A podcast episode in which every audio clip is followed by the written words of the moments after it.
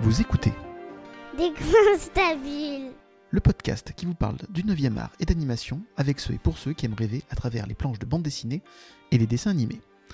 Pour ce tout premier des coins stabiles de la troisième saison, j'ai la chance de recevoir un homme avec un grand H. Oui, un homme qui a marqué l'histoire, tel un Christophe Colomb découvrant l'Amérique, tel un Neil Armstrong posant le premier le pied sur la Lune, un homme qui a dû combattre les préjugés pour démontrer que l'art est universel et que l'on peut être français et faire du manga. Un homme qui a rêvé sa vie et qui depuis 16 ans vit son rêve. Je veux bien sûr parler de monsieur Renaud Lemaire, l'auteur du premier manga français Dreamland aux éditions Pika. Renaud Lemaire, bonjour. Bonjour, carrément. Euh, carrément. Enfin, il a défini la présentation. ouais. Ok, ok, ok. Est-ce que ça te convient? Est-ce que je suis tombé très loin ou... C'est, bah, je sais pas. Non, mais écoute, euh, faudra que je la, je l'enregistre et que que je la sorte des fois en dédicace. Je, je t'enverrai la bande, il n'y a pas de souci. Renaud, merci encore d'avoir accepté cette interview. Est-ce que tu es prêt donc pour euh, répondre à mes questions? Eh ben allez, c'est parti carrément. Merci pour l'invite aussi. Merci à toi d'avoir accepté. Allez, on passe à la première partie de l'émission. Vous jurez de dire la vérité? Toute la vérité? Rien que la vérité? Alors levez la main droite et on passe à l'instant de vérité. Renaud, quel est ton premier souvenir de bande dessinée? Euh, premier souvenir de bande dessinée. euh, hum, hum, hum. Euh, Qu'est-ce que c'est? J'ai Euh, bande dessinée, j'ai pas dit manga, j'ai dit le première Ouais, chose à la bulle ouais. qui t'est arrivée dans les chose que j'ai t'étais façon, ça pouvait être que de la bande dessinée, hein, Mhm. puisque euh, C'était pas encore démocratisé à l'époque. c'était les années 80. Euh, la première m'a pas dû me marquer. Mhm. Euh, c'est plus une euh, les souvenirs qui Mhm. me reviennent. Là, c'est c'est les Astérix, Astérix, Tintin. Mhm. Euh, Les voilà les classiques. hein. Mhm. Ouais, ouais. la base. Euh, Ouais, Est-ce y en a- ouais. est-ce qu'il y en a un qui t'a marqué plus que les autres ou euh, pas du tout C'est juste des- des vagues souvenirs d'époque, de bulles Euh, celui- ouf, ou- ou le devin, le devin Ouais. d'Astérix m'a- m'avait marqué avec euh, avec le l'antagoniste euh, qui faisait bien flipper. faisait Puis peur, la hein, couve, ouais. la couve était était assez marquante Mhm. avec cette ombre en éclair et tout. Donc tu vois, ouais, ouais, ouais. Et t'avais vu le dessin animé après? Non, non, non, pas du tout. Lui aussi était bien Je crois que je l'ai même pas le, le, devin aussi était bien encore. Non, non, dessus. non. Ok, d'accord. Euh, Est-ce qu'il y avait des bandes dessinées dans la famille? Des bandes dessinées? Est-ce qu'il y avait déjà des fans de, de 9e art qui t'ont poussé à en lire ou euh, c'est toi qui es allé Hmm. naturellement? Pas du tout, pas du tout. Non, non, euh, vraiment famille normale, pas forcément du tout axée sur l'art. Mhm. Euh, donc même les BD, je sais pas si c'était. On n'avait pas de bibliothèque en fait, Mhm. tu vois. C'était c'était un appart normal euh, euh, des années 70, tout ça. Donc euh, mon daron était pas lecteur, avait pas de bibliothèque que j'aurais pu voir. Donc je crois que les BD que j'avais, c'était les miennes. Et je pense que c'est quand ils ont eu euh, ben, des gosses et que vient le moment d'acheter des BD, ils ont pris les trucs à carouf. J'ai jamais mis le- les pieds dans une librairie spécialisée avant mes, mes, 20 mes 22 ans, tu vois. Donc ça arrivait sur le tard. Toutes les BD, c'était c'était dans les grandes surfaces. Ouais. Ouais, ouais. D'accord. Euh, Est-ce que tu te rappelles du moment où tu t'es dit j'ai envie de faire de la, de la BD mon métier? Euh, ouais, ouais, ouais, carrément. C'était euh, c'était en CE, hein, à 7 ans. Mhm. À 7 ans, quand, donc j'avais sûrement dû lire des BD, tu vois, je m'en souviens pas, Mhm. parce que tu vois, j'ai pas pu te répondre sur quelle était ma première BD. Mais je sais que je me rappelle que de se dire qu'on pouvait raconter. Euh, des aventures avec juste un crayon et une feuille, j'ai trouvé ça d'une liberté absolue. Et donc, euh, Un peu magique. Parce qu'en fait, je jouais plus. Ouais, en fait, euh, quand j'y repense, la BD pour moi, euh, pour moi à l'époque, c'était, c'était en fait, euh, je jouais vachement avec les figurines, Mhm. les, les maîtres de l'univers, les trucs de l'époque, tu vois. Ouais. Et en fait, euh, c'est ça quand t'es ptio, Mhm. t'as les figurines qu'on t'achète, donc t'en as pas 36, donc c'est pas le personnage, a pas le rôle du personnage dans Mhm. la série, puisque ça se trouve, t'as pas de méchant, t'as deux gentils, donc il faut ça. que le gentil devienne méchant. Donc en fait, tu te ra- euh, tu te réappropries les persos, tu leur inventes une identité, ton décor c'est le jardin, si tu as d'un coup un rocher dans le jardin qui te fait penser à une crevasse, tu fais le Mhm. fight avec les bruitages, tu vois. Mhm. Et en fait, c'est ça, j'ai juste un petit qui jouait à ça. Mhm. Et euh, quand on t'appelle à table, il faut manger et tout, tu vois, tu laisses, tu touches pas les, les jouets parce que c'est la pause de l'épisode. Quand tu auras fini de manger, tu vas reprendre Exactement. exactement là où tu as laissé, tu vois. Et en fait, c'était que ça, moi, tout le temps. Et quand j'ai découvert qu'on pouvait, euh, avec un stylo et des crayons, euh, faire pareil, en fait, ça, parce qu'en fait, j'avais pas besoin d'en avoir, d'attendre mon Noël pour en avoir une. Mhm. Il suffisait que je crée mes persos. Donc, en fait, la VD est plus venue de, de pouvoir noter, Mhm. de laisser une trace sur ce que je racontais, sur ce que je jouais, quand je jouais. Mhm. Tu vois, c'est vraiment la, la continuité de- du mec qui joue avec ses figurines, qui se fait ses histoires d'un gosse et qui prend un crayon et une feuille et qui, et qui continue, en fait. Voilà, donc, euh, et quand, quand, j'ai, quand je suis tombé là-dedans, en, en ayant vu qu'il y avait des bulles et tout, j'ai fait que ça, et à 7 ans, j'ai fait ma première BD, et j'ai fait que ça depuis. Alors, Donc, à 7 ans, as Je fait... savais que c'était mon truc. Voilà, à Mhm. 7 ans, j'ai fait ma première BD de une cinquantaine de pages, qui quand même. Léonard et Vinci. Mhm. Euh, ouais, mais c'est ce que je te dis, c'est en fait, c'est, il y avait le dessin, c'était, on s'en foutait, c'était, c'était en fait, euh, on, on a l'impression que c'est impressionnant, mais pas du tout. Quand tu vois un petit combien d'heures il joue avec ses figurines, euh, ben en fait, euh, Tu avais déjà tes histoires à force de jouer avec donc des, des- tes, tes- tes jouets et tu les as retranscrites en, en bande dessinée et euh, c'est à partir de ça que tu penses que tu as trouvé le goût aussi de raconter des histoires? T'as gardé ça depuis tout petit du coup? Ah ouais, ouais, ouais, c'est, c'est la même mécanique. Mhm. Euh, euh, moi, je le vois, les- mais un enfant est là pour jouer et pour, pour s'imaginer des trucs avec ce que Mhm. tu lui mets dans les mains. Il n'y a pas de, vo- de vocation de mec avec un truc inné ou quoi. J'ai juste, moi, transposé parce qu'un crayon et, et une feuille, euh, parce que j'avais vu des BD, Mhm. qu'on pouvait raconter des trucs, j'ai juste transposé ce que je, ce que je faisais faire à, à mes figurines. Et donc, du coup, ouais, première BD, euh, 50 pages, Léonard et, Ver- et Vinci. Donc, Léonard, c'était un lion. Vinci, c'était une panthère, et il leur arrivait euh, des histoires fantastiques, euh, des trucs contre des vampires, des machins. J'ai fait des suites et tout. euh, Génial. et j'avais 7 ans, ouais. ouais. Donc t'as fait Et plusieurs tomes en plus. Ah oui, oui, ben en fait, c'est ça, c'était toujours euh, suivre des trucs, et même Mhm. pour te dire, euh, comme après, ben voilà, euh, moi, j'avais pas non plus 36 jouets et tout, Mhm. c'était vraiment Noël. Et ben en fait, je me fabriquais mes jouets, c'est-à-dire, je me dessinais. Je me suis dessiné toutes les équipes de- d'Olive et Tom. Ouais. En fait, je les dessinais sur une feuille. Mhm. Euh, tu sais, tu les fais de plein pied, les bras Mhm. écartés, tu les coloris avec tes feutres, et là, genre, j'ai 10 ans, et tu Mhm. les découpes, et en fait, ça te fait un perso ouais. qui peut courir, et en fait, j'avais un tiroir rempli des Bioman, des Goldorak que j'avais dessiné, découpé, et c'était mes jouets, en fait. Donc, tu vois, il y a toujours eu, le dessin était un, lié à, avec l'envie de Mhm. jouer, Tout de faire fait. jouer les persos. Et je Et- pense que c'est ça la BD, hein, tout simplement. Absolument. Et est-ce que t'as gardé ces dessins de l'époque? Est-ce qu'il t'en reste quelques-uns ou pas du tout? J'ai rien, rien, T'as rien gardé? Rien du tout, tout a été perdu dans une inondation, je n'ai Ah, rien mince. qui date d'avant euh, 2012. Ah, c'est dommage. Mais euh, ouais, ça Ouais, ouais. Sacré dessin déjà pour l'époque, du coup. Quel cursus as-tu suivi ensuite donc pour pouvoir faire de la bande dessinée? Euh, mais c'était vraiment un plaisir. Donc, euh, Mhm. j'ai pas. mais c'était pas une, une volonté de Mhm. faire. euh, Enfin, d'en faire mon métier. Moi, je m'étais dit. Peut-être que j'en ferai mon métier. Je sais même plus ce que tu te dis petit, mais mais non, il y avait pas. J'ai pas eu cette euh, cette démarche de dire euh, je veux je veux faire des études dans le dessin. Mhm. Euh, mes parents m'ont jamais encouragé sur le fait que j'ai un coup de crayon et Mhm. c'était bien parce que c'était pas voilà j'avais pas des parents qui disaient qui, qui, qui disaient génial un beau dessin ils voyaient juste leur ptio qui demandait des cahiers de Mhm. brouillon et qui remplissait des pages des pages des pages et ils s'en foutaient complètement personne lisait et moi je demandais à lire à personne puis c'était Mhm. mes histoires donc il n'y a pas eu euh, pas du tout euh, été poussé par euh, l'entourage jamais jamais Ok. donc j'ai suivi un cursus ultra classique pour passe ton bac d'abord, Mhm. faut des bonnes notes et tout en fait. hein. donc pas une base. Et ensuite, voilà. ils t'ont laissé libre. Donc ensuite, ben, le lycée, arrivé au fin du collège, euh, comme j'avais pas des notes, j'étais, j'avais des notes éclatées. euh, euh, on m'a- je pouvais pas prendre une option euh, générale, donc j'ai Mhm. fini dans une, une option technique. C'était STT à l'époque. Mhm. Maintenant, je sais plus si c'est STG. C'est le, c'est le bac comptabilité. Tu vois, le truc euh, où il y a pas trop d'anglais, pas trop d'espagnol. Mhm. euh.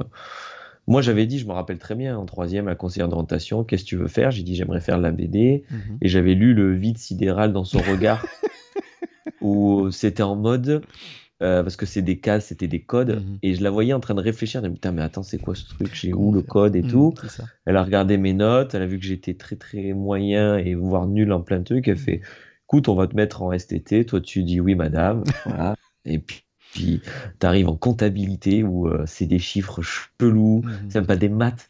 C'est ce qui était cool, c'est que c'est qu'il y avait. Parce que moi, moi, j'ai, moi j'ai, on m'appelait Highlander au lycée. hein. J'ai passé 5 ans, j'ai tout redoublé. hein. Moi, j'ai, j'ai pris. euh, quand- maintenant, avec le recul, Hmm. on se dit, j'ai, j'ai toujours cru, et c'est vrai que j'étais le seul à y croire.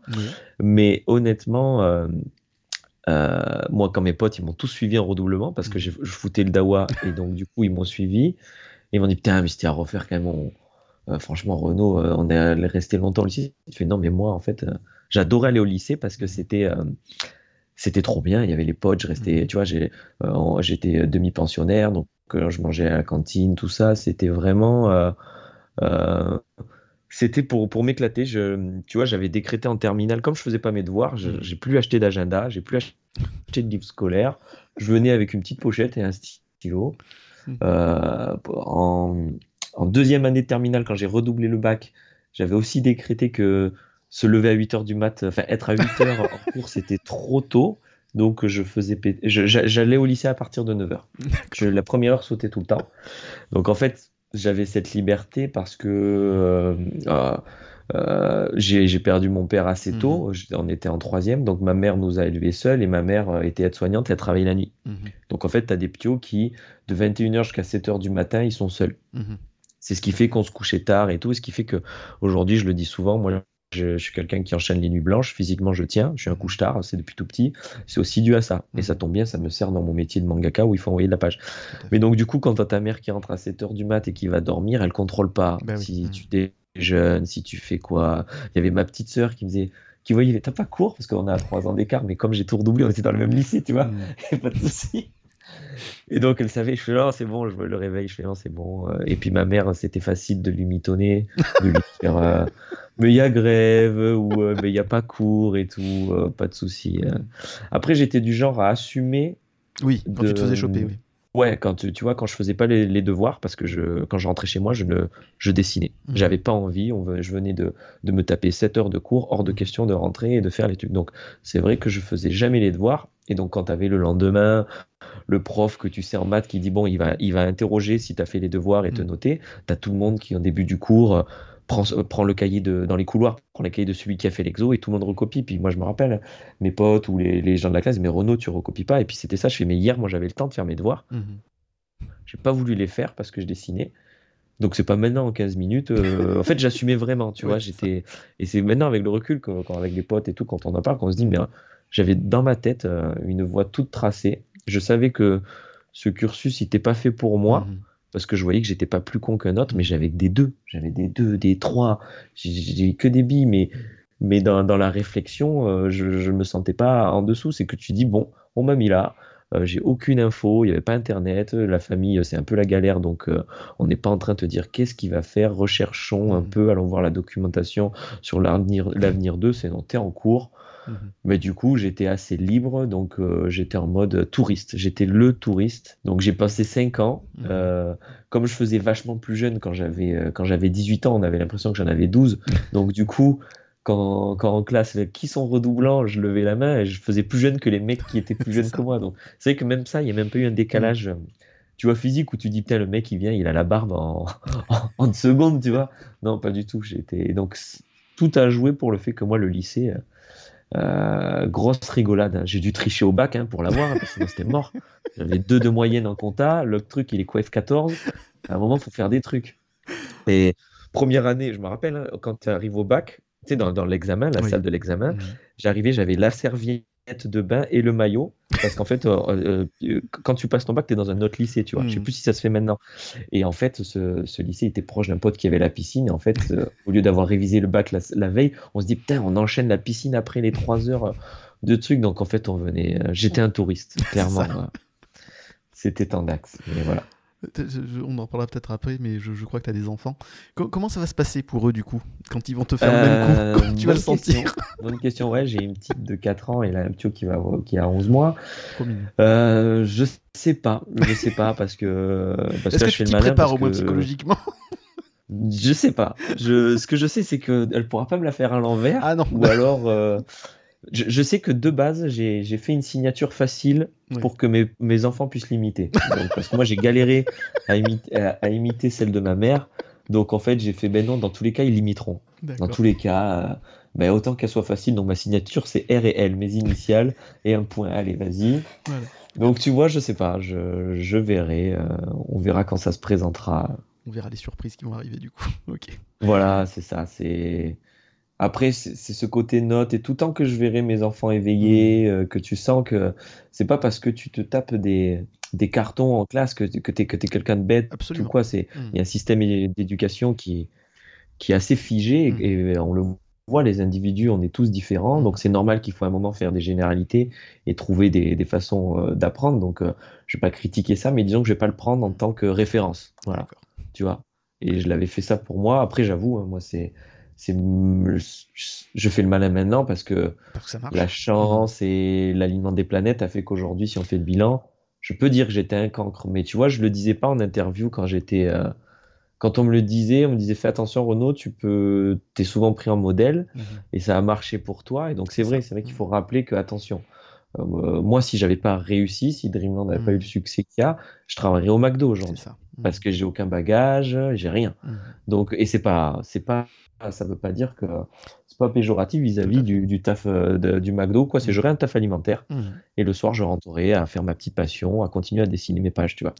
Sauf que j'ai le luxe qu'aujourd'hui ma passion me nourrisse. Absolument.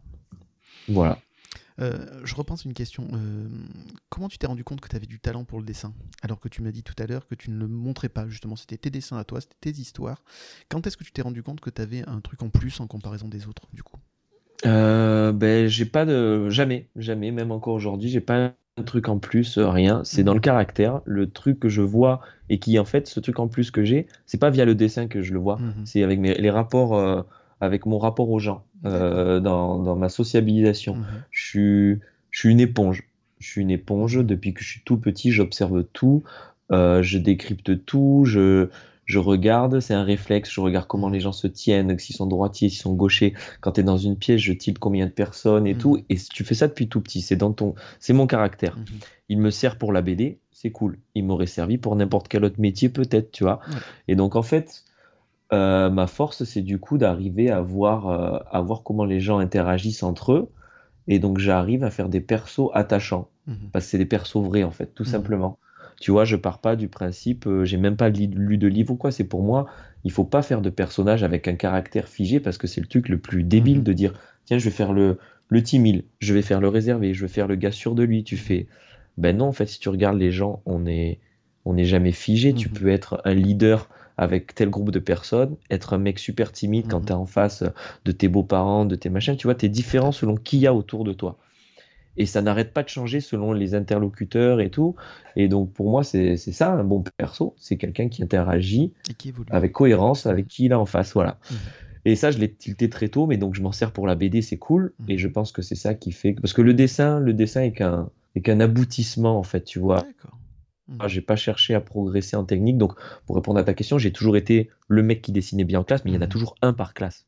Donc, euh, il n'y a pas de problème. Un qui dessine un peu mieux que les autres. Et j'ai donc euh, après le bac que j'ai eu quand même en trichant euh, et que là tu as quand même euh, ben, j'avais quel âge? J'avais 48 ans sortant du bac, tu vois. Ma mère m'a pas tes 72 ans, on peut le dire. voilà, c'est ça. Non, j'avais ben, du coup, elle s'est dit bon parce que là tu as quand même as quand même 18 ans, mm.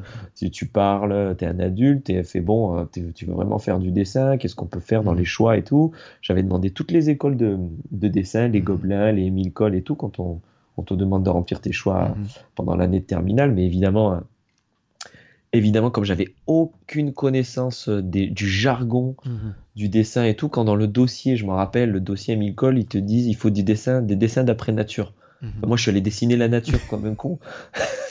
Donc, j'ai été euh, bien recalé, tu vois. Et en fait, tu as cinq choix, tu vois. Et le cinquième choix, c'était la fac art plastique. Puisque fac art plastique, ils, prennent. Voilà, la fac te prend. Et donc c'est là, après le bac, où même si la fac art plastique n'est pas un truc très très euh, lié à la pratique et plus à la théorique, mhm. donc euh, moi on m'appelait Casper à la fac, j'ai dû faire trois heures par an, tu vois. Mhm. Mais le truc qui m'a qui était cool, c'est que là voilà, là, par, là c'est pour répondre à ta question, mhm. j'étais confronté dans une classe où il y avait que les gars qui dessinaient bien dans leur classe. Et là tu te là tu vois où tu en es en fait. Tu vois, tu vois, putain, lui, mais ah ouais, d'accord, il a compris qu'on avait trois phalanges sur les mains. Moi, j'avais même pas tilté, je faisais deux phalanges parce que mhm. le côté petit Spirou, machin et tout. Et hum, c'est un pote, donc ça a été la, rencontre avec des, amis, des, meilleurs amis aujourd'hui. Hein. C'est pas des potes, c'est des amis que je vois encore aujourd'hui et qui sont qui ont été essentiels à ma à ma maturité graphique. Mhm. Et en fait, si tu rencontres des gens qui qui viennent, qui ont le même âge mais qui ont d'autres parcours. Mhm. Et donc euh, un en particulier, Salim, qui m'a aidé, euh, qui m'a aidé sur Dreamland, et Salim que j'ai que j'ai rencontré, Salim Kafiz à la fac, même âge, mais le cursus opposé. Lui, euh, très curieux de tout. Euh, il était allé dans, les, dans des expos, il lisait de tout, il connaissait, il connaissait tous les auteurs, il avait lu du comics, du manga. Sa mère il avait, il avait mis des pinceaux à 5 ans dans les mains, il achetait tout. Donc le gars, le gars, une, un puits. prédisposé, lui. Hmm. Euh, voilà. Et en fait, il, raconte, il, raconte souvent notre première rencontre. Il est devant, puis il entend un mec griffonner en cours comme un ouf, et il se retourne, c'est moi. Et j'avais fait un petit strip. Euh, j'écoutais pas le cours évidemment. Mhm. J'ai fait un petit strip où c'était une, euh, une grosse dondon qui, qui, se baladait avec un Yorkshire. Elle lui tombe dessus, elle l'écrase. Donc euh, tu fais trois fois la même image. Et en mhm. fait, il fait putain, mais t'as un sens des proportions de ouf. Puis je le regarde, je fais c'est quoi C'est quoi les proportions Les proportions? Et en fait, ça, ça résume tout en fait. Mhm. C'est il, il m'a vu, il m'a vu en mode pur pur instinct, quelqu'un qui a compris des choses tout seul, mais qui ne sait pas les appeler, qui ne sait pas ce qu'il fait. Et moi, j'ai vu quelqu'un qui avait des noms sur les techniques, qui m'a éveillé à plein de trucs. Et donc, on est, on s'est plus quitté. On est devenu ultra complémentaires, tu vois. Et après, par contre, voilà, c'est ce que j'ai vu à la, fac, c'est que je dégainais très très vite. Le, seul truc que j'avais, c'est que je me suis rendu compte, comparé à tous ces artistes mm-hmm. un peu bloqués devant la page blanche, comme moi je fais ça, comme je fais ça, je faisais ça depuis que j'avais 7 ans, moi j'en vois en fait. Et c'est pour mm-hmm. ça que tu vois qu'un Dreamland, on peut sortir en 2006 en n'étant pas très très mature graphiquement, mhm. mais osef en fait. J'ai des mhm. trucs à raconter, j'ai une énergie, et si je touche des gens, ben c'est bien, mais je cherche pas à être euh, reconnu par mon dessin. Je suis pas un dessinateur, je suis un raconteur d'histoire, c'est pour ça la BD, tu vois. Donc je suis voilà, je suis un mec qui, qui, envoie, qui, qui faut, qui dessine tout le temps, tout le temps des planches. Euh. Jamais de dessin tout seul, que des planches. Que des planches. Ok. Ouais, ouais, ouais, avec Salim, tous les poteaux de la fac, quand on allait euh, boire des coups, chacun prenait ses petits, euh, ses petits calepins pour faire mmh. les, les crobards des gens, pour croquer les gens, euh, tu sais, pour apprendre la natte, mais moi que dalle, moi je buvais ma bière. pas, je ne dessine que chez moi, dans mon bureau, avec des et je ne fais que des pages. Jamais, jamais je fais de dessin, d'illustration, mmh. je travaille jamais les designs, je fais tout sur la page directe. Mmh. T'en as fait quelques-unes quand même pour le, le, le hardbook. Ah oui, alors l'artbook, c'est autre chose. Là, tu parles après un mec qui a 15 ans de carrière. Mmh. Voilà, l'artbook, euh, ça a été une tannée, clairement, en plus aussi. Euh, par contre, c'est assez amusant parce que l'artbook, tu l'as dit dans plusieurs interviews, tu t'es dit même au tout début quand tu dessinais qu'un jour ou l'autre, tu ferais un artbook, quoi qu'il arrive. C'était aussi oui, un, ça, ouais, ça c'est c'est ça. Après, j'ai, après voilà, je suis allé euh, avec Salim dans des librairies spécialisées. Mmh. Il m'a dit non, mais les BD elles sont pas Cacarouf et à Leclerc. et tu verras, il n'y a pas que Tintin et Spirou.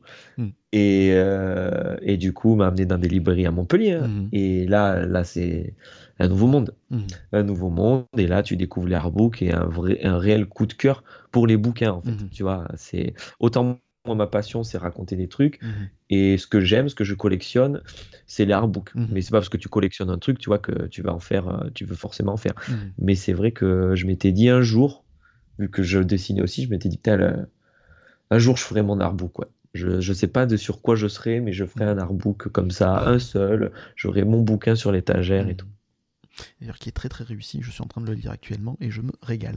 Euh, yes, bah merci. Ah oui, non, c'est vraiment top. Là, j'en suis à un quart. Et ouais, parce que c'est. Et puis c'est cool, en plus, ça me rappelle bien parce que ça fait quand même 16 ans hein, que Dreamland existe. C'est ça. Et euh, se replonger dedans et se rappeler les détails, etc., grâce à ça, et d'avoir des images en grand aussi et des pleines pages aussi, c'est top. Quand on aime l'histoire et quand on aime les personnages, c'est un très très bel objet. Mais merci. Ça a été fait pour ça. Hein. Mm. C'est moi qui suis à la base de tout. Mm. Du choix du format de la pagination, d'où on met les cases, tout, tout, tout, j'ai tout fait de A à Z. Tu fait plaisir à ce niveau-là. Mmh. Voilà, c'est ça. J'avais une idée précise en fait, mmh. hein, vraiment. Voilà. C'est un bel objet. Je, reviens 30 secondes sur euh, la fac. Est-ce que tu as eu un professeur qui t'a motivé et qui t'a donné un conseil particulier qui te suit encore aujourd'hui? Oui, oui, oui. Euh, c'est Bruno Canard pour le, mmh. pour le citer, hein, quelqu'un qui est, qui c'était un critique BD, quelqu'un, ben, c'était, c'était, pas un prof de fac. Il était donc euh, il était pour les années où on était là, il était, c'était l'option BD, prof de BD. Mais lui, il n'avait pas ce cursus prof de fac, il, venait du monde de la BD. Et comme euh, un des étudiants en art plastique, on avait deux heures ou trois heures de BD, pas plus. Mhm. Ben moi, c'était sur le papier, c'est oh putain, ça va être ma matière préférée. Et c'est vrai que l'approche de ce gars, elle était ouf. Mhm. Et en fait, c'était ça, le partiel qu'il fallait faire euh, à la fin du premier semestre. Donc, quand tu as tes 5-6 mois, c'était faites une BD. Faites une Ah. BD. Et donc, tous les, tous les gens de la promo qui étaient plus dans, dans, dans la peinture, Mhm. machin, étaient un peu en PLS Mhm. et galéraient. C'était mis, avait mis 5-6 mois à faire 4-5 pages Mhm. et tout. Salim, lui, il était dans un autre délire. Il a eu 19, le gars. Parce qu'en fait, c'est comme. euh, il a fait une BD de 10 pages, mais Mhm. qui se lisait de haut en bas, de droite à gauche. Enfin, il, a- il voulait révolutionner Ah oui. le concept. Clairement. Et truc de ouf. Et, narrativement, ça marchait. Parce que justement, comme je te dis, le gars, il, il a été tellement bercé dans tous les trucs un Mhm. peu underground qu'il connaissait. Et moi, 15 jours avant de rendre, monde me disait Bah alors, Renaud, euh, c'est quoi ta BD T'as fait un truc et tout Je fais Non, non, toujours pas. Putain, mais ça fait 4 mois qu'il nous a dit. Toi, c'est ton truc. Je fais Ouais, mais en fait, euh, moi, la BD, c'est les histoires, elles viennent comme ça. Mhm. Et donc, euh, tant que j'ai pas un truc euh, qui va popper dans ma, dans ma tête, euh, et, mais je m'inquiète pas parce qu'il reste 15 jours, je sais qu'en 3 jours, je peux faire 20 pages. Mhm. Donc, nos problèmes. Et donc, euh, l'i- l'idée est arrivée parce que je voulais Mhm. vraiment créer un truc, ma BD pour, pour, ce, pour ce partiel. Et c'est arrivé une semaine avant et, euh, et j'ai fait 25 pages en une semaine. Donc, du coup, ben, quand le Bruno Canard a, a vu ça, il nous a, il nous a convoqués avec Salim euh, et moi. Il a dit Bon, toi, ce que tu as fait, c'est ouf. Voilà, voilà le 19. Moi, j'ai eu un 14 parce qu'il y avait beaucoup de défauts. Mhm. Mais il m'a dit, mais t'as fait ça en combien de temps 25 pages. Et j'ai dit, bah, la semaine dernière. Et il a fait, bah, les gars, arrêtez. Arrêtez de venir. euh, euh, vous voulez faire la BD Oui, oui. Parce qu'après, voilà, on parlait. euh, parce qu'au début, c'était marrant. Au tout premier cours, pour Mhm. savoir où en étaient les étudiants, je me rappellerai toujours, il avait dit, notez sur un papier, qu'est-ce que la BD pour vous? Mhm. et, sans, no- et voilà, juste le nom. Et il lirait à voix haute, tu vois, Mhm. les trucs. Et il avait juste retenu deux trucs, c'était Salim et moi. Et moi, j'avais dit, la BD, c'est c'est faire évoluer des personnages dans une histoire. Mhm. Et il avait dit, c'est ça. Et donc après, voilà, il a dit, bon, ben, c'était vous deux, donc arrêtez. Si il me dit, Renaud, tu veux faire la BD, c'est pas la fac que tu vas Mhm. faire, c'est vous êtes prêts euh, à tenter les dossiers. Mhm. Donc euh, faites, euh, faites-vous plaisir. Vous avez, vous êtes meilleurs potes. En plus, voilà, ouais. Mhm. Et ben, faites un dossier, allez voir les éditeurs, confrontez-vous à leurs critiques pour vous faire euh, évoluer. Parce que lui, voilà, lui, il n'était pas éditeur et Mhm. tout. Il avait un œil critique, mais il fait, c'est pas moi qui vais vous signer. Donc, moi, je trouve que ça, c'est pas ma, parce que c'était pas du tout sa sensibilité, le, Mhm. le manga, tu vois, parce que moi, c'était quand même déjà très axé manga. Ouais, Il fait, c'est pas mes codes, mais confronte-toi à ceux qui, si tu veux faire du manga, confronte-toi à eux et Mhm. tout. Et donc, du coup, euh, dès que tu as le prof qui te dit, les gars, venez plus à la fac, moi, je suis plus allé. Mhm. Et avec Salim, comme il avait un appart pas loin, on s'était, on s'était motivé et tout. Et le premier Angoulême qu'on est allé pour démarcher les éditeurs avec un dossier, Mhm. on y allait en mini, en minibus avec notre prof et un pote à lui. Il a dit, les gars, je vous embarque. Donc on fait le trajet, vous vous démerdez, je suis pas votre nounou, vous vous démerdez à trouver un logement et tout, Mhm. voilà. Mais si vous voulez, je vais à Angoulême. Et j'y vais en voiture. Euh, ça, ça peut vous faire l'a- l'aller, le retour, euh, pas à vos frais, mais après, une fois là-bas, euh, Mhm. on, vous faites votre life. Et je me rappelle, c'était de 2002. Euh, non, 2003. 2003, et que j'avais dit la prochaine fois que je reviens à Angoulême, je suis de l'autre côté à dédicacer. Parce que c'était mon premier festoche, Mhm. j'avais, pris plein les yeux. Mhm. Et tu vois, c'était 2003, et je suis revenu à Angoulême, c'était en 2006 pour. Dreamland. Et tu étais de l'autre côté. Et voilà, c'est ça. Comme tu l'avais dit. C'est cool. Ouais, comment ouais, ouais. comment t'avais ressenti d'ailleurs ce premier, cette première rencontre avec le, le monde professionnel de la BD Euh, c'était C'était cool chaleureux que- Est-ce que c'était. Voilà, ou est-ce que t'as trouvé Ouais, ça froid parce que. qu'à cette Voilà. à cette époque, euh, 2003, tu avais quand même les, les petites heures, les petites demi-heures ou les petits quarts d'heure euh, jeunes talents Mhm. chez toutes les grosses maisons d'édition. Et donc, en fait, à telle heure, tu avais Glénat, euh, euh, Soleil, tout ça, qui Mhm. disaient euh, c'est la matinée jeunes talents. Et en fait, on arrivait, il y avait la queue Mhm. de, de, de gars du même âge que nous, avec leur book et tout, leur dossier. Et c'était trop bien. Mhm. Parce que tu vois, tu discutes, tu, tu te prends la tête, tu, Mhm. tu te compares. euh, et on a vu que c'était. euh, parce qu'on y allait avec un truc assez novateur. On avait un dossier, mais on avait un CD. On avait Ah. créé un truc. Euh, on avait fait, euh, on avait un pote qui, qui touchait, euh, qui touchait à l'époque, qui voulait être webmaster de ouf. Mhm. Et maintenant, il, il a fait carrière de dingue. Mais tu vois, on était en 2002. On parle de Oui. 2002 quand on proposait le truc. Et on avait fait un petit site sur Flash où tu avais les pages crayonnées. Quand tu cliquais dessus, tu avais l'ancrage qui apparaissait. Tu recliquais dessus, tu avais la couleur qui apparaissait parce que Mhm. c'était un projet franco-belge. Tu avais tous les persos que j'avais, j'en avais dessinés qui déroulaient sous un Mhm. rouleau avec une zik. Et quand tu quand tu mettais juste la souris sur le perso, Mhm. il se transformait dans ce qui devait se transformer vu que c'était un, un univers heroic fantasy. Mhm. Et donc d'un coup, tu avais un petit encart qui apparaissait, qui disait son histoire. Enfin, tu vois, c'était Mhm. dossier vraiment. euh, Ah oui, le site n'existe plus parce que Flash n'existe plus, mais Oui. il y a quelques années, tout le monde pouvait encore aller voir fantasiensaga.com. D'accord. Et donc même ça, tu vois, c'était assez innovant, innovant euh, pour Oui. 2002. Donc on filait le CD, il voyait, il voyait le book, il nous disait ça c'est pas bien, ça c'est pas bien, Mhm. ouais ça c'est bien, ça c'est pas bien, tenez le CD, puis on repartait avec des cartes. Mhm. Donc c'était euh, contactez-nous, il y a encore des trucs à taffer, mais contactez-nous. D'accord. Donc déjà, c'était Donc très euh, ouais, Mhm. ah oui oui, on est reparti avec des cartes de paquet, de soleil, de de, de Glénat et tout. Voilà, il y avait vraiment, euh, il y avait il y avait des fois, comme on allait partout.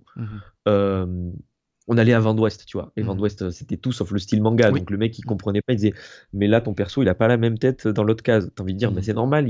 Il, a la gueule qui fait. Oui, il ouvre la gueule, elle fait 3 mètres la gueule.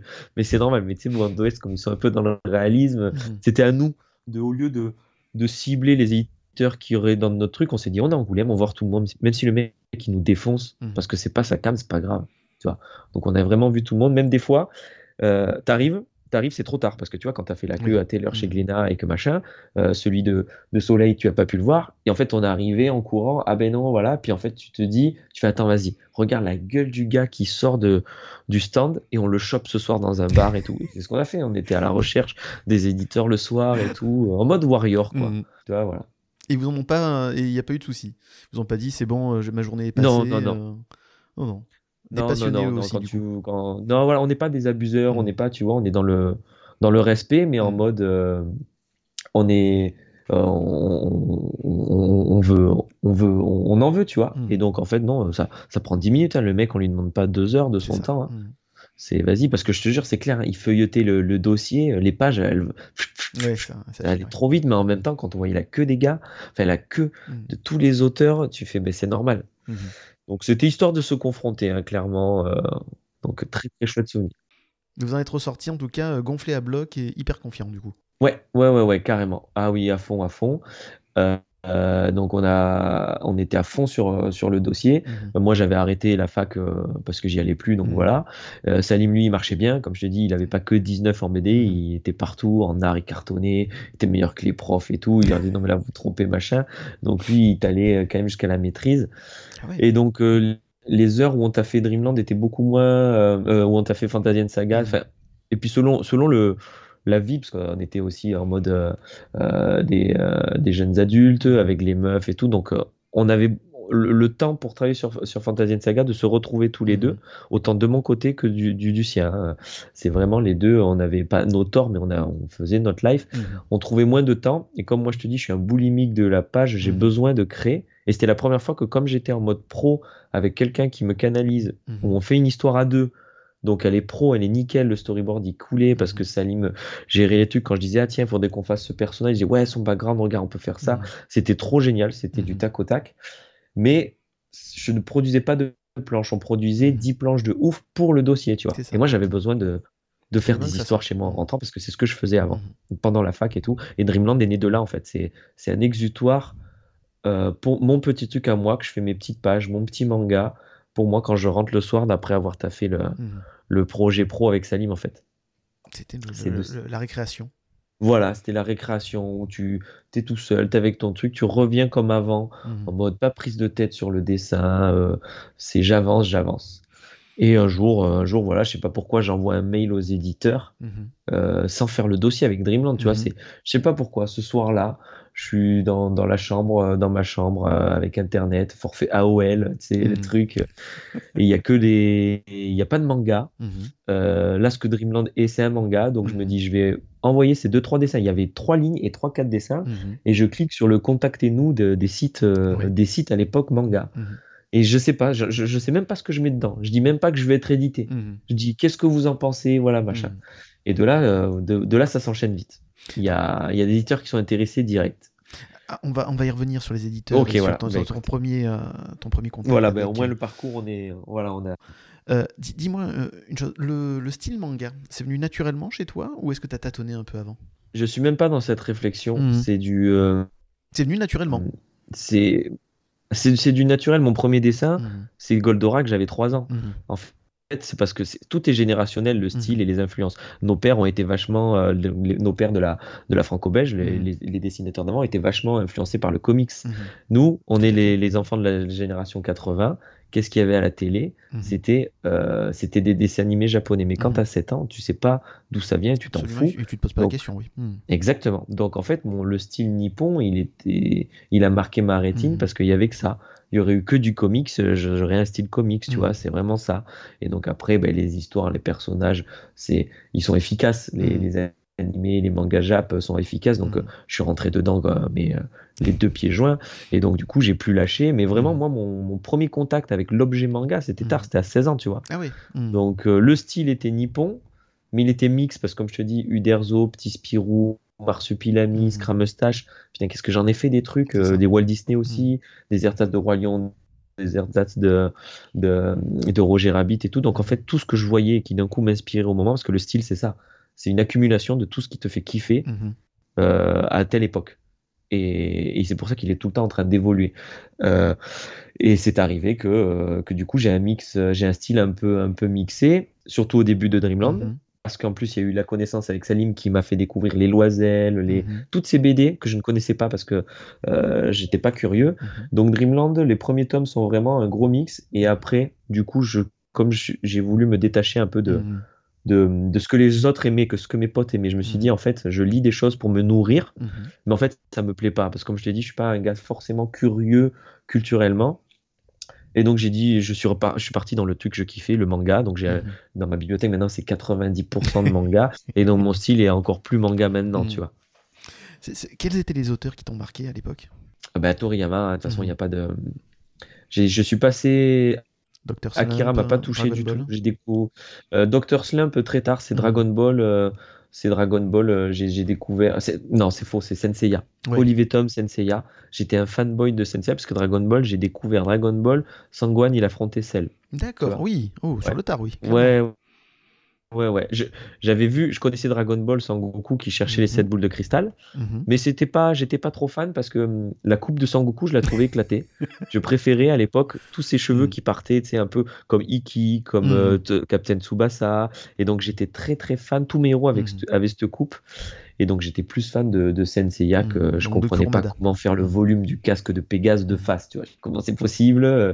Donc ouais, ouais, euh, vraiment les premiers, euh, les premiers styles Dragon Ball est venu tard, mmh. ouais. Mais après, une fois que j'ai découvert les Super Saiyan, mmh. enfin quand je suis arrivé pile dans la, l'époque Super Saiyan, c'était mhm. mort. J'ai dessiné que ça. Mhm.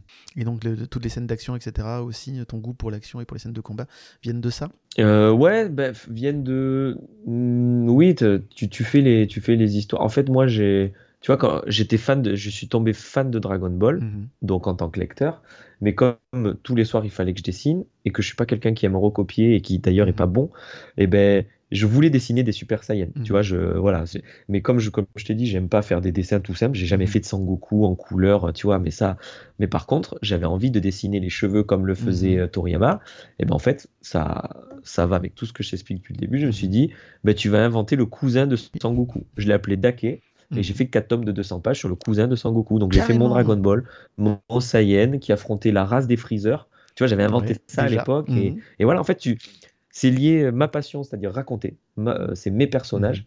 Mais comme là, j'étais en fanboy, fanboy du style, des muscles et tout, eh ben vas-y, euh, fais le cousin. Parce que mhm. le frère, apparemment, il en a un, et voilà. Et donc, c'était même pas une suite, tu vois, un truc. Hein, on est loin de, mhm. de, tous ces trucs que tu sais que tu vas faire lire aux potes, les réseaux sociaux ou quoi. C'est non, je veux juste dessiner comme Toriyama. mais comme je suis pas quelqu'un qui aime recopier des choses, j'aime inventer, et ben voilà, c'est le cousin de Sangoku. Dake le Saiyan, ça s'appelait.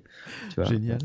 Et ça aussi, ça a été. Euh, ça, ça, ça ah oui, non, il n'y a plus rien. Il n'y a plus rien, plus rien. Ah, mais, je te dis, il y a 15 ans, j'avais mm. j'avais fait 1000 pages déjà de BD de, et de 20-30 séries en fait. Mm.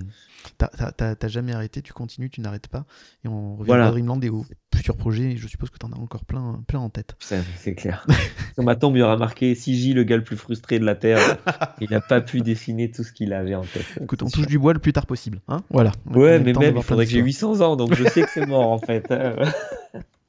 Est-ce que tu lis encore des, des, bandes dessinées, des mangas? Plus maintenant, non. Euh, beaucoup moins. Enfin, c'est faux de dire. C'est pas plus le temps parce que tu vois, le temps, on a tous les mêmes 24 heures. Donc Mhm. c'est question de priorité. Oui. Si j'ai envie de prendre le temps de lire, je le prends. Mhm. Je dis que j'ai pas le temps, c'est parce que j'ai fait d'autres choses. C'est que c'est que la lecture n'est pas du tout une priorité. Mhm. Alors ça, c'est aussi ça, c'est par rapport à l'envie. Mais il y a aussi maintenant en mode pro où je m'interdis de lire Mhm. euh, quelque chose pendant que je suis en train de réaliser un tome.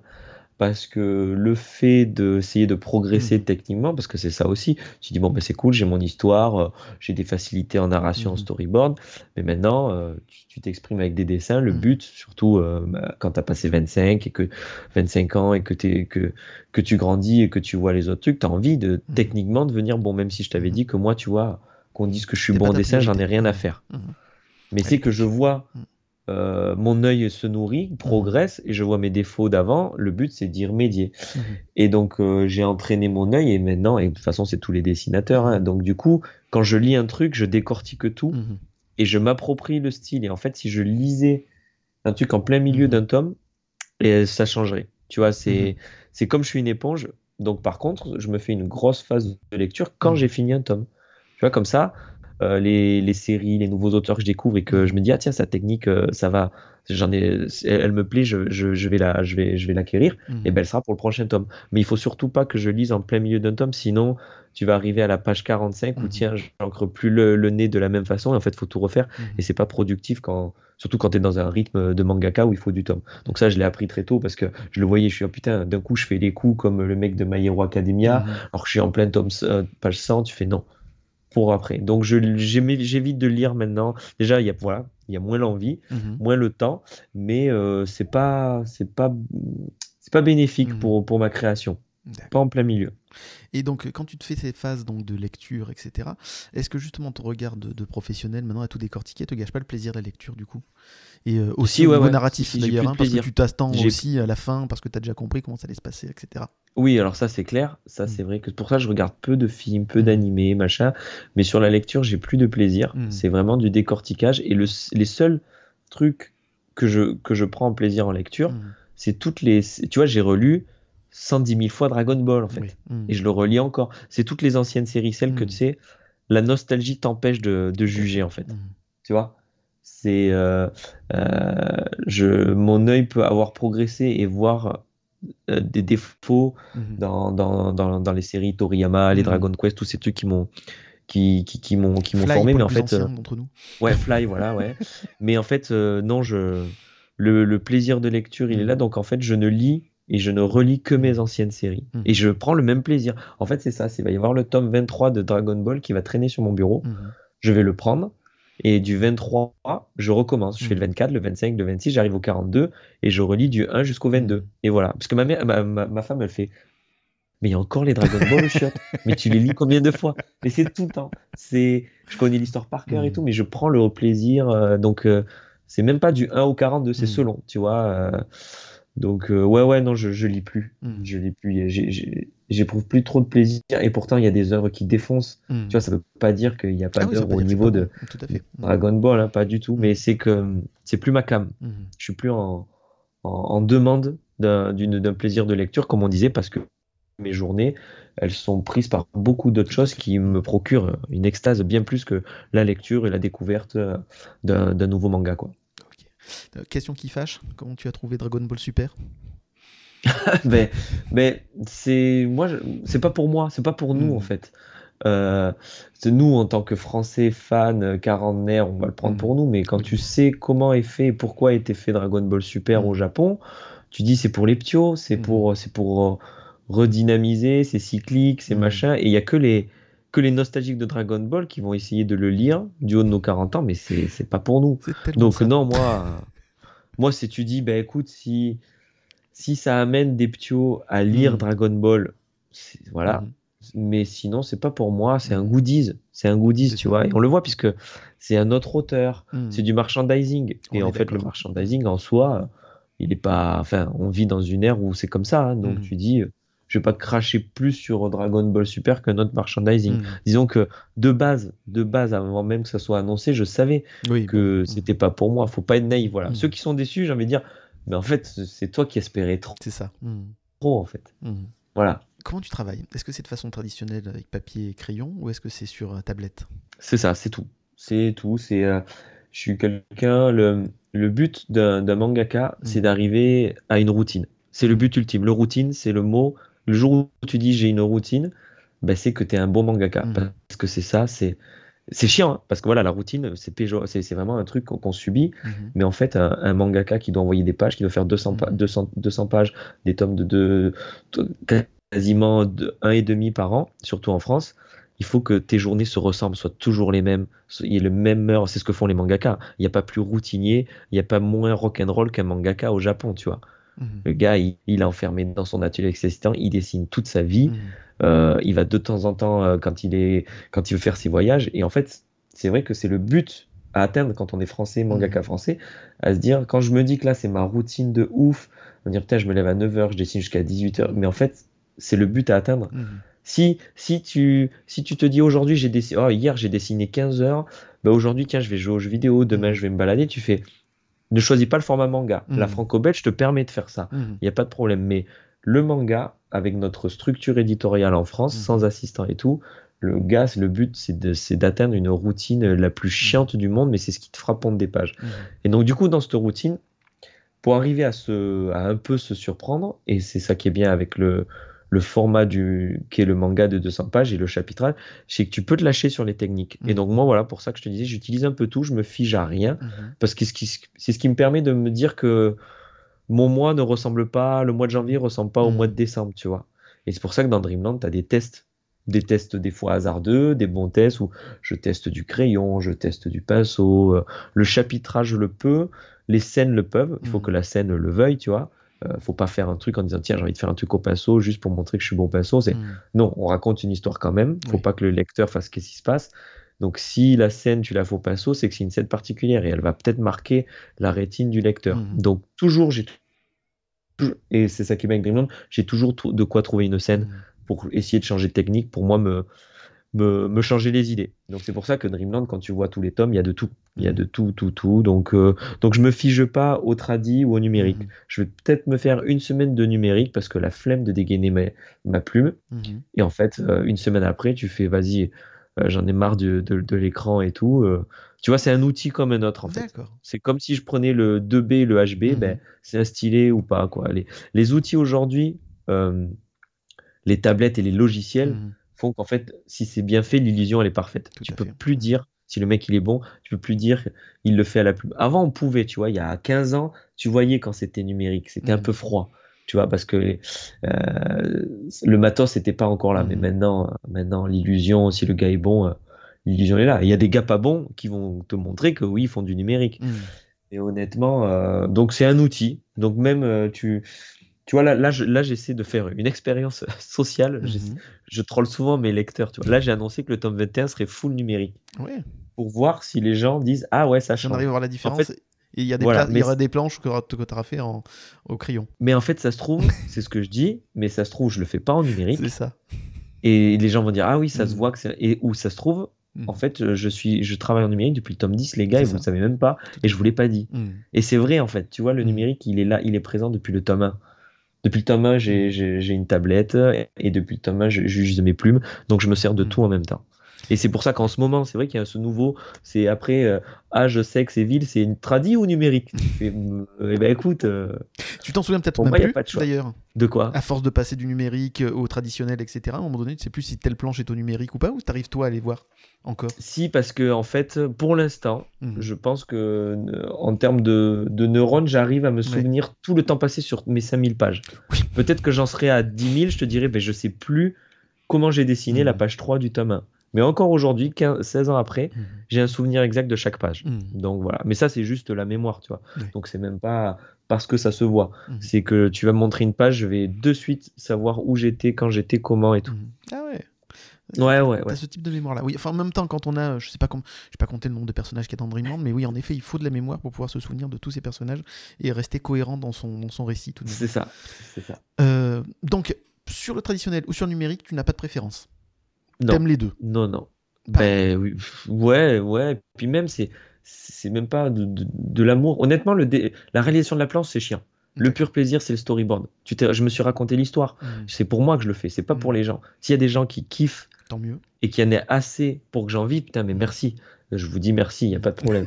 Mais en fait, euh, c'est pour moi que je me raconte le truc, c'est moi que je, c'est, le storyboard. Donc en fait, comme le storyboard de 200 pages, le cas là en 15 jours, c'est 15 jours de pur bonheur. Et après, c'est 6 mois de réalisation, 6 mois de charbon, de, de galère. Voilà. Euh, maintenant, euh, venons-en à Dreamland, euh, qui n'est autre que, je le rappelle, le premier manga français. comment a débuté l'aventure? Donc, tu as dit tout à l'heure que tu avais envoyé un mail comme ça à l'arrache à un éditeur qui l'a percuté de suite. Mais comment elle t'est venue l'idée d'en fait d'un monde de, de, rêve qui est donc illimité? Parce que chaque, tu, peux y mettre tout ce que tu veux, ça peut évoluer, etc. en fonction de, de ton imagination et du moment aussi. Comment ça t'est venu cette idée? Parce que c'est assez génial. Oui, alors c'est vrai qu'en étudiant scénaristiquement, c'est un truc qui permet de faire ce qu'on veut et de traiter le propos qu'on veut. Oui, mais Moi, le seul. C'était le premier à le hein faire. Des histoires comme ça ah. où tu te dis que tu fais un, monde évolutif et en plus cohérent. C'est le monde des rêves après tout. Chacun a ses mhm. rêves différents, donc chacun peut y mettre ce qu'il veut, etc. C'est juste génial. Ben, tu vois, je pense pas que j'ai été le seul, mais c'est que Dreamland, c'est juste le petit frère, le petit dernier de toutes les BD que j'ai fait. Mhm. C'est tous quasiment la petite série que j'avais fait de 18 à 22 ans. Il y a 5 mhm. tomes de 200 pages. Euh, il y a la même dualité, sauf mhm. que lui que soit le monde des rêves, c'est le monde des dieux. Tu vois, mhm. j'ai besoin en fait de de mettre des personnages mhm. ancrés dans la réalité pour euh, ben, à l'époque pour faire kiffer les potes, pour me faire kiffer, pour pour euh, pour que ce soit un exutoire. Mais comme je déteste euh, faire que des trucs plan-plan, je suis un fan d'action, de pouvoir, de monstres, de design et tout. Et eh ben il faut qu'il y ait toujours et il faut que toujours ces persos qui sont, qui sont dans, dans, ma vie, parce que tu vois, tu vas lire des. Enfin, tu peux plus parce qu'elles sont parties, mhm. mais des BD que j'avais fait à 16 ans, ça se passait à Montpellier aussi déjà, en fait. Mhm. Tu vois, un manga, il se passait à Montpellier, j'avais 16 ans, mais c'était logique, j'avais ça se passait à Palavas parce que je suis. Et sauf que Aussi, ben graphiquement, euh, c'était facile d'avoir des images en tête. Euh, et voilà, c'est ça. Donc en fait, mhm. c'est la continuité de 150 euh, histoires, 150 mangas. Donc je pense que c'est la maturité d'une œuvre. Euh, tu vois, c'est tout ce que tout ce que j'ai fait avant était un mmh. entraînement à Dreamland. Donc c'est pas que j'ai c'est pas que j'ai été le premier, c'est que pour arriver à cette euh, à cet univers assez bien construit, mmh. eh ben il faudrait avoir il faudrait avoir eu mon profil, c'est-à-dire avoir bouffé de la page mmh. et avoir ancré tout le temps, avoir toujours fait des brouillons de Dreamland. Tu vois, c'est vrai qu'en soi l'histoire est simple, mais elle est aboutie et quand je regarde, quand je relis, quand je relis les quelques les quelques séries qui sont que, j'avais fait ou que je me rappelle, tu fais, mais mm. c'est c'est Dreamland en fait. Mm. C'est toujours des, des, univers avec beaucoup, beaucoup de personnages. Euh, il y a autant de filles que de gars, tu mm. vois. C'était pas ce côté trop, viril ou quoi. Euh, je suis, moi, j'ai grandi avec, avec des femmes, tu vois, avec ma soeur et ma mère. Donc, euh, donc il y a tout ça. C'est un gros mix. Donc, donc j'ai eu l'envie de créer le monde des rêves pour avoir une liberté totale. Totale. Le monde des rêves, c'est venu comme ça. Et donc après, comme tout dès que tu as une étincelle d'idée, tu, tu, cherches un peu, tu te mmh. documentes et tu vois que rêve, t'arrives cauchemar, mmh. cauchemar phobie, et là tu vois, et tu dis, putain, oui, on va partir sur un truc de mmh. pouvoir et tout. Parce qu'en soi, euh, faire de sa faiblesse une force, c'est le truc le plus universel, le plus bateau du monde, tu vois. je, je, trouve très, euh, comment dire, euh, très sévère avec le, le, terme facile, parce que non, je trouve que c'est justement pas facile d'avoir créé une histoire comme Dreamland et qui a autant de ramifications, et tu te permets même le luxe de te créer à l'intérieur de la même histoire des spin-offs, parce qu'on suit pas forcément toujours l'équipe type entre guillemets. Tu as plein d'autres personnages qui ont leur histoire à eux, et c'est pour ça que je trouve pas ça si facile que ça, tu vois. Alors, ben, c'est comme je te dis, comme moi, j'arrive jamais à. Je le vois quand on me demande des conseils, les, mmh. les et tout. Je sais pas parler, je suis pas un bon orateur et je suis pas quelqu'un qui mmh. arrive à, à, expliquer comment j'ai réussi. C'est tout est tout est en réflexe. Mmh. Et donc pour moi, c'est facile, c'est clairement si tu savais si tu savais comment j'écris, tout c'est d'une facilité. Donc euh, donc pour moi, c'est pas un truc que je dois mettre en avant. Que après, où je comprends quelqu'un qui, qui analyse, tu dis putain mais le gars. Euh, il doit, il doit charbonner, il doit tout mm. bien structurer. Puis en fait, ben là, en l'occurrence, tu as l'auteur qui te parle. Je dis, mais non, mm. mais non, je note rien, tout est dans la tête, ça part dans tous les sens, je laisse faire les persos. Mm. Euh, c'est des fois, c'est qu'une scène, tu vois. Tu vas, je vais avoir une scène, une image. Tu vois, l'arc des chats, euh, qui s'est fait, qui du tome 7 au tome 9.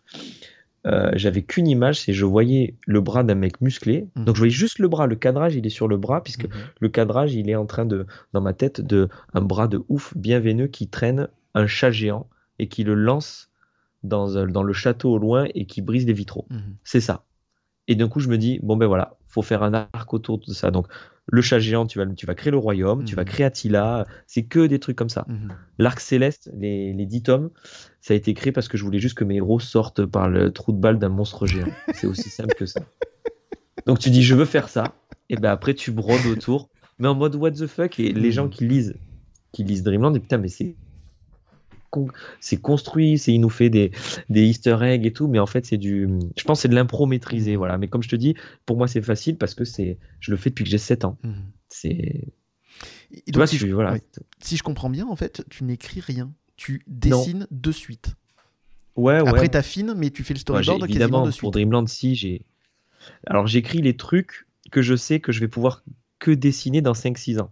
Tu vois, quand d'un coup, Oui, pour pas les t'as, la- oublier, t'as le, dialogue, voilà, Mm. plus le dialogue, parce qu'après, euh, euh, la mémoire fait que ça va. Pour l'instant, je me sais les arcs que je vais faire. Mais Mm. quand d'un coup, t'as le dialogue qui pop à 4h du matin quand t'es Oui. dans le lit, et que c'est un dialogue qui viendra que dans. euh, que dans trois tomes et Mm. pour toi en tant que dans ta temporalité à toi ça va mettre 6 ans ou machin tu dis note-le parce que tu vas te dire euh, six ans après, il devait se dire ça, mais tu n'auras pas cette spontanéité puisqu'elle est venue. Donc, je note des trucs, hein, c'est sûr. Mais c'est plus parce que j'arrive pas à dessiner aussi vite que je pense. Mhm. Et donc, du coup, c'est des trucs que je sais que, que, les, que, je, que je- avec le, le temps que ça prend, le Mhm. dessin, je pourrais pas le dessiner de suite. Donc, euh, c'est des petites notes. Mais oui, oui, c'est, c'est je note rien. Puis, comme je te dis, euh, tout, tout, des fois, je tue un perso, il devait pas mourir. Mhm. Il est même pas écrit dans le tome d'avant. C'est même pas prévu qu'il soit mort. Mais en fait, je fais en fonction des je fais en fonction de ce que j'ai. Quoi. Comme je te dis, c'est toujours pareil, c'est t'as tes figurines. Et tu, tu, tu vois ce qu'elles font. Et tu les. T'es le dieu de ton univers, mais en ça. même temps, tu les laisses évoluer. Et c'est grisant. Pour un conteur d'histoire, arriver à ce niveau, ça par contre, j'en ai conscience, Mhm. avoir créé un univers comme ça, arriver à 20 tomes, donc avec 200 chapitres, donc des Mhm. persos qui ont vécu des choses entre eux, donc ils existent. Mhm. Ils font l'histoire tout seuls. Je te mets Savane et te dans un bar. Mhm. Voilà, je te mets Savane dans un bar, tu me dis le thème, je t'ai- je t'écris un chapitre, Mhm. euh, il t'écrivent un chapitre, t'es mort de rire. Alors, Mhm. Je sais même pas, les dialogues vont au tac au tac, quoi. Parce que c'est tes potes, ils existent, Mhm. c'était, c'est, c'est, de plus en plus facile, j'ai envie de dire, en fait. Mhm. Parce qu'ils prennent du corps, tu vois. Et oui, c'est ça. C'est un peu dur au début, il y a un peu cette stratégie, c'est pas de cette stratégie, mais une réflexion qu'on avait eue avec Salim et Romain, donc Mhm.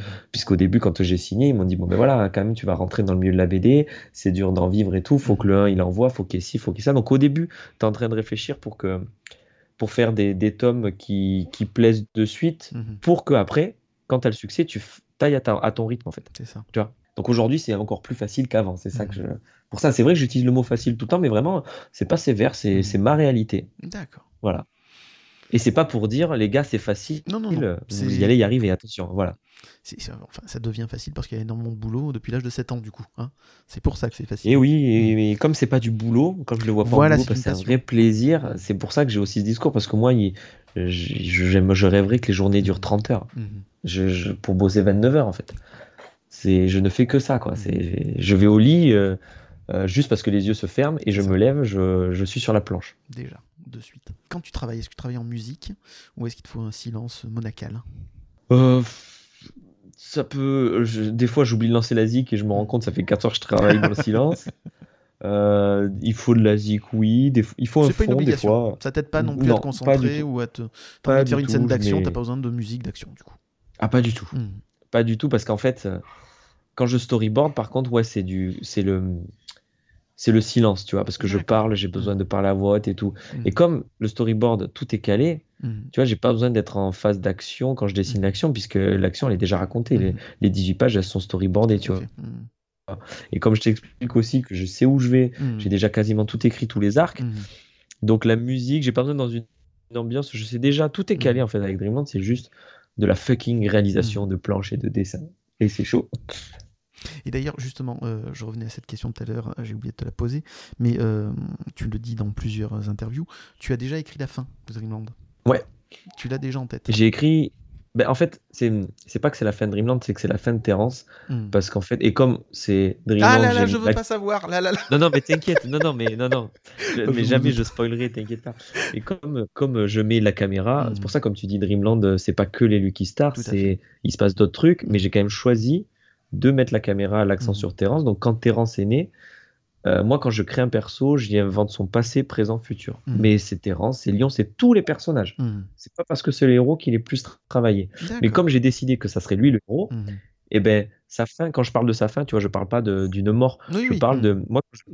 C'est c'est-à-dire j'ai besoin de, même pas. C'est que comme c'est un attachement, j'ai besoin moi de de de dire à quel moment ce perso tu dois plus être avec lui. Mhm. Donc j'ai besoin de savoir où il va finir Mhm. pour dire next en fait. Donc dès que tu le crées, tu dis ce perso quand il arrivera à ce point-là, c'est fini. Mhm. Je, je- je- voilà, il aura fait ce que j'avais prévu pour lui et donc j'ai- écrit le, le finish avec Terence et c'est la fin de Dreamland, tu vois, voilà, c'est ça. La fin de, de l'Odyssée via, via, via, via ce prisme-là, mais et je fais ça pour tous les personnages. Voilà. C'est ce qui fait que tu sais jamais si c'est des héros à qui tu dois t'attacher, parce que et ça peut être un défaut, hein, Mhm. euh, qu'il y ait autant de personnages avec euh, avec euh, avec euh, avec parce que les lecteurs les lecteurs manga ont du mal, ils, ils sont tellement pris par la main avec les avec les mangas japonais Mhm. que quand d'un coup tu fais beaucoup de personnages, mais qui ont l'air d'être aussi importants que les héros, mais que finalement tu vas aller voir que trois pages en six tomes. Tu fais, je comprends pas où le lecteur veut m'amener avec ce perso. En fait, c'est là que tu dis, mais il n'y a pas à avoir cette réflexion. Lis l'histoire. Ça. Et c'est, c'est voilà, c'est un peu le, le public manga qui est habitué au shonen, qui a des Mhm. codes shonen. Et quand tu regardes Dreamland, c'est tout sauf un shonen Mhm. dans sa structure. Il n'y a aucun éditeur qui te dira au tome 9, arrivé au tome 9, on enlève les héros, on fait un Mhm. arc sans eux. C'est ça. Personne dit ça, tu vois. Mais donc voilà, mais moi je, je raconte une histoire de A à Z et quand elle sera finie, tout le monde dira bien, elle est bien, tu vois. Je, je suis pas en Mhm. train de dire que j'écris l'histoire du siècle, mais tout sera cohérent. Mhm. J'ai pour ça j'ai même pas de pression de ma fin, tu vois, Mhm. comme un One Piece, comme un Oda. Je sais que c'est pas une fin euh, de ouf, c'est une fin juste cohérente et donc euh, elle décevra pas. D'accord. Ça fera, ce qui sera décevant, c'est ce- peut-être ce manque de se dire. Ça y est, on, a, c'est- on est arrivé à la fin d'un truc Mhm. mais je ne mets pas d'enjeu, tu vois, j'ai pas d'enjeu sur Mhm. une fin de ouf ou quoi, puisque c'est la fin de Terence. Et Terence, il va être logique avec lui-même. Voilà. Et, euh, justement, tu t'es préparé à la fin de Dreamland psychologiquement? Dire comme tu dis, tes personnages te parlent, ce sont des potes, etc., avec qui tu vis maintenant depuis 16 ans, et on ne sait pas quand est-ce que ça se finit, mais ça risque encore d'être quelques années.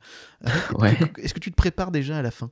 Psychologiquement Non, je suis, non, je suis quelqu'un qui pense pas trop Mhm. à long, euh, tu vois, au long terme. Mhm. C'est euh, psycholo- Non, tu vois, c'est une question, elle est intéressante. Mhm. Ouais, voilà. Mais pour l'instant, non, non, je, je sais que c'est parce qu'il y a la fin que j'ai autant la motive et que j'ai pas fait de pause et que j'ai toujours cette niaque. Je pense que j'avancerai en impro parce que on peut avoir des avancées en impro. hein. Je. Je suis pas en train de dire que pour faire des bonnes histoires, faut tout caler. Mais c'est que grâce à ça, moi, ça me permet parce que qu'est-ce qui fait que depuis 15 ans, je- j'enchaîne les 200 C'est pages? En France, ça serait humain que je fasse une pause, Mhm. que je dise j'en ai marre. Et en fait, je- vraiment, là, je te le parle franchement, puis Mhm. on le voit, puisque les tomes sont de plus en plus fat, ils sont de plus en plus généreux, donc c'est même pas comme si d'un coup tu sentais qu'il y avait une lassitude. C'est que dès que j'ai fini un tome, j'ai qu'une envie. C'est d'enchaîner le prochain, parce que justement, j'ai cette ligne d'arrivée. Je serais pas où j'irais, je pense que je- je- on serait là en disant 15 ans de Dreamland, tu leur as fait vivre ça, ben, il serait peut-être temps de se dire, bah, tu sais quoi, Mhm. je vais faire un petit finish au 25. Mhm. C'est une belle série, 25 tomes, tu vois Mhm. ce que je veux dire? Donc, euh, donc le fait qu'il y ait la ligne d'arrivée, c'est comme t'es, voilà, c'est, ça me motive, ça fait que j'arrête pas. Euh, Dans toute l'histoire, euh, tu m'as dit que donc tous tes personnages avaient un background bien défini, euh, auquel tu bossais beaucoup dessus. Euh, Il y en a quand même pas certains que tu aimes plus que d'autres? Franchement, non. Non. Non, non, euh, je. On sent bien quand même que Terence, y, il y a beaucoup de toi dedans. D'après ce que tu Et pas raconté sur ton forcément. enfance, etc., sur tes études, ainsi de suite. Alors, il y y a pas mal mais de toi. Alors, il faut pas confondre, il faut pas confondre le fait que pour raconter quelque chose de vrai, Mhm. et mais vraiment vrai, je vais lui choisir le même cursus que moi, ben parce Mhm. que je sais l'emploi du temps Mhm. d'un STT en fait. C'est parce Mhm. qu'il y a ce besoin de vraiment de réalisme. Mais Terence, c'est pas plus du aussi tout. au côté, tu vois, orphelin. Le deuil, euh, le deuil, il y a, mais oui et non parce qu'en fait, euh, tous tous mes persos euh, ont pas forcément même des histoires. C'est qu'en fait, je voulais qu'il ait une cicatrice. Mhm. C'est intéressant, Mhm. un personnage. En fait, voilà, c'est tu crées. euh. En fait, Dreamland s'est créé avec Terence. Tu crées Mhm. Terence, tu tu lui dis pour pour qu'il ait pour qu'il soit intéressant, Mhm. faut qu'il ait une cicatrice. Parce que tu vois, même c'est pour ça que souvent je dis au Ptio, quand il dit j'ai pas d'idée, j'ai pas de scénario, je fais non non mais déjà les scénarios ils pop pas comme ça aussi de temps en temps c'est fait des designs. Tu pars sur un design, même sans savoir où il va, si d'un coup tu fais une cicatrice à l'œil droit du perso, Mhm. quand tu es en train de le faire, c'est obligé que ton esprit vagabonde en te disant ben, où il l'a eu cette cicatrice? Et donc, et donc Terence, lui, il n'y avait rien d'apparent. Je voulais pas qu'il y ait un truc apparent parce que et je m'étais dit, ben tiens, j'ai envie qu'il ait une, cicatrice. Bon, ben c'est le deuil. Il fallait mhm. choisir le père, la mère. Je trouvais plus intéressant que comme j'avais choisi qu'il avait un frère, mhm. je voulais créer ce côté euh, les hommes sans la mère, tu vois. Mhm. Puis tu grandis différemment, tu as une sensibilité différente si tu grandis sans ta maman que sans ton padré. Donc euh, peut-être que oui, évidemment, euh, c'est pas autobiographie, mais disons que je sais de quoi je parle aussi tu vois. Mais ça aidé on n'a pas besoin. Comme tu as ancré ça à Montpellier, tu avais besoin aussi. Ça m'a... Non, ça m'a pas aidé mmh. parce que sinon, être auteur BD, ça se limiterait qu'à notre prisme à nous. Mmh. Et tu vois, j'ai fait Dreamland, j'avais 25 ans. Euh, est-ce qu'à 25 ans, ça t'empêche d'essayer de, trouver, de faire un perso intéressant qui a 80 ans? Est-ce que tu as besoin d'avoir 80 ans pour faire un perso intéressant de 80 ans? C'est ce qu'on disait, le but d'un auteur BD, c'est une éponge. C'est d'arriver à extrapoler. Donc je me suis nourri de tout, des histoires de potes, de, de ce qui arrivait à des mmh. potes, à des potes. Donc euh, c'est pas du tout autobiographique, c'est juste... Euh, moi, je suis quelqu'un normal qui, qui, qui, connaît plein de gens mmh. normaux comme tout le monde et en fait, je raconte des vrais gens en fait, tu mmh. vois c'est tout. Et donc euh, la mort, la vie, les joies, les, les, jalousies, les clashs font partie de notre quotidien. Et c'est vrai que ben, ça étonne un lecteur de manga de voir deux persos qui se clashent vraiment, deux potes, mais qui se clashent. Pas une, juste une dispute du bien du côté obscur et côté, euh, tu vois, c'est quand t'as Savane qui fait la morale à Terence et tout, c'est une vraie, un vrai clash de poteaux, tu vois, que tu aurais pu avoir avec ton pote hier sur tel sujet et tout. Et, et c'est ça. Donc, euh, c'est pas autobiographique parce que c'est tout ce qui m'a nourri et, se transpire mon œuvre, il n'y a pas de mmh. problème. Donc il y a un peu toi dans tous les personnages et un peu Exactement, de, tes amis, de tes potes, de tes connaissances, etc. Et des gens que tu rencontres qui font aussi partie donc, de, ces personnages-là, du coup. C'est ça. Je suis toujours dans, dans l'écoute, même des gens que je rencontre, que je connais pas personnellement. Mmh. Quand tu as quelqu'un, parce que les phobies, les phobies, j'ai vraiment besoin de témoignages parce que les pouvoirs Moi, quand je crée Dreamland, c'est pas X-Men, c'est pas One Piece. Tu mmh. te dis pas, lui, il a le pouvoir des éclairs juste pour faire un perso avec des éclairs. C'est faut que je trouve pourquoi il a eu peur des éclairs et une phobie vient d'un trauma, tu mhm. vois. Et le trauma, il faut, il faut l'inventer. Alors, c'est cool, j'ai l'imagination, mais des fois, quand tu as quelqu'un qui va me dire euh, en festoche, moi, ma plus grande peur, c'est de perdre mes amis. Mhm. Quel pouvoir j'aurai? Et j'ai dit, alors là, il faut que tu me dises, parce que c'est mhm. chelou. Et le mec, il avait 20 ans, tu vois. Et c'était marrant, parce que du coup, euh, euh, ça, ça, ça a expliqué aux gens, parce que c'était un festival, donc du coup, la, la foule s'est mise autour de nous et tout. Le pauvre, ça faisait un peu psychanalyse, mais du coup, tous les, les lecteurs présents ont compris comment je travaillais. J'ai fait, regarde, en fait, il faut que tu m'expliques pourquoi tu as peur de perdre ses amis. À 20 ans, c'est chelou. Et donc, le gars commence à dire, ben moi, en fait, quand j'étais petit, j'avais des problèmes de genoux à 7-8 ans. Et en fait, j'étais tout le temps à l'hôpital, donc j'ai pas fait de collège et j'ai découvert euh, le lycée comme ça. Ses genoux mhm. sont allés mieux quand il est allé au lycée. Et donc voilà, là, il a découvert la sociabilisation. Mhm. Et, donc pour ce ptio qui a été enfermé dans tout le temps en mode hosto et tout, mhm. et eh ben ses amis c'est tout. Donc il disait vraiment je suis prêt à tout donner. Il me demande de l'argent, il me demande tout. Et donc j'ai dit mais en fait ton trauma c'est pas de les perdre, c'est c'est que moi dans Dreamland là si je devais créer un perso qui a ton background parce que ton passé est intéressant, ben, dans Dreamland, je pense que tu aurais plutôt des genoux euh, indestructibles. Hmm. Tu vois? Et parce que j'aurais créé un petit background sur ça, un petit cauchemar où il est en train de se faire éclater le genou, et le jour où, où il arrive à, aller, à surmonter sa peur, et, d'un coup, ça ferait un voyageur qui a des genoux de diamant, et là, tu avais tout le monde qui a fait Ah, trop bien Et je fais C'est ça, en fait, c'est le hmm. trauma qui m'intéresse pour que je puisse me mettre à la place du mec qui a le trauma et se dire dans une nuit, comment il va arriver à, surmonter sa peur. Et hmm. c'est la façon dont tu surmontes ta peur qui te donne le pouvoir. Et c'est en ça que c'est super intéressant. Mm. Et donc, je suis tout le temps en, demande, en attente d'histoire. Mm. Voilà. Est-ce que ça a été euh, galère d'imposer un style manga dans le monde de la BD française? Alors, euh, ça a été galère, mais justement, j'ai rien cherché à imposer, en fait. Euh, et je me suis rendu compte que oui, les gens voulaient te donner des intentions que tu n'avais pas. Tu vois, en te disant le pré curseur, le premier, le machin. Il faut, j'espère qu'il aura les épaules assez larges pour faire ci. Pour...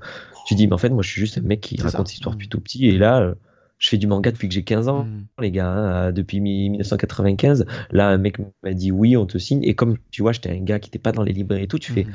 Osef de savoir si ça avait été fait ou pas fait en fait. Mm. Tu vois, j'aurais écrit la même histoire s'il y en avait eu 25 qui l'avaient fait avant moi ou si c'est zéro. Mais c'est vrai que ben, d'un coup, tu es projeté dans ce monde mm-hmm.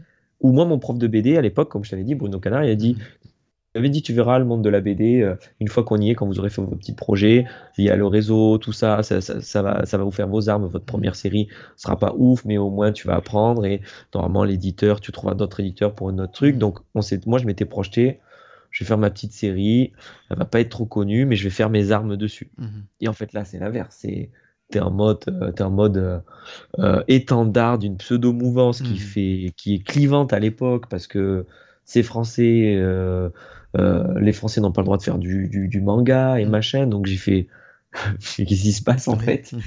Et, et comme tant mieux, c'est ce que me disaient Salim et Romain et tout. Comme j'ai ce caractère de s'en foutre un peu de tout, Mhm. peut-être heureusement, heureusement que Oui, heureusement que c'était sur comme ça, oui. Voilà, parce que tu vois, je m'en battais Mm. les couilles, mais vraiment, rien ne me touchait. J'allais pas voir les commentaires, Mm. Osef. Mes potes, Salim, euh, Salim, il était, il- ma sœur, tout ça, ils lisaient tout, ils en pouvaient plus. Mhm. Moi, je dis, mais on s'en fout, il y a des pages à faire, c'est tout, tu vois. Tu fais, j'écris pas ça pour les gens, en fait. J'écris pas ça pour. euh, Donc, mais après, c'est vrai que les interviews font que tu- on te pose des Mm. questions, des machins, mais honnêtement, euh, honnêtement, il y a, il y avait pas de calcul. Mhm. Oui, Mais alors maintenant, pour, pour l'avoir vécu, ouais, c'était très virulent. Mhm. C'était, c'était, on était, c'est une période où, tu vois, on dit la franco-belge, donc ça fait partie de notre patrimoine, la Mhm. BD. Ce format-là, Mhm. il est, il est français, il est belge, on l'a inventé, quoi. Et, et c'est vrai que le manga est- était considéré comme l'envahisseur à l'époque. Mhm. On en avait peur, on pensait que, que il, su- il supplanterait la BD. Mhm. Donc, tu as d'un coup le, le public franco-belge qui va te dire euh, si, si la nouvelle génération fait du manga, où va-t-on? Et de l'autre côté, ceux que tu te dis peut-être qu'ils vont être de ton côté, les fans Mhm. de manga vont. Eh bien, en fait, non, parce Crime que. de que- lèse-majesté, tu, tu, tu plagies. Ah ben, Mhm. ah ben ouais, mais c'est au-delà de ça. C'est, c'est, ils sont tellement à fond et pro-japonais que, Mhm. Que t'es le, t'es, t'es le pire. Et donc, en fait, tu te retrouves, tu te fais défoncer partout. Alors les que deux premières toi, années, euh, t'as jamais voulu singer quoi que ce soit. Mais non, en ton plus, tu style, vois. ton histoire, t'étais en plus en France, tu t'es pas dit tiens je vais faire un manga au Japon, Exactement. etc. Donc t'avais déjà ton calcul. style et ton histoire. Donc euh, t'étais tellement. Mais c'est vrai que Dreamland cochait toutes les cases du, du truc marketing en disant regarde, il fait ça en France, mais tu fais gars, le seul gars que je singe, c'est Mm. moi-même. C'est mes histoires depuis que je suis tout petit. Donc, euh, et c'est pour ça que c'était Mm. très étonnant en fait, euh, cette, euh, cette virulence dans les commentaires et tout. Mm. Mais c'est, c'était, moi j'ai tendance à me, me référer à la vraie vie. Mhm. Et donc, du coup, les deux premières années, j'ai fait que des festoches. J'ai Mhm. fait 80 festivals, 80 dédicaces en librairie les deux premières années. Mhm. Et en fait, les gens qui viennent te voir, c'est que du bonheur. Et en fait, euh, j'ai jamais vécu du, du négatif, même au début de Dreamland, parce Mhm. que c'était du virtuel. Et comme je le regardais pas, Mhm. et j'avais tous les week-ends la- les vraies sensations, des vrais gens qui, Mhm. les yeux dans les yeux, te disent c'est bien, on va tester et qui reviennent. Et donc, euh, mon succès, il est là aussi, ça Mhm. je le sais, c'est que je suis allé chercher le public, puisque personne m'attendait. Personne ne voulait acheter du Dreamland, le tome 1, on s'en fout. Mais le fait que tu sois là tout le temps, dans toutes les festoches, dans tous les petits Mhm. patelins, les gros, les petits, et que tu dégages un truc sympa, tu Mhm. fais un petit dessin, je forçais, j'ai jamais forcé à l'achat. Tu veux, tu veux une feuille, mais vas-y, c'est normal, t'as la petite de 4 Mhm. ans qui vient, elle veut un dessin d'un Pokémon, mais tiens, et puis c'est pas grave, puis t'as la maman qui revient et qui dit, ah, c'est gentil, je vais vous prendre le tome, et après, Mhm. c'est le papa qui est fan d'année en année qui revient. Et en fait, c'est ça, il y a ce côté toujours, comme tu dis, la générosité avec les tomes, elle est aussi dans ce que moi, je, quand je vais en festoche, Mhm. là, par contre, c'était une vraie découverte. Mhm.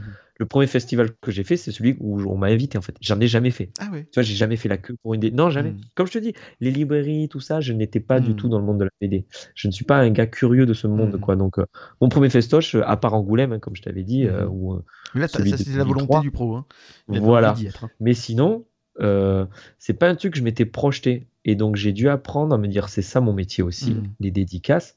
Et putain, c'est trop bien. Et donc, quand je suis en dédicace, je me, je viens, je suis là que pour les gens, tu vois. Mhm. Je, je ne pense pas à moi. Je fais jamais de pause. Je fais des dessins jusqu'à la fin. Il faut que tout le monde ait son dessin. Mhm. Euh, si, euh, si par, par mesure de sécurité, ce qui est normal, le festoche doit fermer alors qu'il manque 10 gars, tu dis, ben, on va dans un bar, on finit dehors, on finit euh, en marchant. Mhm. Voilà, c'est, tu viens pour les gens. euh, et ça a joué en fait dans, dans ce monde où quand même il y a un peu la table, tu Mhm. vois, il y a l'auteur et les gens, la dédicace, il y a un respect. Moi, tu vois, tu, tu me réveilles en dédicace, j'ai j'ai dédicacé au début avec cette table et assis et ça me gênait Mhm. d'être assis en face des gens, eux ils étaient debout, il y avait une espace de table, ils Mhm. voyaient le dessin à l'envers quand ils dessinaient et donc très vite c'est fini, j'étais de l'autre côté de la table, debout, Mhm. euh, le cul un peu posé sur la table et au milieu de la foule. Et voilà, et c'est ça mes dédicaces. Euh, Tu dis mais viens, viens, mets-toi sur la gauche. Parce que je suis quelqu'un, je- j'ai pas besoin de ma bulle, tu vois. j'ai- Tu peux rentrer dans ma bulle, c'est pas grave. Tu vois, je suis pas quelqu'un qui a besoin de distance Mhm. avec les gens, c'est normal, hein, chacun son caractère. Mhm. Et en fait, ça a joué aussi. Les gens ont fait mais regarde, c'est un fou lui, c'est trop bien et machin. Et donc j'ai fait pareil. Hein. Comme c'est ça qui est bien. Comme j'étais jamais là en festoche, j'ai fait mes propres règles en fait. C'est ça. Tu vois.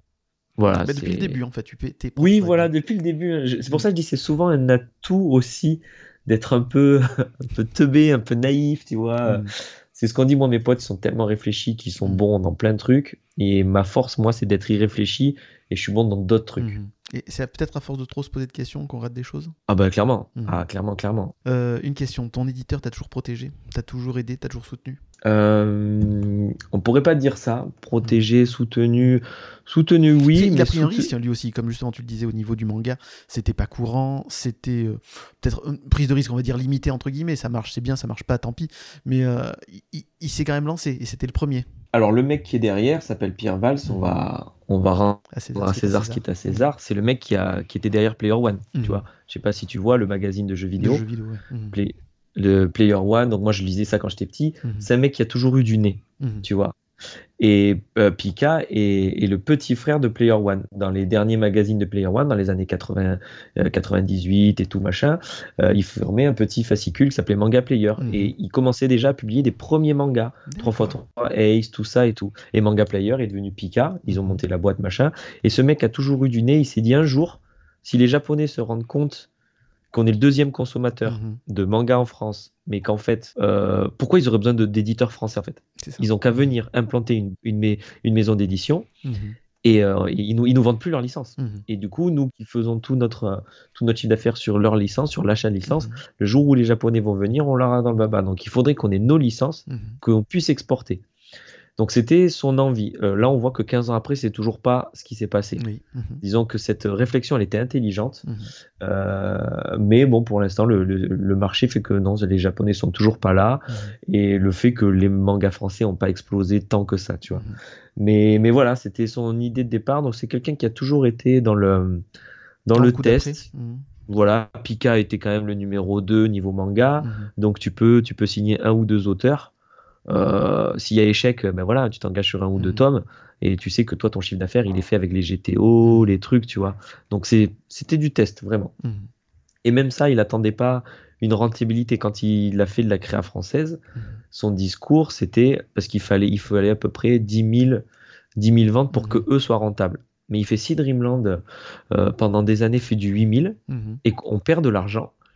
Mais tu vois, il avait cette philosophie, il disait 8 000, 8 000 lecteurs, c'est beaucoup. Mhm. 8 000 gens qui aiment une série. Donc on la continuera en fait. Mhm. On va pas arrêter. C'est on arrête une série quand on sait qu'on a 2000, Mhm. 2000 lecteurs. Ça reste beaucoup 2000, mais là on perd trop d'argent. Donc on Mhm. fait pas non plus. Tu vois, les éditeurs, ça reste quand même Mhm. des commerciaux. C'est une industrie. On fait pas ça pour perdre beaucoup d'argent, mais ils font pas ça que pour selon les projets. Voilà. Quand ils ont investi dans une licence de ouf, qu'ils ont acheté des milliers, évidemment qu'il faut que. Mais le manga français, donc tu vois, il avait cette cohérence. On n'avait pas cette épée de Damoclès des Mhm. chiffres avec lui. C'était juste que si vraiment, vraiment on se vote, ben les gars, on va arrêter. Mhm. Mais il estimait que 8000, si, on, si Dreamland atteignait 8000, on continuerait l'histoire parce que ça valait le coup de, de faire plaisir à, à cette communauté Mhm. qui serait formée. Parce que 8000, c'est c'est sympa. Mais il toucherait pas d'argent. Mhm. Donc tu vois, voilà, il y a aussi cette, euh, ce- cette, cette philosophie du gars qui a fait qu'on était bien.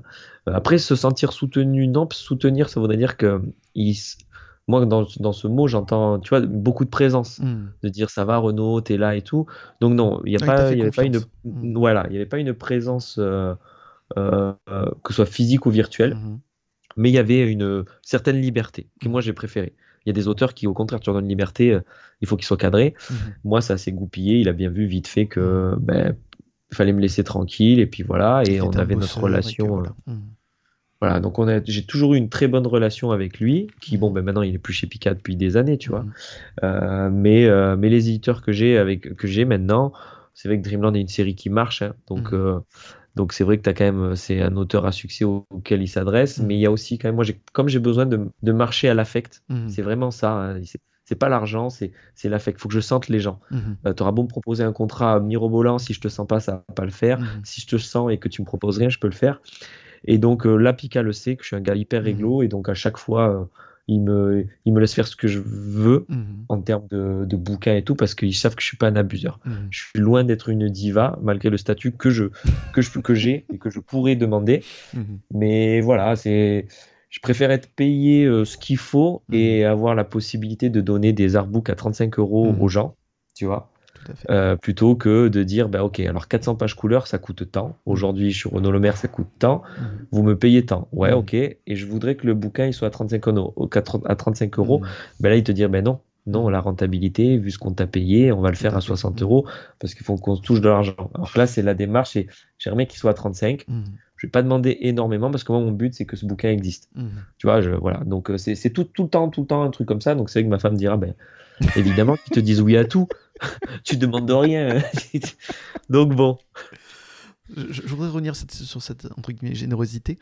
Tu es donc précurseur au niveau du, manga en France. Euh, tu, tu, as créé le premier manga français, mais tu as aussi participer à la création du rôle d'assistant au niveau euh, des droits. Euh, est-ce que tu peux un peu nous raconter ça? Parce que c'est quand même hyper important. Ben, j'ai envie de dire, une fois que tu pars en premier, c'est toi qui vas taper tous les murs en fait. Donc euh, tu vois, c'est c'est pas des trucs à mettre encore à mettre à son à mettre tu vois à son palmarès. Mm. C'était disons que c'était logique en fait mm. que ce soit moi qui qui ai les premiers les assistants. mais Donc mais c'est vrai. Oui, c'est vrai. Voilà, vrai, ça a été, ça a été tu peux dire oui, ouais, il le faut, il y en a besoin, etc. Mais tu as réussi à l'imposer. Comment ça s'est passé? Ouais, ouais. Ça s'est passé, mais euh, c'est vrai qu'en France, euh, contractuellement, le statut, c'est soit tu es dessinateur, mhm. euh, scénariste ou coloriste. Mhm. Assistant, ça n'existe pas en franco-belge. Mhm. Ça existait avant, hein, clairement. Hein. Mais disons que qu'est-ce qu'ils font? Est-ce qu'ils ont des droits d'auteur? On les rémunère à la case, à la planche, à comment, machin. Donc moi, moi j'ai eu la chance, c'est comme on dit, hein, dans le, comme je dis souvent, mais c'est assez vrai, dans le succès, il y a toujours une part de chance. Moi, moi, mes potes sont des dessineux. Tu vois, je parle de Salim et Romain depuis tout à l'heure. Ben, c'est pas des assistants, c'est que c'est mes potes qui. Je suis arrivé, j'avais le compte à Dreamland. Voilà, qui est mon cousin en plus. Tu vois, donc c'est la famille. On parle mm. des meilleurs amis et de la famille. Mm. Donc il n'y a pas plus. Euh, il n'y a pas plus euh, cercle vertueux, euh, sans langue de bois, on se dit tout, il n'y a aucun tabou d'argent, rien. C'est que de, de l'entraide en fait. Et donc déjà pour arriver à avoir ce genre de relation avec deux personnes qui en plus sont des tueurs en dessin. Tu vois, c'est un aliment des planètes quand même. Mhm. Donc tu dis, moi, j'ai pas eu des assistants, j'ai pas eu à chercher à faire un casting et parce que j'aurais pas été capable. Mhm. À, à l'époque où j'avais besoin d'assistants, si mhm. j'avais pas eu mes deux potes qui étaient là, qui étaient juste à un mètre de moi et qui euh, remplissaient tout ce qu'il fallait pour le rôle, j'aurais pas pu, tu vois. Et donc, et quand c'est tes amis, quand c'est ta famille, eux, ils ont un discours en disant, pense pas à nous, et mhm. toi tu vas penser qu'à eux. Bah Donc en fait, c'est arrivé que du coup, voilà, on s'est battu. C'était euh, dès le début, évidemment, tout travail mérite salaire, mhm. mais Pika ne pouvait pas financièrement investir plus euh, euh, dans des assistants. Donc dès le tome 1, ils m'ont aidé. Mais mm. dès le tome 1, c'est leur mot, c'est ne dis pas que tu qu'on t'aide. C'est dit que tu es tout seul, tu fais Dreamland tout seul. Mm. Mais dès le 1, il y, a mes potes qui m'aident au décor et tout. Mm. Et donc à chaque tome, à chaque contrat, je dis à Pika, bon bah alors, parce qu'il le savait, hein, euh, les assistants, ça serait bien les rémunérer, machin. Et comme c'était un peu, voilà, même Dreamland, on savait pas si ça allait mm-hmm. continuer. Euh, oui, non, tu sais, Renaud, on te paie déjà, voilà. Enfin, tu vois, je le dis souvent en interview, donc c'était ça. Et puis, arrivé, arrivé au tome 5, mm-hmm. où il y avait l'Enfest Quest qui allait sortir en manga de Ludo Lulabi chez Soleil. Tu vois, l'adaptation de l'Enfest en manga. Voilà. Et eux, par contre, euh, l'éditeur, dès d'emblée, ils cherchaient des assistants pour le mm. tome 1 de, de, Ludo. Ils avaient compris qu'en fait, que le manga français, ça allait être dur de percer. Mm. Mais si on n'en fait qu'un par an, euh, ça percera jamais. Il faut, mm. il faut que le dessinateur il envoie, comme au Japon. Donc on va trouver des petits mecs pour faire les décors. Et donc euh, ça c'est su. Et moi, et donc ils rémunéraient. Mhm. Et donc, qui était plus près que mes potes pour, euh, pour réussir mhm. l'entretien? Ben, C'était eux. Oui. Donc, moi, quand Salim, euh, quand Salim dit Ah, j'ai envie de tester, tu fais Mais fais-le. Mhm. Et si tu vas, euh, si tu remportes le poste, ben, je serais trop content. T'arrêtes Dreamland et tu vas faire l'Enfust, qui est quasiment le Dreamland killer à l'époque. C'était le manga français qui aurait pu avoir plus de ventes que Dreamland parce que c'était voilà licence l'Enfust et tout. Et c'est comme ça qu'on l'a vendu à Pika. Je, en fait, mes deux potes, ils vont aller chez mm. un autre éditeur, chez un manga, chez un manga français qui mm. pourrait être le, le, premier après en vente et tout, parce qu'ils étaient bien contents que Dreamland continue à vendre. Et donc voilà, mm. c'était c'est un rapport de force avec l'éditeur tout le temps. Euh, il peut être sain le rapport de force. Et ben au tome 5, il s'est avéré que les ventes étaient là et parce qu'il y a eu ce petit chantage en disant ben voilà c'est ça et ben on a pu euh, on a pu obtenir un contrat donc ils ont dit bon on peut en payer un mm-hmm. Euh, et par contre, est-ce que toi, tu, peux baisser ta page et, mmh. payer l'autre? Et bon, bah, j'ai dit banco. Mmh. Donc, tu vois, même euh, aller au 5, donc moi, j'étais moins payé au tome 5 qu'au tome 1, tu vois. Mmh. Voilà, mais voilà, tout ça, c'est. Surtout que tu as commencé à toucher des royalties qu'à partir du tome 12, c'est ça? Ah ouais, c'est à partir. mm. Ouais, le 1, je l'ai remboursé. euh, bah, c'est ça en fait. C'est tu, tu touches quasiment euh, entre 8 et 10% sur un, un prix hors taxe. Donc c'est Mhm. c'est 50 centimes par manga, puisqu'un manga c'est quasiment 7 Ouais. euros. Mhm. Hors taxe c'est 6,50. Mhm. Tu vois, c'est- 8%, 10 pour, euh, c'est 50 centimes. Quand tu es payé. Mhm. en avance sur droit 14 000 euros, eh ben, tu toucheras ton premier centime quand on aura vendu C'est ça. 28 000. Et Exactement. 28 000 euh, en BD, c'est beaucoup quand même, Mhm, tu vois. Donc euh, voilà, c'est facile. euh. Mhm. Bon, donc, grâce à toi, le rôle d'assistant est reconnu maintenant. Et euh, voilà. Euh, ben non, non, justement, tu Ah, vois, toujours je pas trouve que ben Pas non, encore pas du suffisamment, tout. du moins. Non, non, non, pas du Mhm. tout, parce que c'est comme d'habitude, on va donner des assistants à ceux qui marchent. Oui. Alors Mhm. que ben, vous voulez copier le format manga, les mangas japonais, ben alors faites comme les japonais, ils donnent des assistants dès le tome 1. C'est, c'est, ils misent sur un poulain en fait. Alors qu'en France, c'est on, on minimise la prise de risque. On va donner à celui qui, qui a déjà, Mhm. qui fait rentrer l'argent, tu vois. Donc moi aujourd'hui, oui, là j'ai re, rechopé des assistants pour le Mhm. tome 20. euh, parce que j'en avais marre. Donc euh, Salim et Roro ont arrêté d'être assistants au tome Mhm. 15 et 14 Mhm. parce que on a cligné des yeux et 10 ans s'étaient passés. On les a pas vus passer. Et c'était toujours le même truc où moi j'étais mis en avant. En Mhm. 10 ans, on parlait de Renaud Le Maire et de. Dreamland. Et mes potos qui sont aussi doués et tout. Et c'était le deal de départ. C'est on aide celui qui est mis en avant en premier. C'était moi avec. Dreamland. Mais le but, c'était d'aider Romain, c'était d'aider Salim aussi dans ce que moi j'aurais pu avec mes compétences. Et en fait, ça fait les gars. On est au tome 14. Mhm. Le... C'est, j'ai l'impression que ça, voilà, donc on a tous convenu, hein, c'était, on avait besoin de chacun voler de, de nos propres Mhm. ailes, et donc j'ai, été seul à partir du 16. Mhm. Euh, Romain, dès qu'il a arrêté, ben, tu vois, il a pu prendre Il a du temps pour, Dark, c'est ça pour, Qui est pour, toujours chez voilà, pour faire son dossier, Mhm. et il a sorti Everdark deux ans après. Salim, euh, Everdark, voilà. Mhm. Tome, il y a cinq tomes chez Pika Édition, le 6 sort cet été. Euh, Salim, lui, s'est épanoui dans ce qu'il a trouvé sa vocation. Mhm. Il est prof à l'ESMA, dans des écoles de ouf et tout, euh, prof de dessin, de, de design, de tout. Euh, et voilà, et donc du coup, moi, du tome 16 au tome euh, 20, j'étais seul, Mhm. re- seul et tout. Et là, c'était vraiment un petit. euh, J'en avais marre de faire mes décors. Mhm. J'avais plus envie. J'ai fait, j'ai fait 5000 pages, je suis à C'est ça. 200 chapitres. Tu fais, tu sais quoi, je vais demander euh, pour le tome 20 euh, à, à mon éditeur si on peut pas Mhm. repartir sur euh, des assistants, mais là, il va falloir que je les trouve. Ça. Et donc, il m'a dit banco. Et je voulais faire les choses dans l'ordre cette fois-ci. Mhm. Tu vois, avec, euh, avec l'expérience des potes, c'est donne-moi d'abord un tarif. Mhm. Je sais que je veux deux assistants, j'en veux pas qu'un, Mhm. parce que un, il aurait une masse, une masse de travail qui fait que il, il serait débordé. J'irais plus vite que lui et on serait là à attendre qu'il nous donne les pages. Donc il en faut deux. Donc combien tu paierais euh, un assistant, Mhm. sachant qu'il en faudra en rémunérer deux? Donc Pika m'a dit ok, euh, on, on entend ta requête, on, on revient vers toi, euh, on va te faire une proposition. Donc ils m'ont de suite, j'ai pas eu à négocier moi dans ma tête, je m'étais dit voilà, s'ils me proposent 2000, je dirais c'est abusé. Mhm. S'ils me proposent 2500 d'entrée euh, pour la moitié de notre tome, tu dis c'est c'est pas mal, mais Mhm. si on peut toujours plus, on va essayer. Mhm. Et d'emblée, Pika a dit euh, 3000 euros l'assistant, est-ce que ça va? J'ai dit c'est assez réglo, euh, c'est à celui qui va accepter. Donc au moins, tu sais, quand tu lances l'annonce, Oui, tu pars pas sur peux pas dire c'est c'est. C'est si, si ça. tu acceptes de, de, de, de pouvoir le poste, c'est que tu as Mhm. compris que les 3000 euros euh, te vont. Et puis, c'est ce que je disais, c'est que moi, les assistants qui vont, qui vont, que je vais prendre, j'espère pour eux que euh, Dreamland ne va leur prendre qu'une Mhm. journée. Parce Mhm. que tu ne pourras pas vivre avec 3000 euros en Mhm, 6 mois. clairement. Donc, euh, Mhm. si tu mets 6 jours à faire mes pages, ne, ne, ne viens pas en fait. Mhm. C'est donc voilà, donc tu vois, et donc j'ai une fois que j'ai eu le tarot, j'ai commencé à l'annoncer, mais pas sur mes réseaux sociaux. Mhm. Je voulais le faire en catimini parce que j'aurais eu j'aurais eu des demandes de tout, tu vois, Oui, de plein de petits hauts et tout. Et comme le but c'était d'avancer, j'étais en plein tome 20 et le 20 était un peu l'éprouvette. J'avais fait la moitié Mhm. et j'ai justement je m'étais dit tiens on testera la moitié du, du tome 20 Mhm. avec des assistants.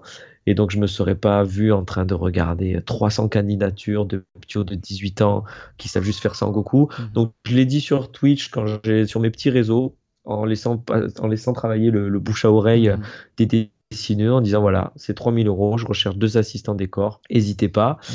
J'ai eu une petite quinzaine de demandes. Mhm. Non, j'ai eu 20 demandes et il y en avait 15 qui avaient le niveau euh, Mhm. que, je, que, j'ai, que j'estimais bien sur leur présentation leur Instagram et tout. Et donc, pour ça que même ça, c'était très, très nouveau. Je, je me suis, j'ai fait ça en juin, juin, de la, de, de- de- ju- juin il, y a, il y a deux ans, où je me suis dit, bon, alors là, par contre, c'est plus le même rapport qu'avec tes deux potes. C'est des inconnus. T'es quand même un peu le boss, puisque Mhm. t'as plus la même aura aussi. Et tu dis là moi je veux pas. Parce que j'ai eu des demandes des potes qui m'ont dit tiens regarde j'ai deux, deux auteurs de BD au Japon dans un atelier. Mhm. Euh, ils seraient motivés parce que franchement 3000 euros le tome. Si t'en fais deux ça fait 6000 ils sont deux dans l'atelier c'est une rentrée de 12 000 euros pour Mhm. leur atelier. T'inquiète euh, ils sont à fond et tout. Et je me suis rendu compte quand ce pote m'a dit est-ce que je leur en parle c'était des auteurs euh, Mhm. vraiment euh, du même level que moi limite du même âge. Et je me suis dit, je veux plus, je veux pas ce rapport. Je veux Mhm. pas être en train de parler dessin ou que le gars dise, parce qu'il aurait raison, il est Oui. légitime. Mhm. Quand tu lui dis, bah, tu sais, là, tu fais, tu fais ce, tu fais ce décor, il te dit, ah, mais tu sais, là, ça serait mieux. Tu- Là, j'avais envie d'être comme en mode. Japon. Mhm. C'est, moi le boss. C'est tu fais. Il y a évidemment un rapport humain, mais je préférais avoir du petit jeune, tu vois, et pas être en train d'avoir une bataille d'ego avec un mec qui qui accepterait pas que ben, c'est moi qui décide et puis c'est tout. Donc du coup j'ai dit non et donc en fait dans les 13 que j'avais choisis ils avaient ce profil de vraiment jeune jeune talent machin et je leur ai fait faire passer un test donc j'ai envoyé un dossier c'était Mhm. tous le même ils avaient tous la même deadline Mhm. puisque c'est important Oui. euh, le manga la deadline Absolument. et donc c'était dessiner alors euh, des décors de réalité de- d'après photo, euh, dessiner des décors de Dreamland, donc euh, je- avec mes annotations, des décors bien précis en disant il faut qu'il y ait ça derrière ce perso. Euh, des cases total lâchage pour savoir niveau euh, niveau euh, ben, pré- euh, Créativité. euh, Ouais, voilà, créativité, euh, euh, ce qui, ce qui ce qu'ils sont capables. Après euh, 3-4 pages où c'est le même royaume, mais qu'il faut faire tourner dans tous les Mhm. angles pour voir si les mecs pigent les volumes et pigent les, les angles de caméra et tout. Donc, moi, c'était la première fois que je faisais ça, Mhm. faisais ça. Et quand ma femme a fait le dossier, elle fait Ah ouais, mais c'est un truc, ça met une pression de ouf. Ah oui. Donc, en fait, c'était un bon truc, tu vois. Mais euh, j'étais là, je suis Oh putain, je sais pas faire ça. Et puis, en fait, elle m'a dit Mais si, si. Là, le dossier, euh, franchement, les mecs qui vont le recevoir, euh, euh, tout est complet, quoi. Et donc voilà, euh, j'en avais, j'en ai sélectionné deux. Franchement, il y en avait 4-5 euh, qui Mhm. méritaient, quoi. Mais, euh, mais j'ai sélectionné les bien. deux qui allaient. Et en fait, c'est ce que j'ai dit, c'est un contrat au tome. Mhm. Parce que moi, ce que je veux pas, c'est c'est enfermer un mec Oui. dans, dans le sillon, le sillage de, de Dreamland. Mhm. C'est c'est là, tu signes le 20, on signera le 21. Mhm. Si pour le 22, tu me dis Renault, ça y est, j'ai signé, parce que tous les gars bons sont tous des- quasiment des auteurs en devenir. Donc Oui. ils ont envie d'être auteurs de leur Tout série. Mhm. Et ça, je l'entends parce que moi, jamais j'aurais été Mm. assistant de note. Donc, c'est toujours pareil, se mettre à la place de l'autre. Et tu dis, voilà, moi, j'ai besoin de vous pendant ce laps de temps. Mais le jour où, où euh, eh ben, vous voulez de vous proposer, mais tant mieux, et c'est le but. Donc, voilà, c'est du contrat au tome. Mhm. Et donc, pour l'instant, c'est toujours les deux mêmes. Euh, euh, PE, qui est un petit gars de Lille, Mhm. qui a une petite vingtaine d'années, et Géo, qui est de Montpellier, qui est, qui est sur son dossier. Lui, lui c'est un auteur, il est à ça de signer, tu vois.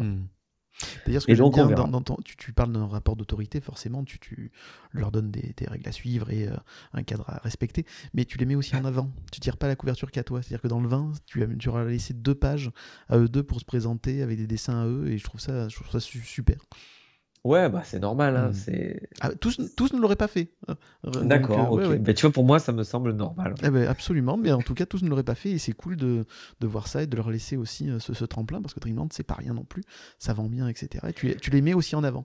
Donc, tu as cette idée de C'est les faire ce, travailler. que, les- c'est ce que tout mon Voilà. entourage me dit, oui. Mm. Tu vois, moi, j'ai pas conscience. J'ai- Mm. J'en ai conscience, mais disons que c'est pas un truc qui est tout le temps dans mon cerveau de se dire, tu te rends pas compte de ce que de ce qu'est Dreamland en fait. Mm. Donc c'est vrai que souvent quand je dis ah ben là je vais mettre, enfin non mais tu fais des cadeaux à tout le monde en fait Et en en plus, tu les pousses à se dépasser. Et aussi, tu dis, Oui. voilà, à l'année, ok, très bien, enfin au tome, etc. Comme ça, si tu as envie de faire autre chose parce que tu veux faire autre chose, tu peux, fonce. Et Oui. dans cette idée-là, pas pour les virer justement, mais pour leur dire, voilà, tu, tu es un auteur, tu vas, vouloir, tu vas avoir envie de faire autre chose, mais tu as la possibilité, fonce. Certain ça. justement euh, pour toi de cette expérience. Ouais, donc c'est vachement bien. Ben cool alors, mais, mais, mais ouais voilà, tu vois je te dis, c'est... j'essaie de faire les trucs à ma sauce Mhm. tout le temps en fait. C'est, ça qui est cool, hein, j'avoue. hein. D'ailleurs, là, je, je saute sur ce que tu as dit pour un de tes auteurs. Tu t'es dit, tu vas faire toute ta vie assistant et tu as des envies, tu veux pouvoir créer. Est-ce que tu n'as pas la crainte, à un moment donné, d'être l'auteur d'une seule série? J'entends, euh, comme Akira Toriyama sera connu uniquement pour Dragon Ball, même s'il y a eu Dr. Slump, même s'il a fait d'autres histoires courtes, etc., il sera connu et reconnu que pour euh, Dragon Ball. Euh, Otomo ne sera connu que pour Akira, malgré toutes les autres histoires qu'il a pu créer. Il sera reconnu pour ça. Est-ce que tu n'as pas peur d'être reconnu que pour Dreamland ou est-ce que tu n'en as rien à faire en fait et tu te dis je prends, je me fais plaisir et le reste je m'en fous? Ben voilà, tu connais la réponse. répété- voilà. Non, mais répondu. en fait, c'est que c'est ça, c'est que je cherche pas à être connu, reconnu. Mm. C'est un fait, en fait. Si après, du coup, là, la question, euh, je vais y réfléchir, tu dis, ben, Mm. si on me connaît que via Dreamland, ben, c'est bien, c'est pas bien, j'en ai rien à carrer, mais Mm. ce que je sais, c'est que moi, je, je vais faire d'autres choses, en fait, Mm. tu vois. C'est, euh, c'est je vais faire d'autres séries. Qu'elles aient pas le succès ou quoi, c'est pas grave. Mhm. C'est que moi, comme, je te, comme on parle depuis tout à l'heure, le plaisir, il est quand je fais ma page, quand je suis avec mes persos. Et ben, euh, le, la prochaine série, j'ai trop hâte de la faire et, de- d'avoir ce plaisir. Mhm. Qu'après Dreamland soit l'œuvre de, soit, soit, soit, soit ce qui fait que je sois connu et tout, Mhm. c'est c'est même logique et je pense que, que je, là, en termes de créateur, je sais que je ne trouverai jamais un scénario aussi parfait dans le sens où tu peux faire ce que tu veux Mhm. euh, que Dreamland. Ça, j'ai conscience que Dreamland, c'est pas l'œuvre de ma vie Mhm. parce que tu vois, je l'ai eu en 2004, Tout à j'ai signé en 2005, c'est sorti en 2006. Mhm. Euh, donc, c'est pas un truc que j'écris depuis que j'ai 20 ans. euh, voilà, c'est la continuité. Mhm. Mais Terrence a été créé en 2004. Donc, Mhm. c'est pour ça qu'il n'y a pas un attachement euh, du, euh, de nostalgie. Donc, Dreamland, si, c'est l'œuvre de ma vie dans le sens où c'est grâce à lui que j'en vis, c'est grâce à lui que j'ai pu avoir un crédit. Tout ce que j'ai autour de moi, c'est grâce à Dreamland. Donc, ça, il n'y a pas de honte à le reconnaître et à dire merci. Maintenant, moi, en tant que mec qui s'éclate, et donc c'est ce que je te dis, ma routine de tous les jours Mhm. à dessiner à mes persos, t'inquiète, tous les autres persos qui vont arriver, Mhm. pour moi, ils auront le même statut. Que le public le prenne différemment, comme je t'explique, OSEF complet de, de ce que prennent les gens, comment, le prennent, comment ils le prennent en fait. Le tout, c'est que tu t'éclates et c'est l'essentiel. Et c'est ça, c'est ça. Euh, Puis c'est déjà bien d'être reconnu pour ah, une série, clairement. tu vois. Enfin, Mhm. c'est pour Ah non, ça non, que. mais c'est. Non, non, voilà, c'est c'est pas énorme. un hein. truc Euh, que, Akira vois, Toriyama, je- Otomo, comme les Ah bah exemples oui. que j'ai donnés, ce sont des grands maîtres et ils le resteront toute leur vie. Mais je me dis qu'à un moment donné, quand tu as créé quelque chose, est-ce que tu n'as pas envie de démontrer ou montrer que tu sais faire autre chose? Euh, Voilà, Bah, que tu veuilles, tu, tu veuilles marquer aussi autre chose. Est-ce qu'à un moment donné, quand tu auras fini ça, Dreamland, et que c'est l'éclate, que tu as marqué les esprits, que tu as été le premier mangaka français, ainsi de suite, et t'as pas envie à un moment donné, est-ce qu'une autre histoire, ce serait bien qu'elle marche aussi? Euh, Voilà, c'était c'est ça parce que moi, Eh Akira ben Toriyama, ben ce en que je fait, vois, ce qu'il fait, ouais. c'est que là il fait en effet que du euh, que du commercial dire que ouais euh, il, va, il a écrit des histoires et tout mais il a il avait plus la pêche déjà depuis un moment et ça ça je trouve ça dommage quand on est un créatif et qu'on aime créer surtout et que Akira Ouais, Toriyama faire mais tellement je pense que. Toriyama était pas, un auteur comme moi. Mhm. Euh, je, je ressemble plus à Oda, toute Mhm. proportion gardée, un mec qui est habité par son personnage Mhm. et son histoire. Toriyama, euh, et c'est pour ça que c'est ça qui est génial, Mhm. une œuvre comme Dragon Ball est aussi culte qu'un One Piece, Mhm. alors que là, tu as un mec qui sait où il va de A à Z, Mhm. et tu as un autre gars, en parlant de Toriyama, qui sait Mhm. pas ce qu'il raconte. tout à fait Chaque art qui s'invente, Mhm. il en a marre, mais il refait. Donc Toriyama est vraiment pas du tout. euh, c'est pas du. Je ne suis pas. il est- je sais qu'on on n'est pas du tout le même genre de Mhm. créatif. Tu vois. Et après, là non justement, tu vois, c'est. Je cherche à, à- je ne, je ne cherche pas à démontrer quoi que ce soit. Mhm. C'est ce que j'explique aux Ptio Mhm. quand ils trouvent une motive en disant ah j'aimerais vous vous surpasser ou j'aimerais atteindre ce niveau, Mhm. c'est mon objectif, c'est ma motivation.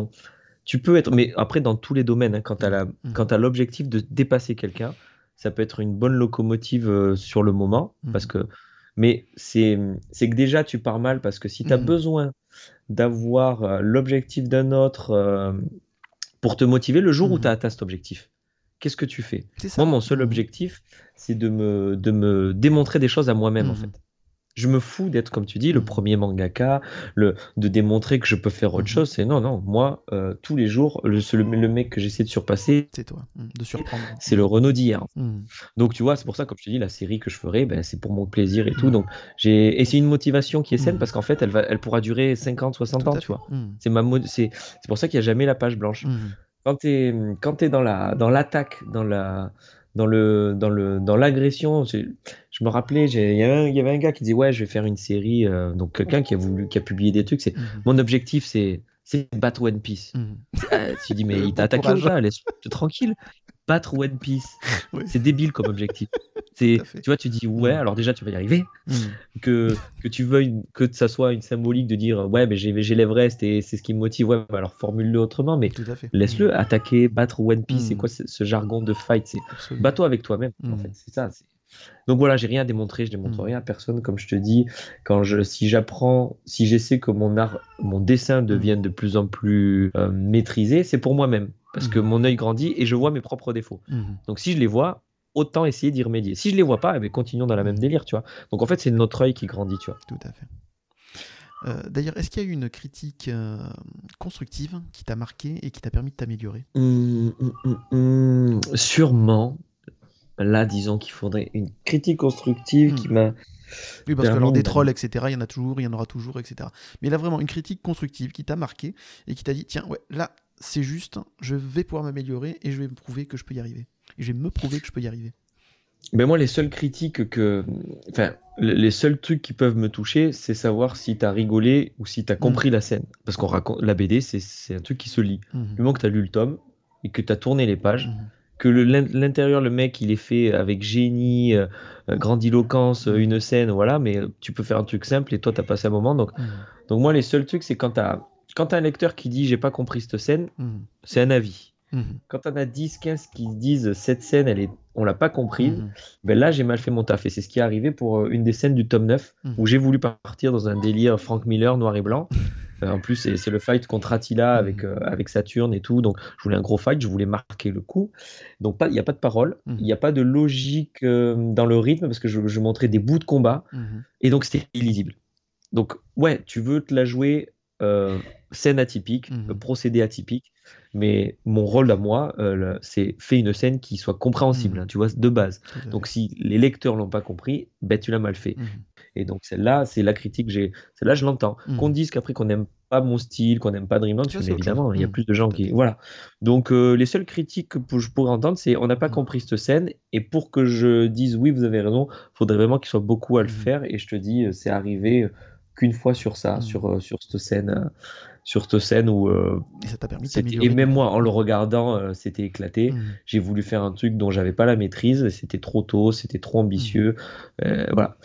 Donc, euh, alors que des fois, que tu tombes avec des lecteurs, fait ah mais là j'ai pas compris. Mhm.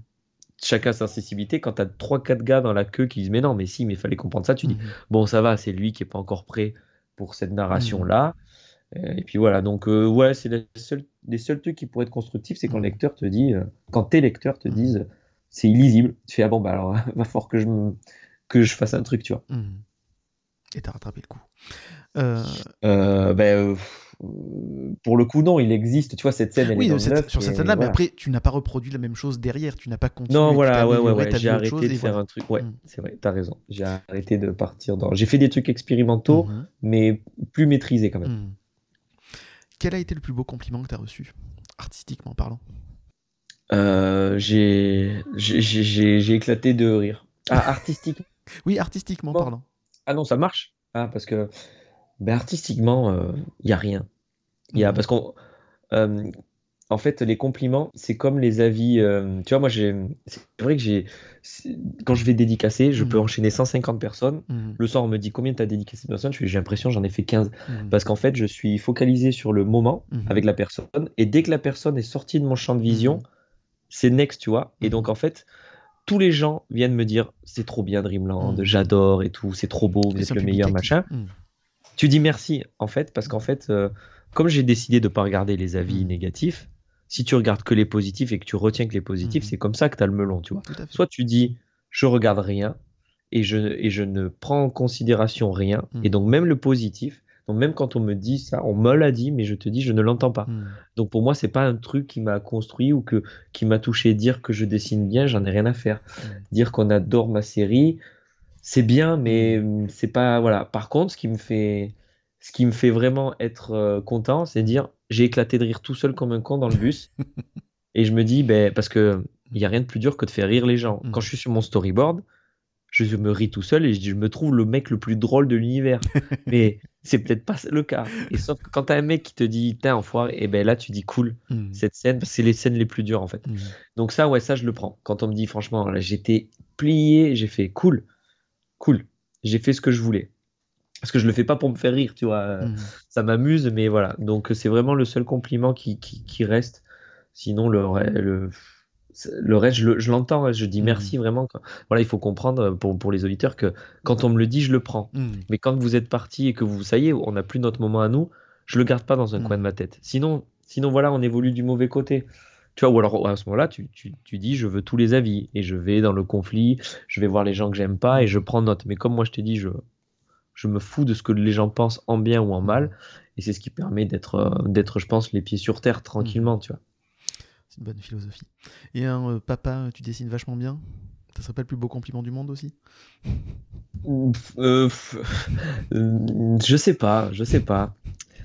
Parce qu'elle me le dit souvent, mais Mm. non, non. euh, que je, je- je me focalise tellement pas sur le dessin. Ouais. Tu vois, Mm. c'est vraiment, ouais, quand j'ai une fierté aujourd'hui, hein, clairement. On va parler de fierté quand je regarde mes, 19 mes 20 tomes Mm. sur l'étagère. Mmh. C'est ça en fait. J'ai aucune fierté quand je vois une couve, quand je cale un dessin. J'aime le dessin, sinon je serais que scénariste. Donc ça me procure du plaisir. Mais j'en apporte rien de, tu vois, de galvanisant, quoi. C'est c'est par contre, ouais, non, de, me dire, mec, t'es à 200 chapitres, t'as fait ça, t'as fait ça, ben, c'est bien, t'as as bien bossé. Voilà. Il paraît que tu t'es battu avec Mashima. Est-ce que c'est vrai? Eh ben. T'as vu comme j'ai bien présenté le truc, hein, quand même. je mets un peu du pathos, un peu d'action, etc. C'est cool. Donc, c'est vrai que je me suis battu en anglais avec lui. Incroyable. J'ai fait une battle avec, avec Machina. Une draw battle, hein, je précise. Une draw battle, et, mais même ça. Hmm. Ah, c'est quelque chose. Tu as, raison de dire ça parce que le, le mot était, était mal choisi, on hmm. l'a vite changé hmm. parce que je me suis rendu compte que ça, ça pouvait être pris euh, par des autres, par d'autres auteurs. Parce que moi, j'attendais qu'une chose, c'est que après qu'il y ait eu ça avec Bashima, il y a un autre auteur français qui le fasse avec un autre japonais, tu vois. Et quand je parlais à ces auteurs français en disant Ah, mais l'année prochaine, c'est toi et tout, ils me disaient Ouais, mais je suis pas très fight.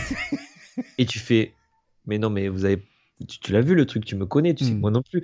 C'est en mode. Euh, c'est un échange en fait. Mm. Et je vois que ce mot finalement a fait peur à plein de gens parce que même Mashima, il mhm. stressait deux trois jours avant. Ah il disait à l'éditeur, euh, mais Renault, il va le prendre au sérieux, qu'il va gagner, machin. Et donc vraiment le mot, il est, il est, il existe plus de toute façon. On dit plus ça maintenant. Donc euh, c'est un prétexte. le, tu fais voter, c'est plus pour faire participer le public, tu vois. Donc, euh, donc évidemment, quand tu vois la scène, tu sais que c'est pas une bataille. Mais tu vois, ça ça fait stresser des mecs qui sont pas au courant de ce qui s'est passé et qui se, se fiquent mhm. au titre, et ça a fait stresser Mashima qui savait pas euh, ce qu'il allait vivre. Si, c'est pas un petit auteur, Mashima, je rappelle, c'est Fairy Tail, c'est Eden C'est voilà, c'est l'auteur de Fairy Tail, un gars très très très très humble pour la mhm. star que c'est. Euh, une chouette rencontre, une chouette personne. Hein. vraiment un truc, euh, un des, des, beaux souvenirs de ma carrière. Il y a de tout dans ma carrière et ça en fait partie aussi on va revenir sur ta rencontre avec Mashima, mais euh, revenons 30 secondes sur cet événement-là, du coup. comment ça, euh, le dessin, l'écriture, etc., c'est quand même un travail solitaire, c'est un plaisir solitaire, c'est... Voilà. Là, tu as dû dessiner devant des centaines de personnes. Qu'est-ce qu'on ressent à ce moment-là? Qu'est-ce qui change, du coup? Est-ce que tu as pris du plaisir aussi à ça? Alors, c'est très particulier, je pense mes, mes potes le parleront mieux, mais mmh. ton interview, ça va être... Mais le mec, il se fout de tout, tout le temps. Mais en fait... Euh, je suis le seul gars qui, qui comprend pas ce qu'il y arrive tout le temps. Et c'est ce que me dit Salim, ça te fait jamais stresser parce que hmm. tu tu t'en fous de tout. Ça. Et en fait, ben, j'ai même pas pris conscience de ça. Hmm. C'est, on te dit tu vas dessiner là, et ben ouais. Après, j'ai cette chance de, de d'avoir déjà dessiné sur des murs, hmm. d'avoir fait des graphes, d'avoir fait des dessins quand t'étais, quand t'es ado, tu dessines sur les agendas de tes potes qui sont là à regarder. Donc en fait, euh, faire du dessin devant tout le monde, c'est limite la dédicace mmh. qui t'a entraîné. Faire un plus grand format, ça me dérange pas. Et donc, non, non, j'étais le seul à pas avoir tilté l'ampleur du mmh. truc. Et c'est pour ça que, tu vois, je débarque pieds nus sur le truc et que je suis détendu. Hein, parce qu'en fait, mmh. euh, c'est. Ouais, non, non, c'est vrai. Euh, tout. Euh, ma, femme me dit, mais tu stresses pas? Demain, il y a ça. tu fais, mais pourquoi c'est stressant? Je vais juste dessiner. Alors moi je pensais pas au stress, tu vois, je pensais plus à euh, l'énergie que le public peut te filer. Comme euh, un chanteur, etc. Il adore la scène, comme un ah, acteur adore le théâtre parce qu'il a le public qui réagit en même temps et qu'il ressent ça. Voilà, je me disais, est-ce que tu as ressenti quelque chose comme ça, une sorte d'adrénaline, un truc grisant, de dessiner devant des centaines de personnes qui de toute façon étaient fans quoi qu'il arrive? Et euh, voilà, est-ce que tu as ressenti quelque chose? Est-ce que tu as aimé ça? J'ai ressenti quelque chose. Mmh. J'ai, ça te, c'est une onde, tu vois, tu le mmh. ressens physiquement dans le bide quand les gars ils gueulent. Mhm. Donc c'est physique, j'ai ressenti un truc physique. Mhm. Après, euh, en mode, euh, je suis myope, j'avais pas mes lunettes, je crois, donc je voyais personne, je vois rien. Justement, pourquoi t'as pas stressé Tu voyais rien? C'était cool. Voilà, c'est ça. Et donc en fait, je savais pas si. Mhm. Je, savais qu'il y avait 500 personnes, mais 500 personnes, c'est quoi? Tu sais pas, ton cerveau, il sait pas. Déjà, 20 personnes, c'est beaucoup. Déjà, c'est des gens. Donc 20, 500, 1000 ou quoi, c'est fini. Et surtout pour un myope, euh, c'est une amas de trucs qui bougent. Donc, donc euh, ça me non, mm. c'était pas euh, de devant toutes ces personnes, c'était pas mm. ça m'a pas il n'y a pas eu un truc euh, mais physiquement si mm. quand tu as 500 personnes qui gueulent, qui applaudissent ben, comme tu es en face et que tu es sur la scène, c'est toi qui prends tout, puisque tout est, est, est, envoyé dans ta direction, et eh ben, tu le sens physiquement, les ondes dans le bide et tout, et c'est ouf, c'est cool. Tu vois, ça, tu le vis pas en dédicace quand tu es un contre un, voilà. Donc, euh, donc ouais, ça, ça c'était, c'est, je l'ai vécu, je m'en rappelle. Euh, Sinon, j'en ai, j'en fais souvent en fait, voilà, des, Ah. des petites. euh, je, je le faisais avant, Mhm. avant Mashima. euh, donc dessiner devant des gens, j'ai Mhm. l'habitude, ça me, ça me stresse pas du tout. Euh, je suis quelqu'un d'assez enjoué, donc je joue avec le Mhm. public. euh, et c'est vrai, c'est vrai que ma femme, enfin l'épaule le dit, plus, on me regarde, plus je fais le pitre. Il y a pas de problème, tu vois, depuis tout petit. Donc euh, Mm. c'est ça, c'est la foule ne m'inquiète pas, au contraire. Donc euh, j'aime ça, il y a pas de souci. Il y avait un thème particulier ce jour-là? Alors, je pourrais... euh, c'était à la Japan Expo 2016, c'est ça si je me trompe C'est ça, les 10 ans, les Mm. 10 ans de Fairy Tail et les 10 ans de Dreamland, c'était Mm. pour ça. Et il y avait, il y avait des thèmes particuliers Mm. qu'on s'était euh, qu'on s'était donné en off. Mm. C'était nous qui les avions choisis en off, tu vois. Mm. Chacun son tour pour choisir des thèmes Mhm. dans lesquels il- chacun était à l'aise, mais en fait, on avait Mm. dit les mêmes thèmes quasiment. Donc, Oh, euh, voilà. une vraie rencontre euh, artistique Mm. euh, avec Mashima. euh, ce mec qui est à des milliers de kilomètres de moi, on a une culture différente et beaucoup de points communs, beaucoup de façons de penser euh, identiques. Mhm. C'est ça qui était, que je retiens, tu vois, de se dire. eh, Donc, tu as pu discuter un peu avec lui? Ah oui, oui, oui, j'ai discuté avant, après, on, quand euh, donc pas mal de restos aussi, Mm. et puis après quand je vais au Japon, je le vois à chaque fois. Mhm. Il me dit viens, donc euh, c'est pas un ami parce qu'ami c'est un grand mot et ça Mm. serait se la péter. C'est pas un poteau parce que euh, à chaque fois qu'on parle il faut qu'il y ait un traducteur, Mhm. mais c'est plus qu'une rencontre, tu vois.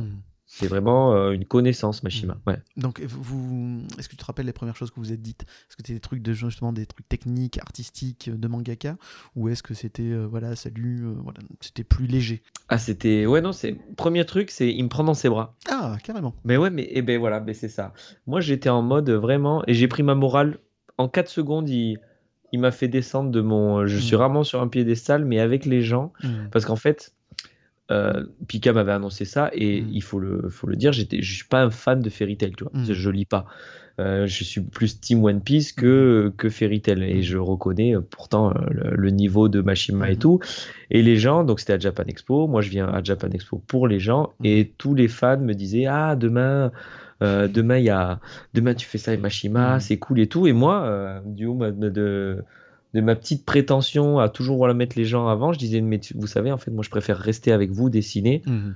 que faire un, un truc qui sera biaisé avec un japonais.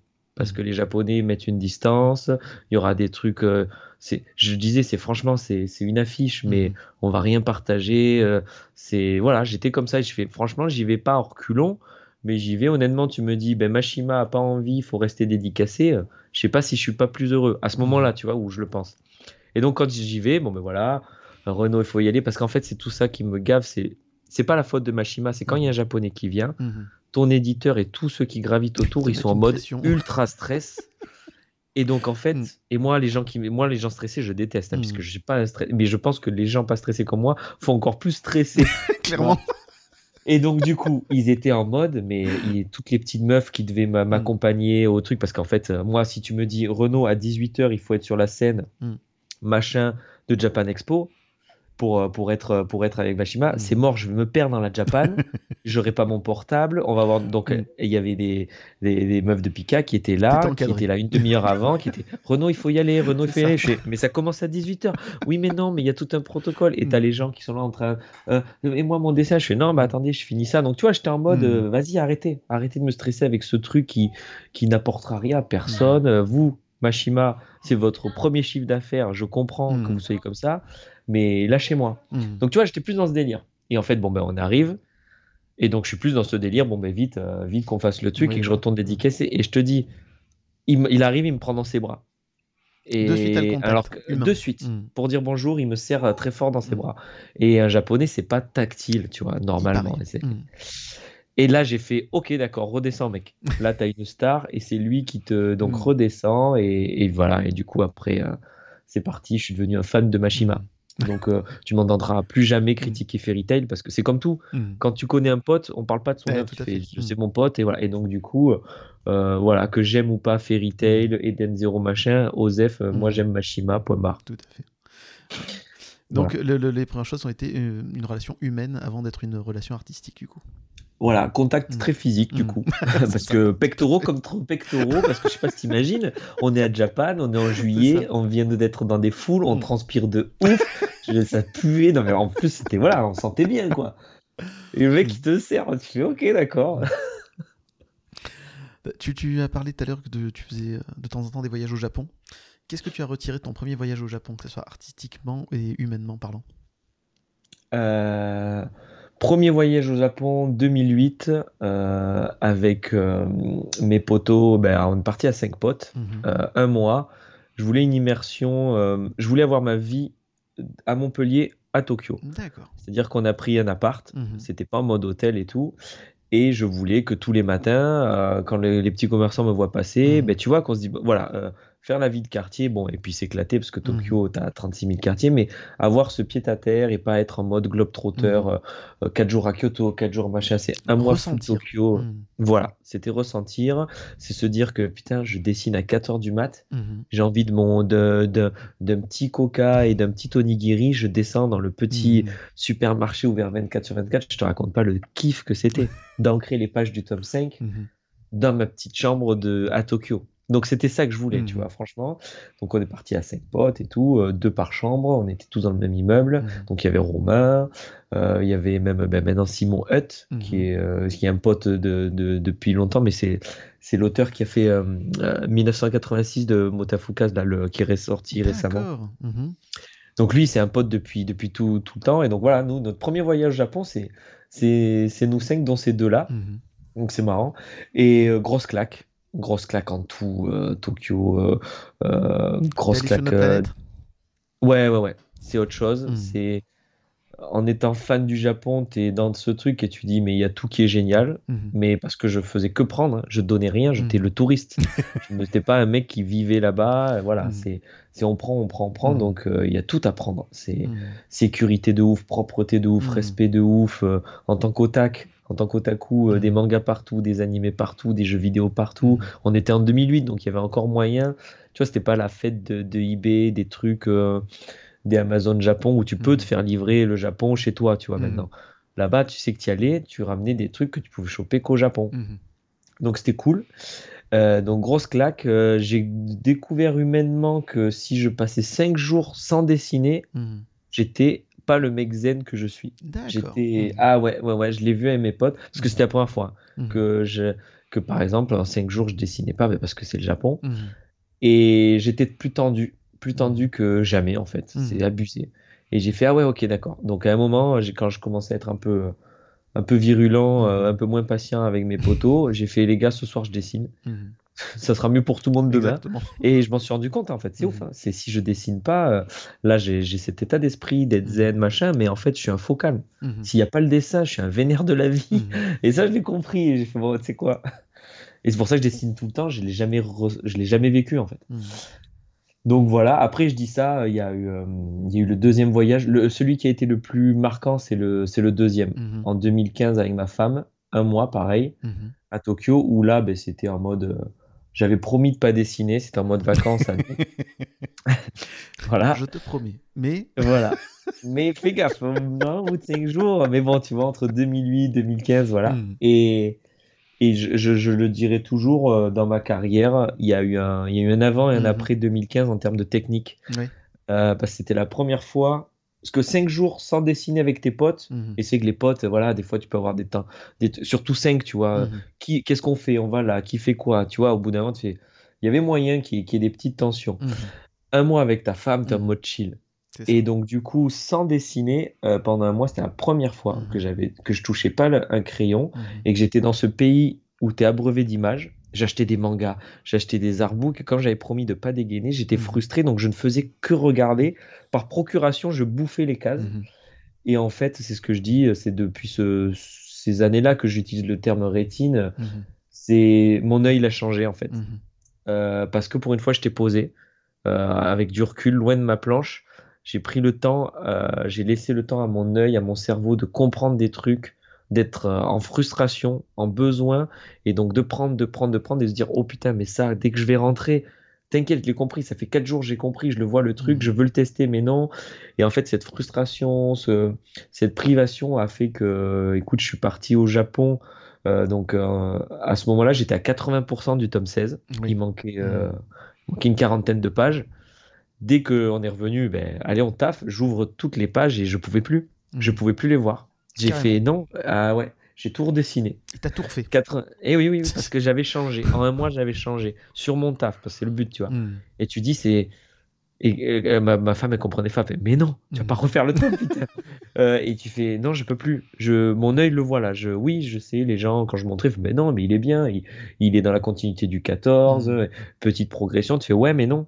Non, là, il y a des trucs, je vois, euh, je peux plus. Et comme il n'est pas parti à l'impression, désolé, ben maintenant, euh, tu vois, quand tu en as conscience, Hmm. quand tu le découvres après l'impression, Mhm. c'est bien, c'est comme ça, c'est ce que je fais tout le temps. Après l'impression, il y a eu le recul, Mhm. euh, des mois sont passés, je vais voir mon tome en librairie, je le lis pas, je le feuillette, je vois les défauts, je fais OK, prochain tome, faut que tu essaies de pallier. Mais là, et voilà, et depuis 2015, il y a. Il y a un avant, un après. Ouais, voilà, c'est j'ai compris des trucs, il a fallu cette pause. Tu vois. Et ça, c'est parce que donc tu as lu des choses là-bas ou tu as rencontré des auteurs? Non, c'est vraiment des lus, parce que Mhm. les rencontres, j'en ai rencontré, mais les, les rencontres, moi, quand, quand je rencontre un auteur, j'aime pas parler technique et tout, je- Mhm. on est dans l'humain. D'accord. Tu vois, Mhm. on, on parle playa, on parle, on parle de nos filles avec Mhm. Mashima et tout, tu vois, c'est plus ça. Mhm. On parle tatouage avec un autre, on parle, euh, on parle euh, comment euh, le, le- comment parce que j'ai rencontré plein d'auteurs, donc une, une autrice qui avait mon âge et qui vivait chez ses parents parce que justement à Mhm. 35 ans elle pouvait pas. et ben ça, tu, tu parles de ça, tu vois, je suis plus dans le rapport humain que la technique, comme je te dis, tu vois, moi le dessin, c'est pas un truc qui me qui m'intéresse. Mhm. Encore une fois, savoir comment le mec bosse, euh, ça m'intéresse pas trop. Mhm. Savoir comment le mec, euh, euh, ce qu'il pense euh, quand, quand il s'endort, est-ce que Mhm. comme moi il est obsédé par ça ou est-ce qu'il est aussi en train de galérer à essayer de trouver du temps avec ses... Mhm. Ça c'est important. Ça, ça, ça m'intéresse, tu vois. Mais euh, pff, les techniques, non, comme je te dis, hein, c'est... Je, euh, je commence... Enfin, je, je fais gaffe à ma technique maintenant, mais c'est plus parce que je deviens un peu Mhm. plus, avec l'âge, un peu plus exigeant avec moi-même et qu'il y a moins la fougue. Mais honnêtement, je suis pas dans, comme on disait, je suis pas dans une quête d'être euh, adulé et de même moi atteindre un certain niveau. Mhm. Donc quand je rencontre un auteur, on parle jamais dessin, mais jamais. Reno, quel était le dessin animé que tu ne voulais rater euh, sous aucun prétexte quand tu étais jeune? Eh ben, euh, c'était par période, mais c'est les Chevaliers de Zodiac. Ouais, celui-là. Animé, animé de ouf. euh, non, Chevaliers de Zodiac, tout, les mélodies, tout, tout, tout. Puis c'était, on pouvait le rater sous aucun prétexte Mhm. parce que il a eu l'intelligence de faire des Chevaliers d'or Mhm. Où chacun va avoir son signe astrologique. On sait pas la gueule du mec. Et on est tous d'accord que les- le meilleur, c'est quand même le chevalier du bélier. Hein Ben voilà, chacun. son- Écoute, moi je te dirais que c'est la balance. c'est ça, voilà. C'est juste qu'on dit bon ben dommage pour les poissons les Tout gars, à fait. voilà. Ah battez-moi avec des roses et, et puis c'est tout. Je me rappelle Salim, il est poisson, il était mec, on parlait, c'est putain, mais moi c'est Aphrodite, mon chevalier, super et tout. Donc euh, ouais, voilà, ça Mm. c'est c'est trop bien, c'est génial. Mm. Ouais, Senseiya, vraiment, Senseiya. hein, Mm. de cœur, c'est plus que Dragon Ball en animé. Mhm. En manga, c'est Dragon Ball. Tu vois, j'ai tous les Ouais. tomes et je les relis. Mhm. J'ai aucun tome de, de Senseiya, j'en ai pas. Ouais, Ouais, j'ai pas, j'ai pas les le tomes de plus, Kuramada, rien. Entre le dessin animé et le. le- Oui, voilà. Je suis Euh, plus fan de Araki en fait que de Kuramada. D'accord. Araki, le, le, le designer de, de l'animé. Euh, et Kuramada, c'est l'auteur de. Senseiya, le créateur de Senseiya. Et, et dans Senseiya, c'était lequel arc que tu as préféré? Le bel sanctuaire. Le sanctuaire? Euh, à l'époque, Mhm. à l'époque, le sanctuaire. Maintenant, avec le recul, parce que je me les regarde Mhm. régulièrement, Asgard est vraiment bien. On est d'accord. Mhm. Mais je reste dans le full original, hein, qui n'est pas dans les mangas du tout. Ouais, ouais, Asgard, ouais. hein. En plus, voilà, c'est est un cool. filler euh, qui est ouf. C'est, c'est tout, tout est bien dans. Senseiya. Même les fillers, ils avaient innové à l'époque Ah oui. en disant nous, on invente des trucs qui sont encore mieux que le manga. Donc il y a un respect de Mhm. l'œuvre, tout. Il y a les meilleurs, hein, les zik et tout. Mais c'est vrai que Mhm. maintenant, quand je regarde, re-regarde Asgard, tu fais ah ouais, les Mhm. personnages ouf, mais mais la nostalgie fait que c'est vraiment le sanctuaire. Ouais. Des chevaliers d'or parce que par le design. Les armures d'or, pour moi, par contre, c'est c'est niveau Mhm. au-dessus des guerriers divins, clairement. C'est vraiment une grande, grande, grande période. Euh, tu ouais. as dit que tu avais arrêté de lire, euh, surtout pour des raisons aussi professionnelles, euh, ainsi de suite. Mais est-ce que tu continues à regarder des dessins animés? Non, alors encore moins. Encore moins. Parce que. hum, Et quand je dis dessin Euh, animé, je parle aussi de films d'animation. hein. Ouais, ouais, ouais, euh, tout. euh, en fait, euh, l'audiovisuel, c'est une temporalité différente. Elle t'est imposée par le Mhm. réalisateur. Tout Tu vas regarder un animé, tu sais que tu vas perdre 20 minutes. Mhm. Tu en as 26 à voir, c'est 26 fois 20 Mhm. minutes. Ah oui, Une lecture, une lecture, c'est tu peux le lire en, tu peux lire un manga en une heure ou en 35 minutes, tu vois. Euh, tu peux avancer les pages, tandis que donc euh, donc en fait, si je vais rentrer dans un animé, je sais euh, vraiment le temps que ça me Mhm. fait perdre et euh, hors de question. Tu vois. Alors tu peux avancer, mais alors à ce moment-là, Mhm. à ce moment-là, euh, soit tu as déjà vu le truc et tu cherches des Mhm. scènes, mais si tu es en découverte d'un animé, mais que là tu trouves que c'est long et tu veux avancer, mais après tu vas rien comprendre puisque tu es en pleine découverte. Donc du moment que tu découvres un animé, tu te poses et de la minute 1 euh, à la dernière minute où ils disent finish, Mhm. tu es là et tu fais rien d'autre. Mhm. Et ça, voilà, dans, dans mon, dans mon emploi du temps d'aujourd'hui, C'est pas pas envisageable, mais Mhm. du tout. Donc je regarde, je, je regarde des séries qui s'écoutent Mhm. tu vois. C'est-à-dire que je regarde des séries que je vais pas, euh, que j'ai pas envie de. Tu vois, il y en a plein là qui me hype, que les gens me disent. Il y a. Arcane, tout le monde me parle Oui, de voilà, absolument. Et ben, je sais que ben voilà, il faudra que je me le fasse entre, entre Mhm. deux tomes. Euh, tout le monde me parle de Ranking of King, pareil. Mhm. Par contre, des séries qui s'écoutent, qui s'entendent, que je peux mettre en VF, où j'ai pas besoin d'avoir le Mhm. nez collé dessus. Et ben voilà, ça, ça fait aussi mon fond sonore des fois à la- à la- quand je mets pas de zik, tu vois. Donc je, je comprends que l'animation c'est pas un truc qui te tient à cœur particulièrement, mais comment ça se fait Et non, ça serait trop chronophage, quoi. Voilà, clairement. Mais le- pour moi, Dreamland, euh, ça serait clairement un, un manga qui pourrait être mis en dessin animé, mais clairement. Et ce qui m'étonne, c'est que personne ne soit venu te chercher, te prendre par la main pour te dire il faut que ça soit retranscrit. Ça a été fait pour Last Man sur Netflix, qui est d'un très bon résultat, et que personne soit venu te voir, euh, Ren- euh, Renaud Le Maire, pour te dire il y a quelque chose avec Dreamland, on pourrait en faire quelque chose de vachement bien en dessin animé, ça m'époustoufle. Comment tu l'expliques? Ben parce que tu as, ta vision de spectateur. Mm. Moi, en étant un peu plus dans le off, Ouais, comment ça se Mm. fait, comment ça coûte, quels sont le cahier des charges? Mm. J'ai des potes qui ont travaillé sur Wakfu, je connais le comment c'est arrivé sur avec Super la SMAN, tout ça. Voilà. Et en fait, non, c'est au contraire, c'est ben, normal. Ah Mais jamais de la vie, Dreamland sera en, en animation. Euh, alors, ça, je disais ça euh, il y, a, il y a quelques années, parce Mhm. qu'avant avant que toutes les plateformes émergent. Tu vois, parce Hmm. qu'avant, quand tu avais que les chaînes hertziennes, même les Game One et tout, Oui. Hmm. la semaine est sortie sur France 4 avant. Il fallait que galère hein, déjà. Voilà, ça a Mm. été la galère. Ils Mm. ont appelé un crowdfunding. Donc, il faut savoir que un animé de 26 épisodes, en général, Mm. euh, enfin une série, ça coûte 6 millions d'euros. Mm. Donc, déjà, eh ben, il faut que les mecs euh, qui soient chauds, euh, Mm. ben, ils, ils aient envie et qui se donnent l'argent, c'est les Mm. diffuseurs. Et les diffuseurs, à l'époque, c'est les grandes chaînes Hyper frileux. chaînes qui font que voilà surtout donc pas frileux sur des sur des séries pour les petits Mhm. mais sur des trucs ado adultes Tout à fait. c'est un peu bancal c'est pour ça qu'un Last Man a dû appeler l'aide aux gens Mhm. et passé à minuit sur France 4 Mhm. donc en fait euh, euh, il y a que les dessineux qui les ont vus et là, maintenant que c'est sur Netflix c'est pour Mhm. ça que je dis que maintenant c'est vrai que le, la raison a changé parce qu'on n'est plus sur le cahier des charges parce que moi j'ai un pote qui travaillait sur Wakfu. Mhm. c'était faut pas montrer tel truc. Mhm. elle elle est euh, t'as France 3 qui disait non mais ça cet Oui. épisode vous pouvez ma- pas mettre ça pas mettre ça pas mettre ça. Aujourd'hui c'est vrai avec les Netflix et Amazon il y a de tout. Donc euh, c'est plus le, le propos de Dreamland qui serait un, un, un problème. Ce serait plus la cible parce que ado adulte c'est aujourd'hui maintenant la cible de ces plateformes Euh, c'est plus comme je te dis question de, de moyens de Mhm. sous D'accord. c'est que ça coûte vraiment très très cher Mhm. un animé. Et Last Man, ça s'est fait parce qu'il faut aussi remettre dans le contexte Mhm. les gars qui sont derrière, les Vives, les Balaks Mhm. sont des gens, des Parisiens qui ont déjà tout le réseau, Ouais. qui ont déjà des potes, tu vois, c'est des connaissances d'eux et tout. Ça, ça enlève pas la qualité de ouf. hein. Mais Balak, il, il est dans le transmédia de base. Euh, donc euh, c'est pas pour rien que c'est Last Man qui a, Mhm. qui a eu ça et pas d'autres séries, tu Mhm. vois. Bah, moi, je trouve ça quand même dommage parce qu'en plus, euh, niveau Ah non, mais après j'entends hein, le Mhm. lecteur, t'inquiète, tout le monde dit ah ben oui, il y, aurait moyen. C'est pas c'est pas dû à la, à la série en fait. Les projets ne naissent pas à cause du potentiel ou quoi. C'est plus, moyens. Mais il y a personne qui voilà. se dit tiens, on va mettre le paquet sur Dreamland parce qu'il y a un potentiel de ouf. Non, parce que les ventes sont bien, mais elles sont pas non plus extraordinaires. Tu Oui, mais vois, enfin, c'est- comme les mangas en France, c'est-à-dire que le manga papier va exploser parce que tu as l'animé. C'est c'est- c'est- c'est- c'est l'animé qui a plu aux gamins qui fait vendre ensuite le manga papier derrière. Donc s'ils prennent pas ce risque-là, forcément, c'est on ouais, c'est frileux.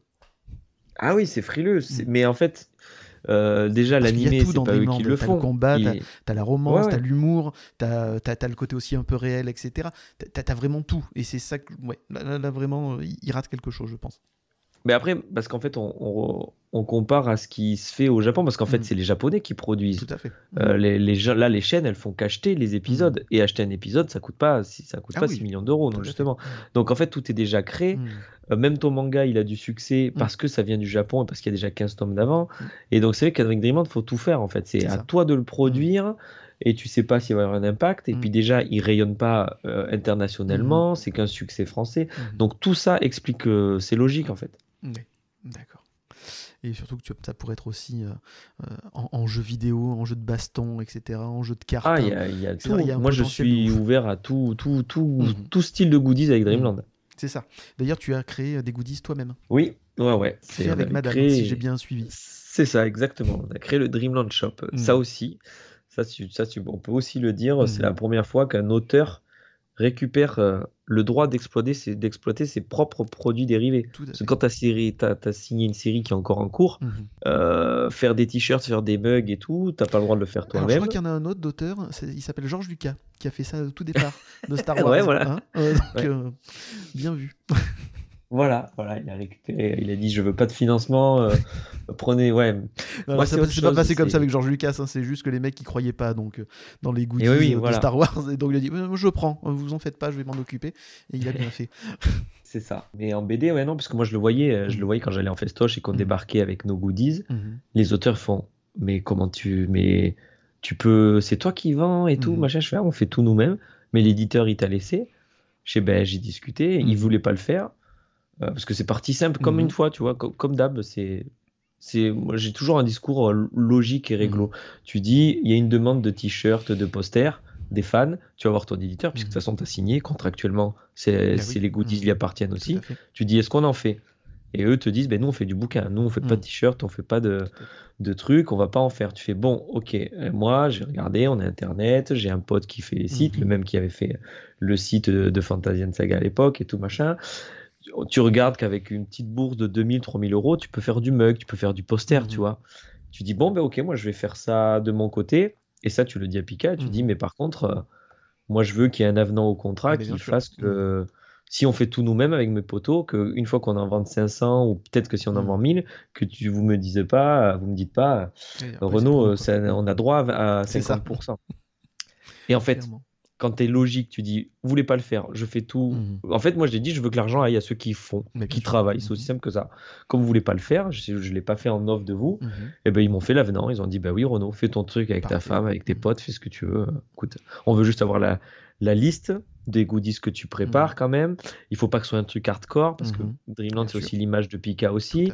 Et puis ils voulaient deux exemplaires à chaque fois, histoire d'eux, tu vois. Et franchement, euh, donc il prenait 6%. au lieu de prendre 50%, mmh, tout à fait. il prenait 6% sur le chiffre d'affaires et sur les 6% que le Dreamland Shop mmh. filait à Pika. Ce qui était cool, c'est que Pika prenait le Dreamland Shop comme euh, quelqu'un qui aurait euh, acheté la licence. Mmh. Donc dans les 6%, il me donnait 50% à moi, à Renault. Ah bah, et oui, donc ça faisait le shop 94%, euh, Pika 3 et moi 3. Et as fait donc tu ne trouveras pas meilleur contrat. Ah, clairement. Et tu as fait ça aussi pour t'assurer de la qualité du travail, du coup. Oui, c'est sûr qu'une ben, une, fois qu'on fait que c'est acté qu'on le faisait nous-mêmes, mmh. euh, j'allais pas faire de la merde. Mmh.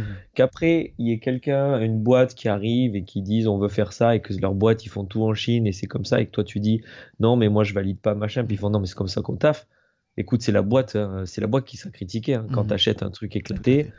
Euh, que le mug il est de mauvaise qualité, tu dis pas c'est la faute de Toriyama, c'est la faute de la boîte qui a fait, tu vois. Mais là, comme moi, ça me mettait, c'est ma boîte, c'est mon shop, je suis derrière aussi c'était mon image, donc il euh, fallait que ce soit de la qualité de fou. Mhm. Euh, j'ai ouï dire qu'en 2005, euh, un documentaire a été tourné sur toi, mais pour des raisons de droit entre le réalisateur et Pika, il n'a jamais pu sortir. Est-ce que tu sais si après 16 ans, on va avoir la chance de pouvoir le voir et, te découvrir à tes tout débuts? Alors, ça s'appelait L'apprenti mangaka, et mhm. c'était de 2005 à 2006, c'était pareil, un gars qui voulait se lancer il avait une passion, il a fait des études de cinéma, mhm. il a toujours voulu être réalisateur. Et puis il était de Montpellier, même âge que moi. Et il avait entendu qu'il y avait un petit mec qui avait signé, parce qu'à l'époque, Dreamland était sorti mhm. euh, dans le Shonen Magazine Tout à fait. de Pika, donc c'était en septembre 2005. Mhm. Voilà, de prépublication, chapitre par chapitre, de septembre à décembre. Et une fois que c'est fini, le tome 1 est sorti en janvier 2006. Et donc, euh, lui, c'est venu me voir, euh, pareil, euh, en, question de feeling, fait Ah, ben j'aimerais bien te suivre euh, ces mois-là, de la sortie de l'après-pub à Angoulême, le mmh. finish. C'est six mois et tout, tes rendez-vous avec l'éditeur pour faire un docu comme ça. Mmh. J'ai fait Ah, c'est bizarre, mais bon, écoute, parce que là, là vraiment, j'étais pas connu du tout, tu mmh. vois. Mais c'était sympa, l'aventure était humaine parce qu'il y avait lui, il y avait un preneur de son, et puis voilà. Et donc ça s'est fait. Euh, le financement, il trouvait pas. Du... Il a d'abord voulu faire tout faire, euh, tout faire le truc, le mhm. monter et après essayer de le vendre. Et euh, ben, l'époque, à l'époque, faisait que ben, personne voulait l'acheter ou mhm. Pika voulait pas l'acheter pour ce prix-là, machin. Et, et j'ai récemment demandé, avec les 15 ans de mhm. Dreamland, à ce, à ce pote qui est devenu maintenant réalisateur, il a sa boîte, hein, c'est enfin, c'est Manuel Deller, Emmanuel Deller le, le, réalisateur, mais merde, c'était quoi sa boîte? C'est Artcam, voilà. Artcam, la, la boîte de, de prod. Et euh, ben, il, est plus dans le mode. Et là, par contre, je, comprends, c'est que lui, c'est aussi un perfectionniste. Mhm. Et euh, s'il veut que, si ça sort, il faudrait qu'il y ait une mise à jour. Euh, ça serait intéressant de faire le parallèle 15 mhm. ans après. Et de limite dire, mais tu sais, ça a été filmé parce que les, les images, les cadres, les résolutions mhm. ont changé. Et lui, il est connu pour maintenant faire des trucs très, très, très, très léchés. Et il a raison, j'entends, il n'est pas forcément OP pour que ce truc sorte en mmh. l'état comme c'était il y a 15 ans. Mmh. Donc euh, c'est vraiment en mode stand-by, hein, clairement. Mmh.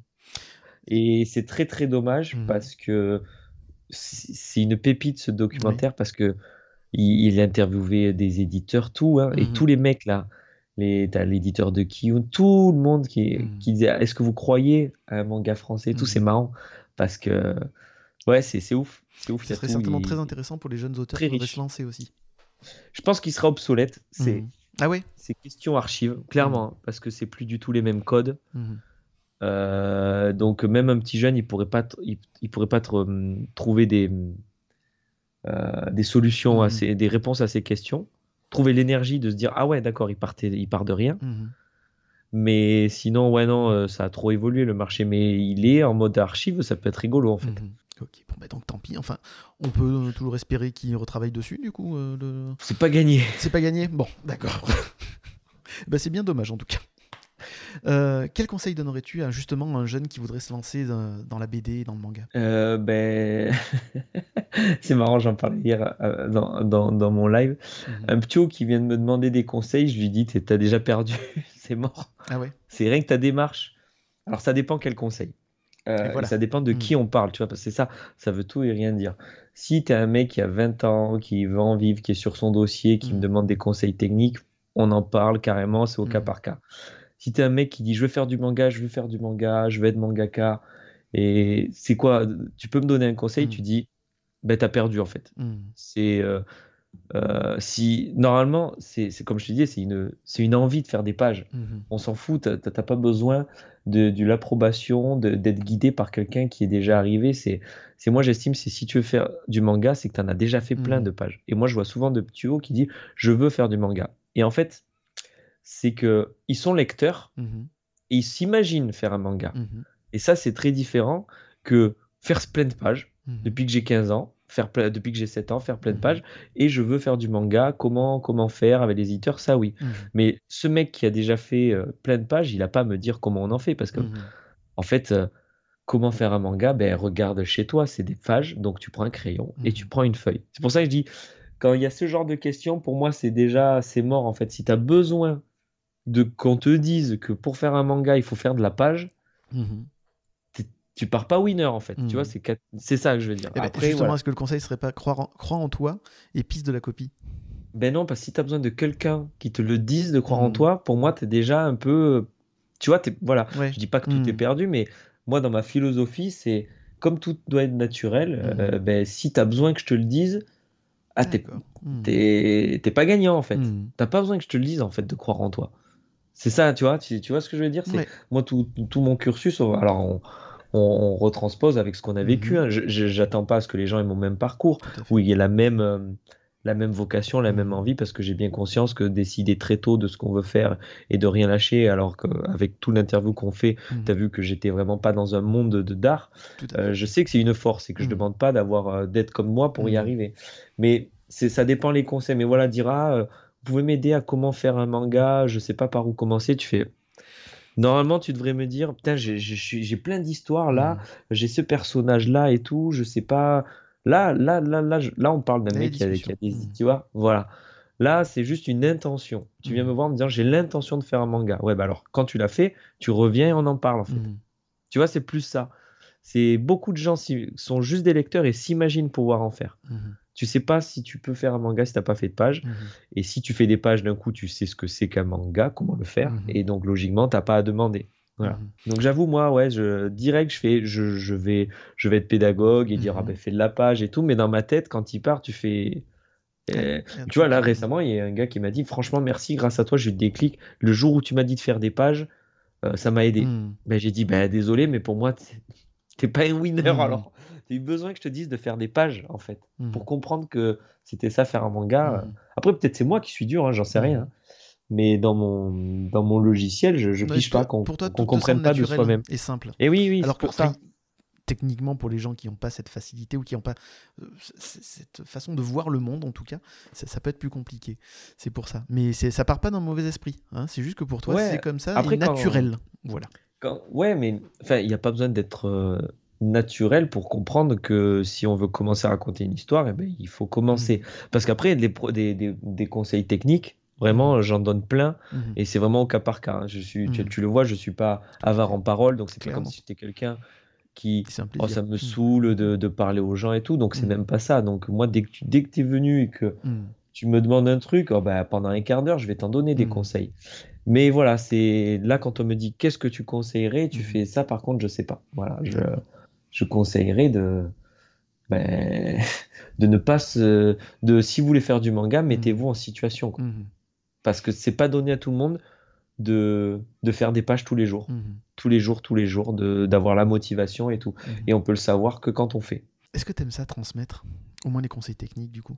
Non, pas du tout. Pas du tout. Non, non, non. Parce qu'au tout début, même euh, avant Dreamland, tu faisais des ateliers de manga à Montpellier.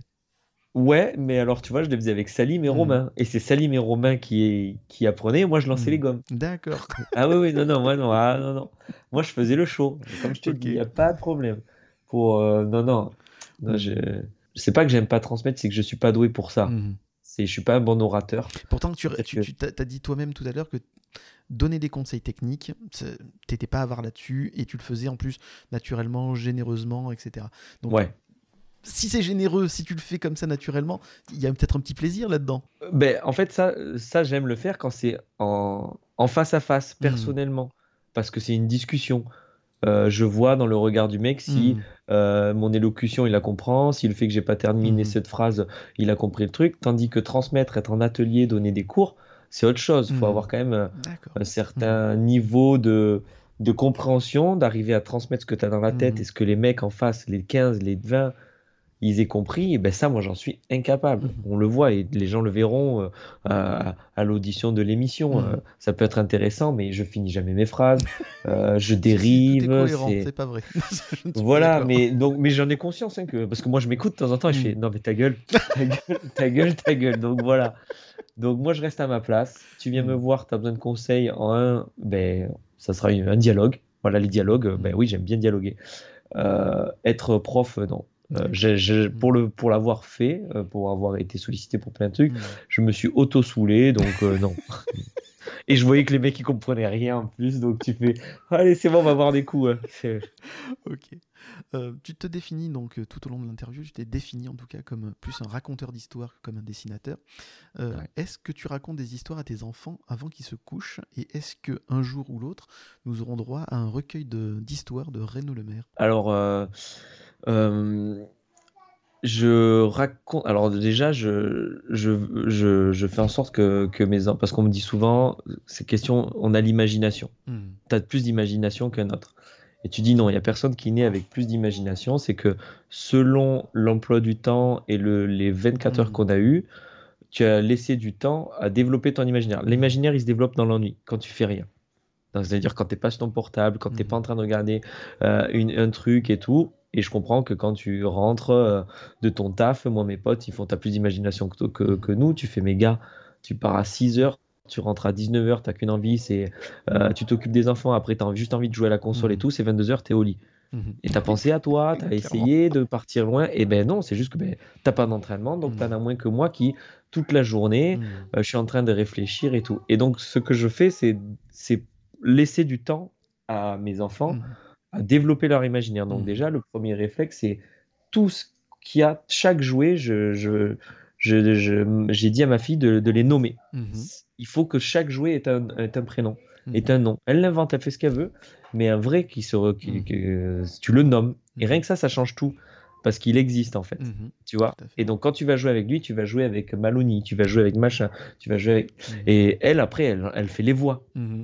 Parce que même elle a 4 ans, elle fait euh, elle a 36 voix, tu vois. Et, et donc, donc déjà, ça, ça développe son imaginaire à elle. Et après, c'est vrai que tous les soirs, je raconte une histoire. Mhm. Alors, c'est on crée un héros, c'est elle qui crée le héros, Euh, les yeux, les machins, le prénom, les amis. Je lui dis de choisir le royaume. Mhm. Et puis je pars en live. Et, euh, et voilà, et donc on invente à chaque fois. Et je suis même en mode, et pourtant elle a que, elle a que 4 ans, et je faisais ça quand elle avait 3 ans. C'est des fois, si tu dis, ah, il saute, et d'un coup, il y a un crocodile qui le chope. Fin de l'histoire, la suite demain. Elle est comme ça, mais. ah et tu dis, ben ouais, c'est demain, c'est bon, euh, tu il faut apprendre et tout, machin. Et donc, même à 3 ans, elle est comme ça, elle fait, ok. Et puis tu la laisses bien dans le mal, tu vois, Mm. pour que elle imaginait 36 trucs et tout. Et puis le lendemain, tu dis, alors, on en était où? Il était dans la bouche du crocodile. T'as réfléchi comment tu pourrais sortir du. Et voilà. Donc, euh, c'est tout le temps que des Mm. trucs très interactifs. En fait, je raconte rien. Je la laisse, je mets le décor. Mhm. Et voilà, et je la laisse. euh, la- les dé- et c'est vrai que c'est c'est cyclique. On a fait euh, pendant deux mois, donc l'équivalent de 60 histoires avec, euh, avec un personnage. Elle avait décidé d'appeler une fille, euh, donc petite, c'est ben, normal, c'est une fille. Donc elle prend une héroïne Annabelle. Je dis oui, tu veux, tu veux qu'elle elle a une petite, euh, elle doit avoir un petit, un petit compagnon, une Mhm. coccinelle. Comment elle s'appelle Annabelle. D'accord, les deux s'appellent Annabelle. C'est pas grave, on y va. Et donc c'est l'histoire d'Annabelle et Annabelle. Mhm. Et tu vois, avec ça, c'est rigolo. Bah oui. Donc là, et puis là, après, on est parti sur des où c'est elle l'héroïne et qui choisit. Donc souvent, je lui dis, ben voilà, euh, la dernière fois, c'était histoire, euh, t'es, euh, tu dois vite euh, aller euh, au sommet du.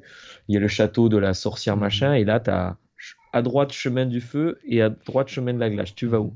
Et là, elle réfléchit, bah, chemin du feu. Et puis du coup, j'invente des Mhm. épreuves, et j'ai dit, ben non, là, tu t'es trop. Il y a, y, a, y, a, il y a un champ de feu Mhm. et t'es pieds nus. Comment tu traverses? En sachant que tu as une gourde d'eau. Mhm. Et là, enfin voilà, tu vois, je, je, voilà, c'est c'est stimulé. En fait, c'est même pas stimulé, c'est parce qu'elle kiffe. Bah oui. Et je pense que ça, lui, ça la stimule. Et là, on le voit, euh, c'est, euh, elle joue toute seule tout le temps. Donc, elle n'a pas besoin d'être sollicitée, Mhm. de faire des activités. On en fait, mais c'est aussi important quand le Mhm. ptio il te dit je veux jouer, tu fais non, non, tu as 36 000 jouets, Mhm. t'es jamais toute seule, tu as tes amis imaginaires, va jouer avec eux et laisse-nous tranquille. Mhm. Et après, quand elle part, ben, pendant trois heures, tu es tranquille et tu l'écoutes. C'est... Donc, euh, donc, ouais, ouais, il y a histoire racontée. Donc, en fait, il n'y a jamais de livre. C'est sa mère qui lui raconte un livre parce que ça reste une enfant. Elle a besoin d'avoir euh, la petite diction et tout. Mais moi, c'est toujours dans, dans l'imaginaire. Donc, euh, peut-être, hein, peut-être que sans Peut-être un jour gaffe, un recueil de- d'histoires pour enfants, euh, Renaud Le Maire. Hmm. je sais pas, je sais pas. Le pire, si je le faisais, ce serait que pour elle, en fait. Oui.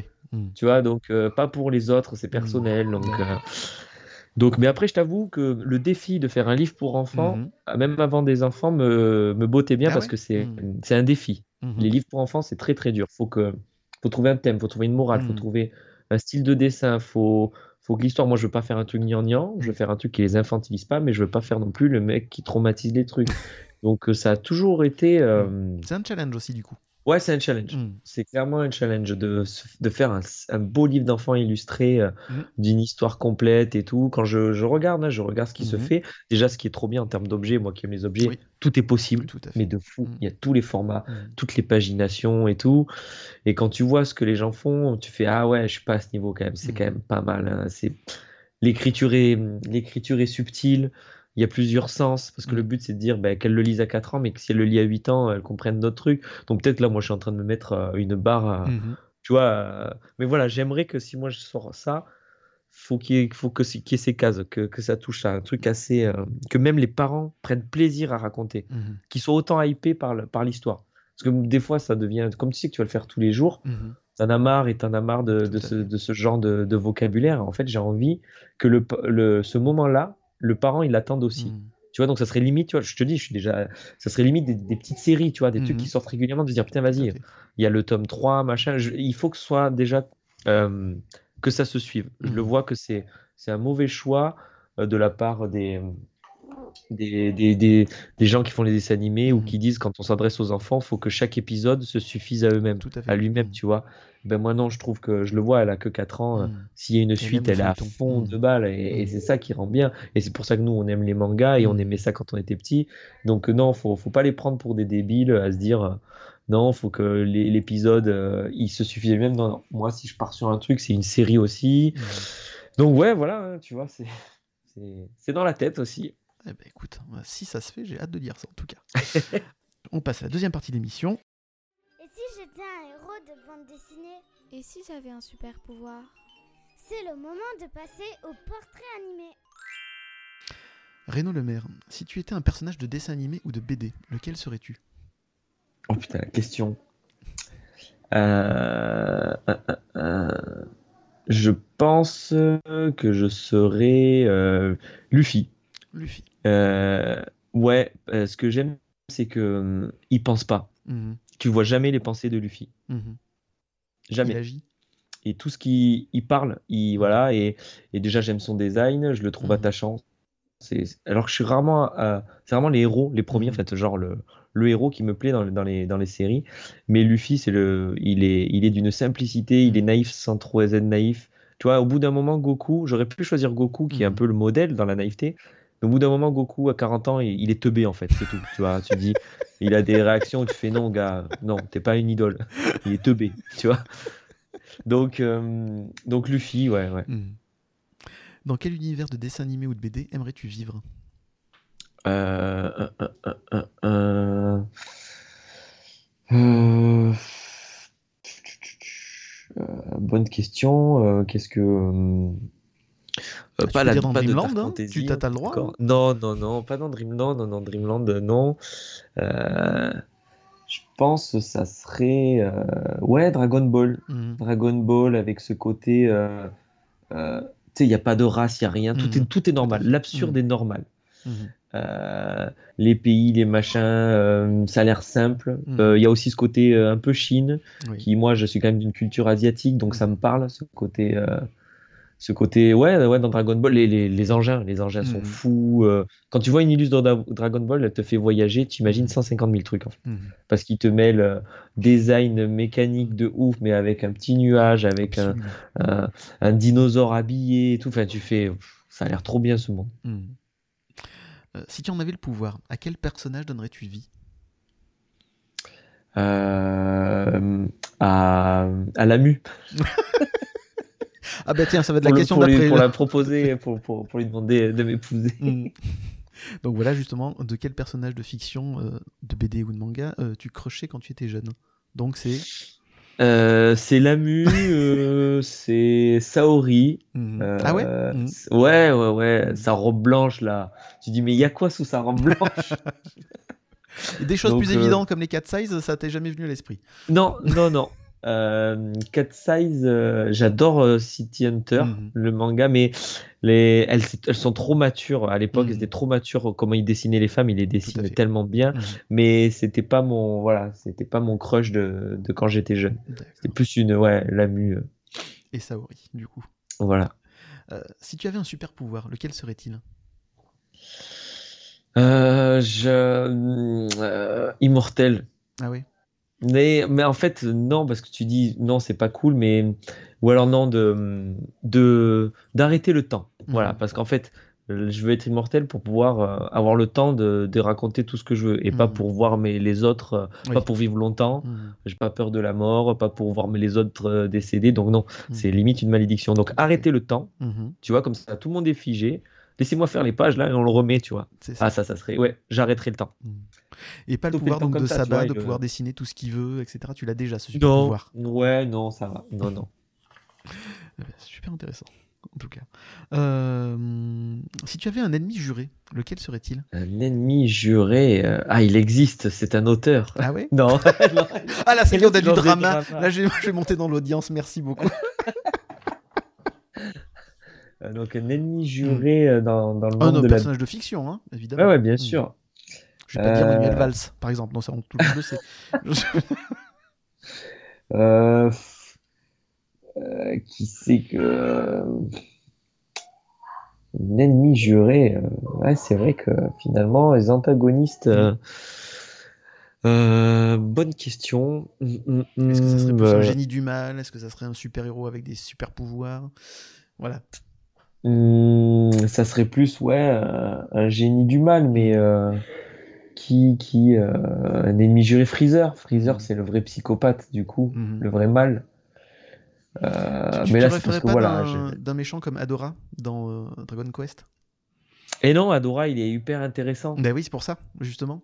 Ça, c'est Ah, un, ennemi, euh, un ennemi qui a de la classe. Ah oui, mais juré, c'est, enfin, moi, pour moi, c'est quelqu'un que j'ai envie de détester. D'accord. Hmm. Justement, Adora, euh, Mm. je pourrais pas le détester, tu vois. Hmm. Mais peut-être que voilà, j'avais mal compris. Mais oui, Ah Adora, non, pour non, c'est- est, un- est antagoniste Mm. ultra, vraiment bien écrit, quoi. Mais voilà, pour moi, quelqu'un que, un ennemi juré, c'est quelqu'un que, Que tu as envie de détester. Hmm. ben ouais, que il est irrécupérable. Et Freezer est irrécupérable. Clairement. Euh, si tu étais une créature imaginaire, laquelle serait-elle? Euh, un Pégase. Toujours en rapport avec les chevaliers du zodiaque, du coup. Ouais, et puis voler, quoi. Voler. Mm. euh, Si tu étais un objet magique, lequel serait-il?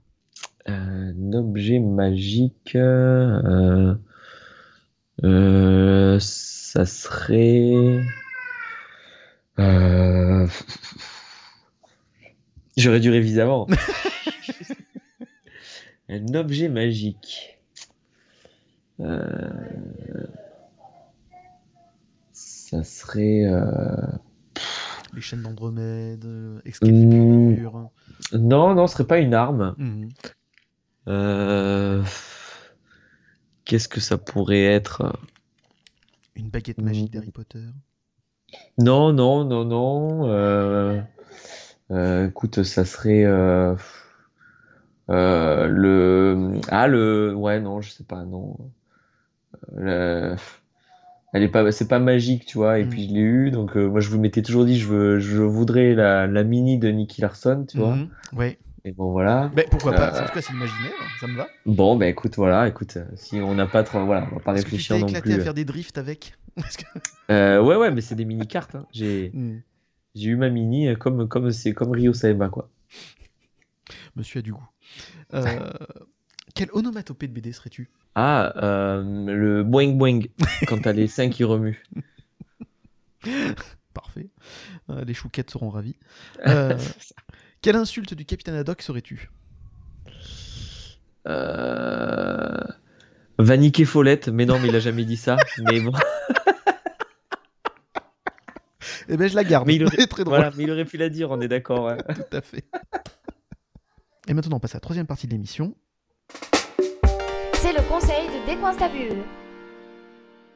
Pour la partie conseil de l'émission, j'ai la chance de recevoir le rédacteur en chef du Point Pop, Point Point, le présentateur du génialissime podcast Cinétrash, l'émission qui découpe au scalpel tel Hannibal Lecter les pires catastrophes industrielles du 7e art, et aussi le journaliste au Point, euh, monsieur Philippe Gage, euh, qui est aussi, accessoirement, le sosie officiel de David Arbor de Stranger Things, avec en beaucoup plus énorme. mince. et Ça, quand il porte la barbe.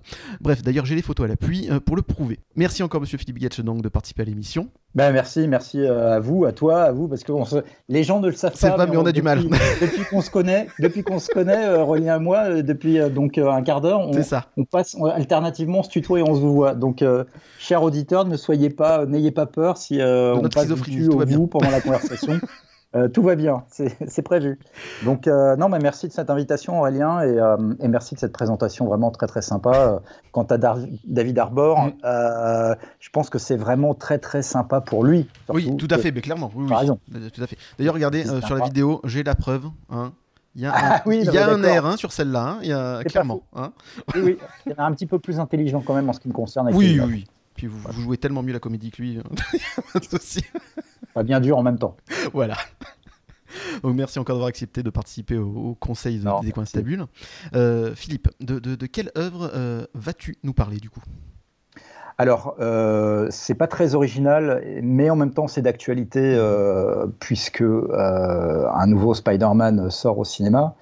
Et donc, je- pour moi, ça me paraissait une occasion parfaite de reparler de Spider-Man Into the Spider-Verse, le merveilleux euh, film d'animation euh, du même studio Sony, qui est sorti euh, en 2018, donc en version française Spider-Man New Generation, Mhm. enfin version française, le, le titre qui a été choisi par le distributeur pour la France. Et euh, je, oui, Et surtout qu'en plus, il y a une actualité, vu qu'on vient d'apprendre dans la semaine qu'il va y avoir un numéro 2. Oui, oui, oui, absolument. euh, un, un numéro 2 qui est, qui est- qui est bien avancé euh, et, euh, et, et dont la bande-annonce d'ailleurs fait très très envie. Absolument. Et pour moi, c'est vraiment important de reparler de ce film Mhm. et de le reconseiller à ceux qui ne l'auraient pas vu, euh, surtout en- au regard de ce que le dernier film live de Spider-Man, donc No Way Home, qui, qui est en salle depuis le 15 décembre, surtout donc au, au vu de ce que ce No Way Home a fait du même concept, à savoir le concept de multivers, euh, que les scénaristes de No Way Home ont manifestement euh, un peu en catastrophe euh, repompé sur, euh, sur le, le- le- le- le dessin animé New Generation dont je parle présentement. Ce dessin animé a eu un impact énorme vraiment quand, quand il est sorti. On, les, les- les- les spécialistes et les gens qui l'attendaient savaient que ce, ce film serait a priori une grande réussite.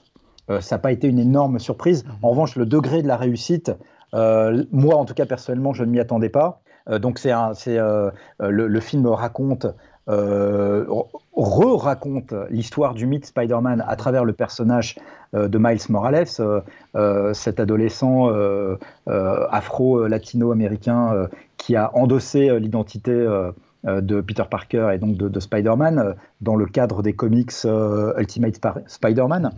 Et, euh, et le film euh, donc raconte comment, euh, après avoir euh, en même temps découvert, après avoir découvert ses pouvoirs, euh, Miles et, et- et après être devenu euh, Spider-Man, après avoir été mordu par une araignée euh, radioactive, euh, Miles Morales euh, va devoir euh, euh, va, va rencontrer cinq autres Spider-Man venus d'univers parallèles euh, différents. Et euh, je trouve que le dessin animé euh, joue admirablement bien de- du, du concept, euh, de- du choc des générations, euh, et euh, évidemment graphiquement. Alors moi, d'autres en parleraient mieux que moi parce que techniquement ils s'y connaissent mieux que moi, mais graphiquement ce film est, est bouleversant tellement, tellement il est merveilleux esthétiquement.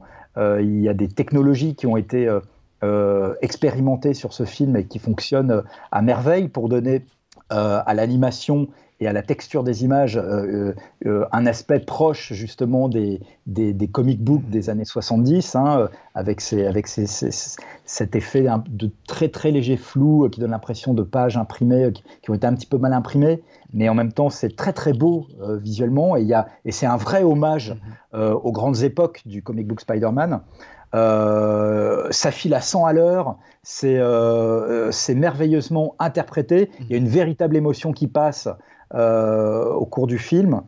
Et on, on termine, enfin, et puis il y a des plans d'une beauté à tomber par terre dans, dans Spider-Man euh, euh, New Generation. Euh, donc j'ai pas, pas mentionné les réalisateurs qui sont euh, Bob euh, Persichetti, Peter Ramsey et, euh, et Rodney Rothman. Euh, le film a été en partie écrit par, euh, par Phil Lord. Et, euh, et voilà, et c'était. euh, moi, c'est encore un film qui m'a profondément marqué, que je, regarde, que j'ai, revu au moins 4 ou 5 fois depuis sa sortie en salle. Et, et je trouve, bon, à la fois un bel hommage de la part de, de, Tom Holland et des scénaristes, de Tom Holland, de, plutôt de, John Watts, le réalisateur la, de la nouvelle franchise Spider-Man au cinéma. Je trouve que c'est un bel hommage de sa part. Et en même temps, quelque part assez triste de voir à quel point ce dessin animé est déjà repompé dans tous les sens par le film live, qui lui euh, use du concept euh, beaucoup moins bien. Euh, donc on, euh, bon, enfin, je veux pas spoiler pour les gens qui n'ont pas encore vu le film, mais bon, c'est un bon, secret. la bande-annonce spoil énormément déjà, donc euh, Voilà, c'est un, secret de Polichinelle. Mhm. Tous les personnages, les personnages principaux des, des films Spider-Man d'avant reviennent, y compris donc euh, messieurs euh, Tobey Maguire et Andrew Garfield. Mais tout ça donne vraiment l'impression. Alors je sais bien que dans les salles, euh, il y a vraiment des. Alors je sais bien que dans les salles de cinéma, il y a des explosions de joie. On a vu circuler des vidéos un peu virales euh, ces derniers jours où euh, le public euh, dans certaines salles euh, explose de joie, comme dans un stade de foot, euh, quand il voit euh, les apparitions de Tobey Maguire et Andrew Garfield.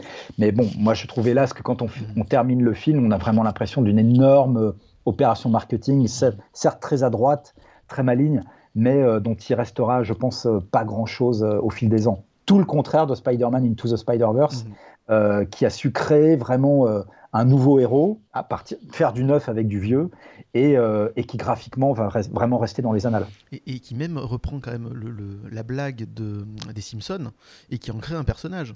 Ils sont allés jusque là, c'est-à-dire qu'ils ont pu tellement avec Spider Cochon. Voilà, avec Spider Cochon. C'est ça, on s'y attendait pas, il apparaît comme ça et tout le monde se marre parce que voilà, ça a tellement bien marché avec les Simpsons qu'ils se sont dit tiens, on va le mettre aussi et clin d'œil et humour et ça passe très bien en plus dans ce dessin animé. Ah oui, c'est brillant. Et tout comme euh, d'ailleurs leur séquence post-générique avec les trois Spider-Man, euh, ben, d'ailleurs qui annonçait euh, littéralement ce qui arrive aujourd'hui avec Spider-Man No Way Home. Et cette séquence post-générique, elle est, elle est, extrêmement drôle. Elle est devenue un mème sur Internet. Et bon, on pourrait faire toute une émission en fait hein, sur mm. ce film, tant sa genèse et, et, le résultat du film sont passionnants à décortiquer, à décrypter. Mais il faut quand même parler de moi dans tout ça et c'est quand même intéressant. Absolument, vous êtes le héros de cette émission, ne, l'oublions pas. Le héros. Exactement. Merci mon vieux. Je vous en prie. Je t'en prie, du coup. Alors, de toute façon, vouvoiement, c'est pas mal, ça donne du cachet aussi. Enfin bon, de toute façon, les auditeurs sont prévenus, on va passer du tutoiement au vouvoiement. Exactement. C'était bien le disclaimer du départ. C'était une bonne idée. Euh, est-ce que vous attendez donc le. Oui. Est-ce que tu attends le numéro 2 avec impatience? Et qu'est-ce que tu attends de mieux du coup? Parce que visiblement le premier était quand même une réussite aussi bien scénaristique que technique. Euh, d'ailleurs, je repasse 30 secondes sur la technique. Euh, donc il y a des passages techniques dans euh, Spider-Man New Generation où ils ont même baissé la vitesse de défilement des images pour être en corrélation avec l'époque du dessin animé. Par exemple, je crois que c'est pour le Spider-Man noir, celui des années 50 ou 40, où ils ont baissé, voilà, 40. 40. Ils ont baissé quand même la qualité de, nombre d'images pour donner cette impression ancienne aussi. après aussi au niveau de la Spider-Woman japonaise entre guillemets.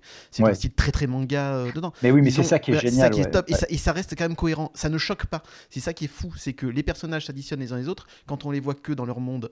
C'est un style manga, c'est un style noir et blanc, c'est Spider Cochon, etc. Et ça passe très, très bien. Je suis tout à fait d'accord. Et c'est un truc fou. Bah, c'est vrai que c'est difficile d'imaginer dans quel euh, sens euh, les auteurs vont réussir à nous surprendre à nouveau, mm. ne serait-ce que graphiquement. Je trouve que le teaser qui a été révélé il y a quelques jours quand même assez rassurant. Hmm. Moi, je dirais en tout cas dans les, le mouvement, hmm. le mouvement, la gestion du mouvement hmm. de Spider-Man. Euh, et, euh, et, voilà, enfin moi en tout cas, je sais plus, c'est un, un, teaser qui fait à peu près une minute, un peu plus, je me rappelle plus trop, mais, moi je sais que là j'ai été dedans tout de suite et j'ai vraiment eu envie de voir de, enfin en tout cas, le film, en tout cas, ce teaser m'a complètement accroché, m'a donné vraiment, mais il m'a rassuré mhm. euh, sur la qualité qu'il fallait attendre euh, de cette, de cette suite. Donc euh, après, bon, j'avoue, je me suis pas trop penché sur le, la genèse de, de, ce numéro 2, quelles technologies nouvelles éventuelles ont été expérimentées, ou alors est-ce qu'ils se sont contentés de pousser un peu plus loin des outils qu'ils ont déjà utilisés dans le premier. Euh, ça, je sais pas. Je ne me suis même pas trop renseigné sur l'histoire, donc, euh, mais c'est pas plus mal. Comme ça, la surprise sera totale. Mais en tout cas, ce qu'on peut en attendre, euh, c'est une vraie, je l'espère, à la fois claque visuelle et claque émotionnelle. Euh, tout l'inverse, en tout cas, de Spider-Man No Way Home. Euh, je suis désolé, je remets une petite pièce dans la machine parce que plus j'y pense, plus ce film m'énerve en fait. Donc euh, voilà. D'ailleurs, No Way Home est le film qui actuellement clive énormément au niveau des réseaux sociaux. Il y en a ah qui bon? sont, oui, oui, ah, oui, sur Twitter, etc. Il y a deux mondes. Hein. Il y a ceux qui ont été vraiment touchés, qui ont aimé, etc. et qui veulent pas ah leur plaisir, et ceux qui critiquent le fait que déjà un sur le teaser, il y avait déjà tout, donc on connaissait quasiment toute l'histoire, que voilà, c'est assez commercial, qu'il n'y a pas de surprise, etc. Et que de toute façon, les trois derniers Spider-Man, voilà sont tous très mauvais et qu'il n'y a que ceux de Sam Raimi qui sont, qui sont les vrais Spider-Man euh, du, cinéma. Voilà, ça, clive énormément en ce moment. Je ne l'ai pas encore vu, donc je ne sais pas. Je, et puis, ah, d'accord. Et puis moi, je suis bon public de toute façon, donc moi, je sais que je vais aimer, avec mes beaux enfants, on va aimer aussi. Parce que voilà, euh, petite histoire personnelle, justement, sur euh, Spider-Man New Generation. On l'a vu il n'y a pas longtemps. Je leur ai fait découvrir il n'y a pas si longtemps que ça. Ah, génial. Et ils, ont, sont régalés. Oui, ils, ont, 12 ans et 9 ans. Donc, ah, c'est l'âge parfait. Voilà, ils se sont régalés, ils ont aimé. La petite, elle, elle a aimé parce qu'il y avait des filles qui avaient euh, justement des, des, pouvoirs. Le garçon, il en a eu plein les yeux, etc. Il était ravi.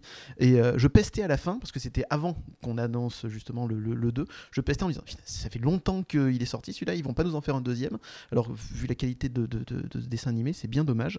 Et j'ai eu la chance donc, de, de, voir ça, la, joie d'apprendre qu'il y avait un deuxième. Et ça, c'est cool. Et j'ai hâte, parce que le premier, je l'ai pas vu au cinéma. Et je le regrette énormément. Donc, ah celui-là, je le raterai pas. C'est hein, fabuleux. Quoi. Franchement, euh, en revanche, je sais plus si ce sont les mêmes euh, réalisateurs Mm. qui ont été reconduits sur le deuxième.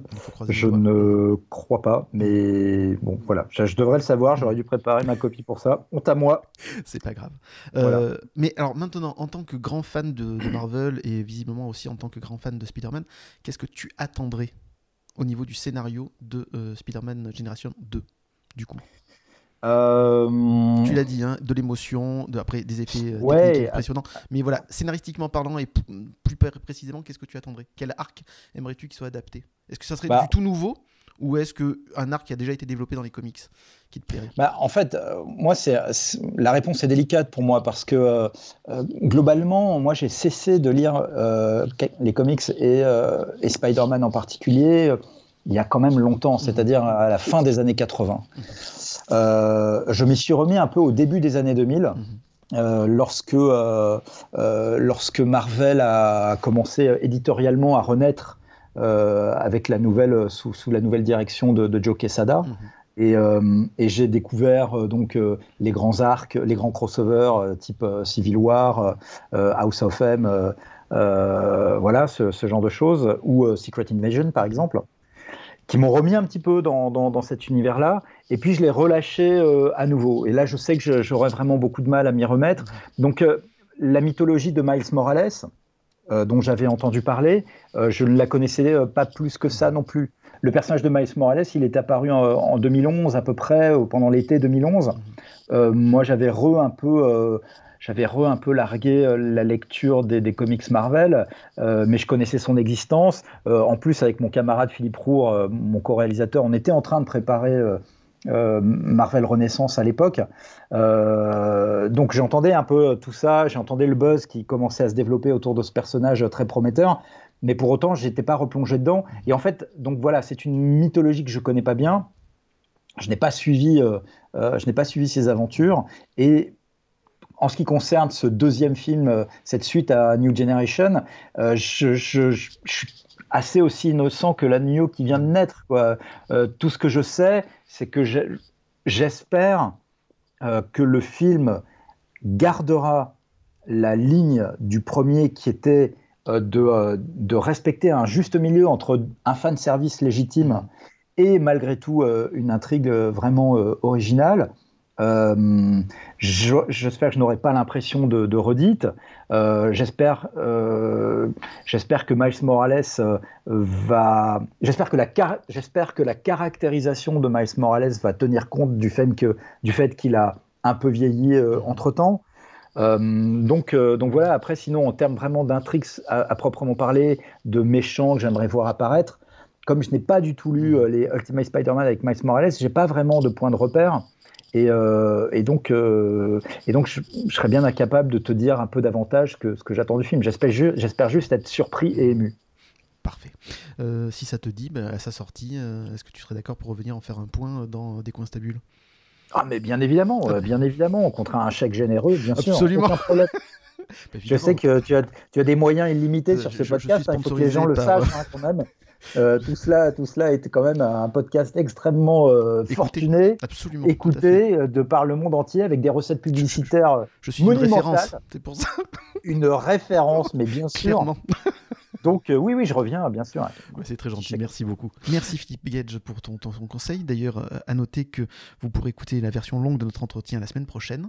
Euh, Renaud Lemaire, est-ce que tu as vu euh, Spider-Man Next Generation? Et si oui, qu'en as-tu pensé? Alors euh, oui, je l'ai vu et euh, ben euh, meilleur euh, meilleur Marvel euh, Mmh. tout confondu. Ouais ouais. Et intelligence d'écriture euh, et pourtant je suis pas un connaisseur. Euh, je connais Spider-Man Mhm. comme tout le monde, mais tu vois, je connaissais pas le multivers, tout ça. Non, ça défonce la la le- la DA est ouf. La direction artistique est dingue. Les changements Le de style aussi, hein, tout au long du. ouais, les changements de style, mais Mhm. c'est fou. Ah ouais, grosse claque. Donc tu t'es éclaté. Est-ce que tu attends le deuxième qui devrait sortir en octobre avec impatience? Euh, je l'attends, ouais, carrément. Ouais. Euh, Mhm. J'irai le voir, c'est sûr. Eh ben écoute, on, on aura peut-être l'occasion d'en reparler, ça serait cool. Ah yes. Notre émission touche à sa fin, mais avant de nous quitter, euh, Renaud Lemaire, euh, quand tu ne dessines pas, que fais-tu? Quelles sont tes autres passions? Euh, alors, main- euh, la famille, donc Mhm. euh, mes enfants, Mhm. euh, mais ça c'est limite un devoir. Euh, sinon, ce que j'aime, c'est le sport, le volet. Mhm. Ah, le volet Mhm. Ouais, le volet. parce- Euh, ouais, ouais, euh, ça fait ça fait 20 ans que je joue au volet, que j'ai fait beaucoup de compètes. Mhm. C'est c'est un plaisir et c'est vrai que même quand je suis en rush, donc c'est pour ça que je le vois Mhm. que c'est limite la passion que je dirais en premier avant même le jeu vidéo ou quoi, Mhm. que j'adore parce que je suis un gamer. Mhm. Mais même quand je suis en rush, je vais pas louper un entraînement. Mhm. Tu vois, euh, c'est les mardis. euh, Bon, cette année, c'est les mardis Mhm. et les jeudis. Et mm, voilà, c'est deux heures, de 20h à 22h. Et, euh, même quand je suis en PLS de délai, le volet sautera jamais. Tu vois. T'en as autant Alors besoin que que le reste- dessin? Pardon? T'en as autant besoin que le dessin? Non, non, euh, j'ai toujours été euh, sportif. Mhm. Euh, euh, donc, euh, je suis quelqu'un qui bouge beaucoup et c'est le paradoxe. Mon métier fait qu'on est Mhm. beaucoup assis. Donc, euh, donc peut-être pas autant que le dessin parce qu'en fait, là, c'est ce qui s'est passé pendant la période Covid. Il n'y a Mhm. pas eu un- pendant un an et demi de sport. Je l'ai vécu Mhm. bien, tu vois. Si par exemple je dessinais pas pendant un an et demi, ça le contre, ferait mhm. pas du tout. Voilà. Mhm. Donc c'est, je pourrais m'en passer. Est-ce que tu as une équipe que tu supportes euh, en particulier? Euh, de quoi? Dans le volet? Euh, non, non, je, je ne regarde jamais, euh, mais même le sport, je, je préfère jouer au sport que les regarder. Ok. Tu vois, donc je suis pas, je suis pas. Si Mhm. tu me dis, viens, on va jouer au foot, mais je kiffe. Tu me dis de regarder un match de foot, je Tu trouve ça chiant. Mhm. Et ouais, ouais, je suis plus dans le truc comme d'hab, hein, c'est l'action, c'est, j'adore. euh, mais regarder le truc, c'est déjà, c'est même pas pareil, c'est pas la Mhm. même sensation, c'est une caméra, machin. Donc regarder du volet, c'est pas non Mhm. plus si impressionnant, honnêtement. hein. Donc évidemment, comme ça reste ma passion aussi, quand il y a les grosses coupes et tout, je suis pour parler avec les poteaux, mais viteuf quoi. C'est, euh, tu me dis, il y a la finale euh, de la, de la Coupe de France, euh, de Mhm. la finale machin, et où viens, on va faire un tournoi, Mhm. et c'est les mêmes heures, ben je vais aller jouer. Je vais pas regarder le truc. Donc c'est le, le, le volet en salle et pas le beach volley? Ou les deux, peu importe? Si, si, les deux, les les deux, deux. c'est deux sports différents, mais comme je suis de Montpellier, c'est cool, c'est que voilà, tu peux les faire. Euh, voilà, mai-juin, les gymnases sont fer- en juin, les gymnases ferment puisque l'année est finie. Et puis, du coup, on, on- on migre vers, vers la plage où on fait de, de Mhm. juin à septembre euh, du beach volley. Tu prends ton terrain, Mhm. parce que maintenant on a des, des petits kits, ça coûte pas cher. Tu Mhm. poses ton terrain qui sont vraies mesures et tu joues avec les potes. Et c'est un autre sport, donc euh, c'est pas du tout les mêmes règles, donc euh, c'est bien. Et des deux, tu, tu les aimes autant ou t'as un préféré? C'est deux, am- c'est deux ambiances différentes. Mm. C'est, j'aime bien le vol, le- je, je préfère le sport en salle, euh, en salle, le volley en salle, Mhm. Parce que comme moi je suis quelqu'un qui, ben, je suis pas grand en taille et pourtant j'ai Mm. choisi un sport de grand, Mhm. euh, je, je ça avec ma détente. Mhm. Et, dans- et dans le sable, elle est annulée. Oui. Donc, euh, euh, disons que je, c'est comme j'aime l'attaque, j'aime Mm. bien, j'aime bien attaquer, sauter haut et y aller. Et en beach, je fais appel à d'autres compétences, tu vois. Mm. Donc ouais, si je vais avoir, euh, si je vais faire qu'un, qu'un de ces deux euh, toute l'année, ça, je préférais le, le volley en salle. Ok. Et question de quadragénaire, évidemment, c'est pas euh, Jeanne et Serge qui t'a donné envie de faire du volet Et non, non, Et non, non, non, c'est vrai. C'est, euh, je me suis trompé de porte. Je voulais faire du baseball et on est rentré au vrai. Non, mais c'est vrai non. Mais ça pourrait. Ah oui, oui. Et après, t'as Ça marché, le volet, ça t'a plu. Et voilà, mais c'est ça. Mais non, non, c'est ma sœur en faisait et, Mm. euh, et euh, j'ai, je suis passé. Et puis bon, j'ai toujours su que j'ai- j'avais de la détente en tout. Mm. euh, j'ai fait des arts martiaux, machin. Le sport, j'aime bien. Je connais mon corps. euh, Mm. Puis en fait, c'est ça. Quand tu connais bien ton corps, tu peux faire tous les sports, tu t'amuses. T'excelles pas, non, mais au moins t'es pas ridicule et Mm. tu kiffes. Et donc on est tombé sur le volet, ça l'a fait euh, et voilà. Euh, Est-ce qu'il y a un jeune talent ou méconnu que tu aimerais faire découvrir à nos auditeurs? Euh, bonne question. Ouais, jeune talent méconnu. Alors, méconnu. Bah, j'a- j'aurais envie de, de mettre en avant mes assistants, en fait. Si, Plus que ça, parce qu'après, les, les jeunes qui sont, que moi je connais, ils sont déjà connus, Mhm. tu vois, sur les réseaux et tout. Donc, ouais, ça serait mettre Géo et PE en avant. Mhm. Voilà. Clairement. euh, Après, il y en a plein d'autres. hein. Mhm. C'est vrai que pff, qui sait euh, que, que d'un coup, euh, je me dirais. Je suis sûr qu'on va- on aura fini l'interview. Je fais Oh putain, mais pourquoi j'ai pas dit lui?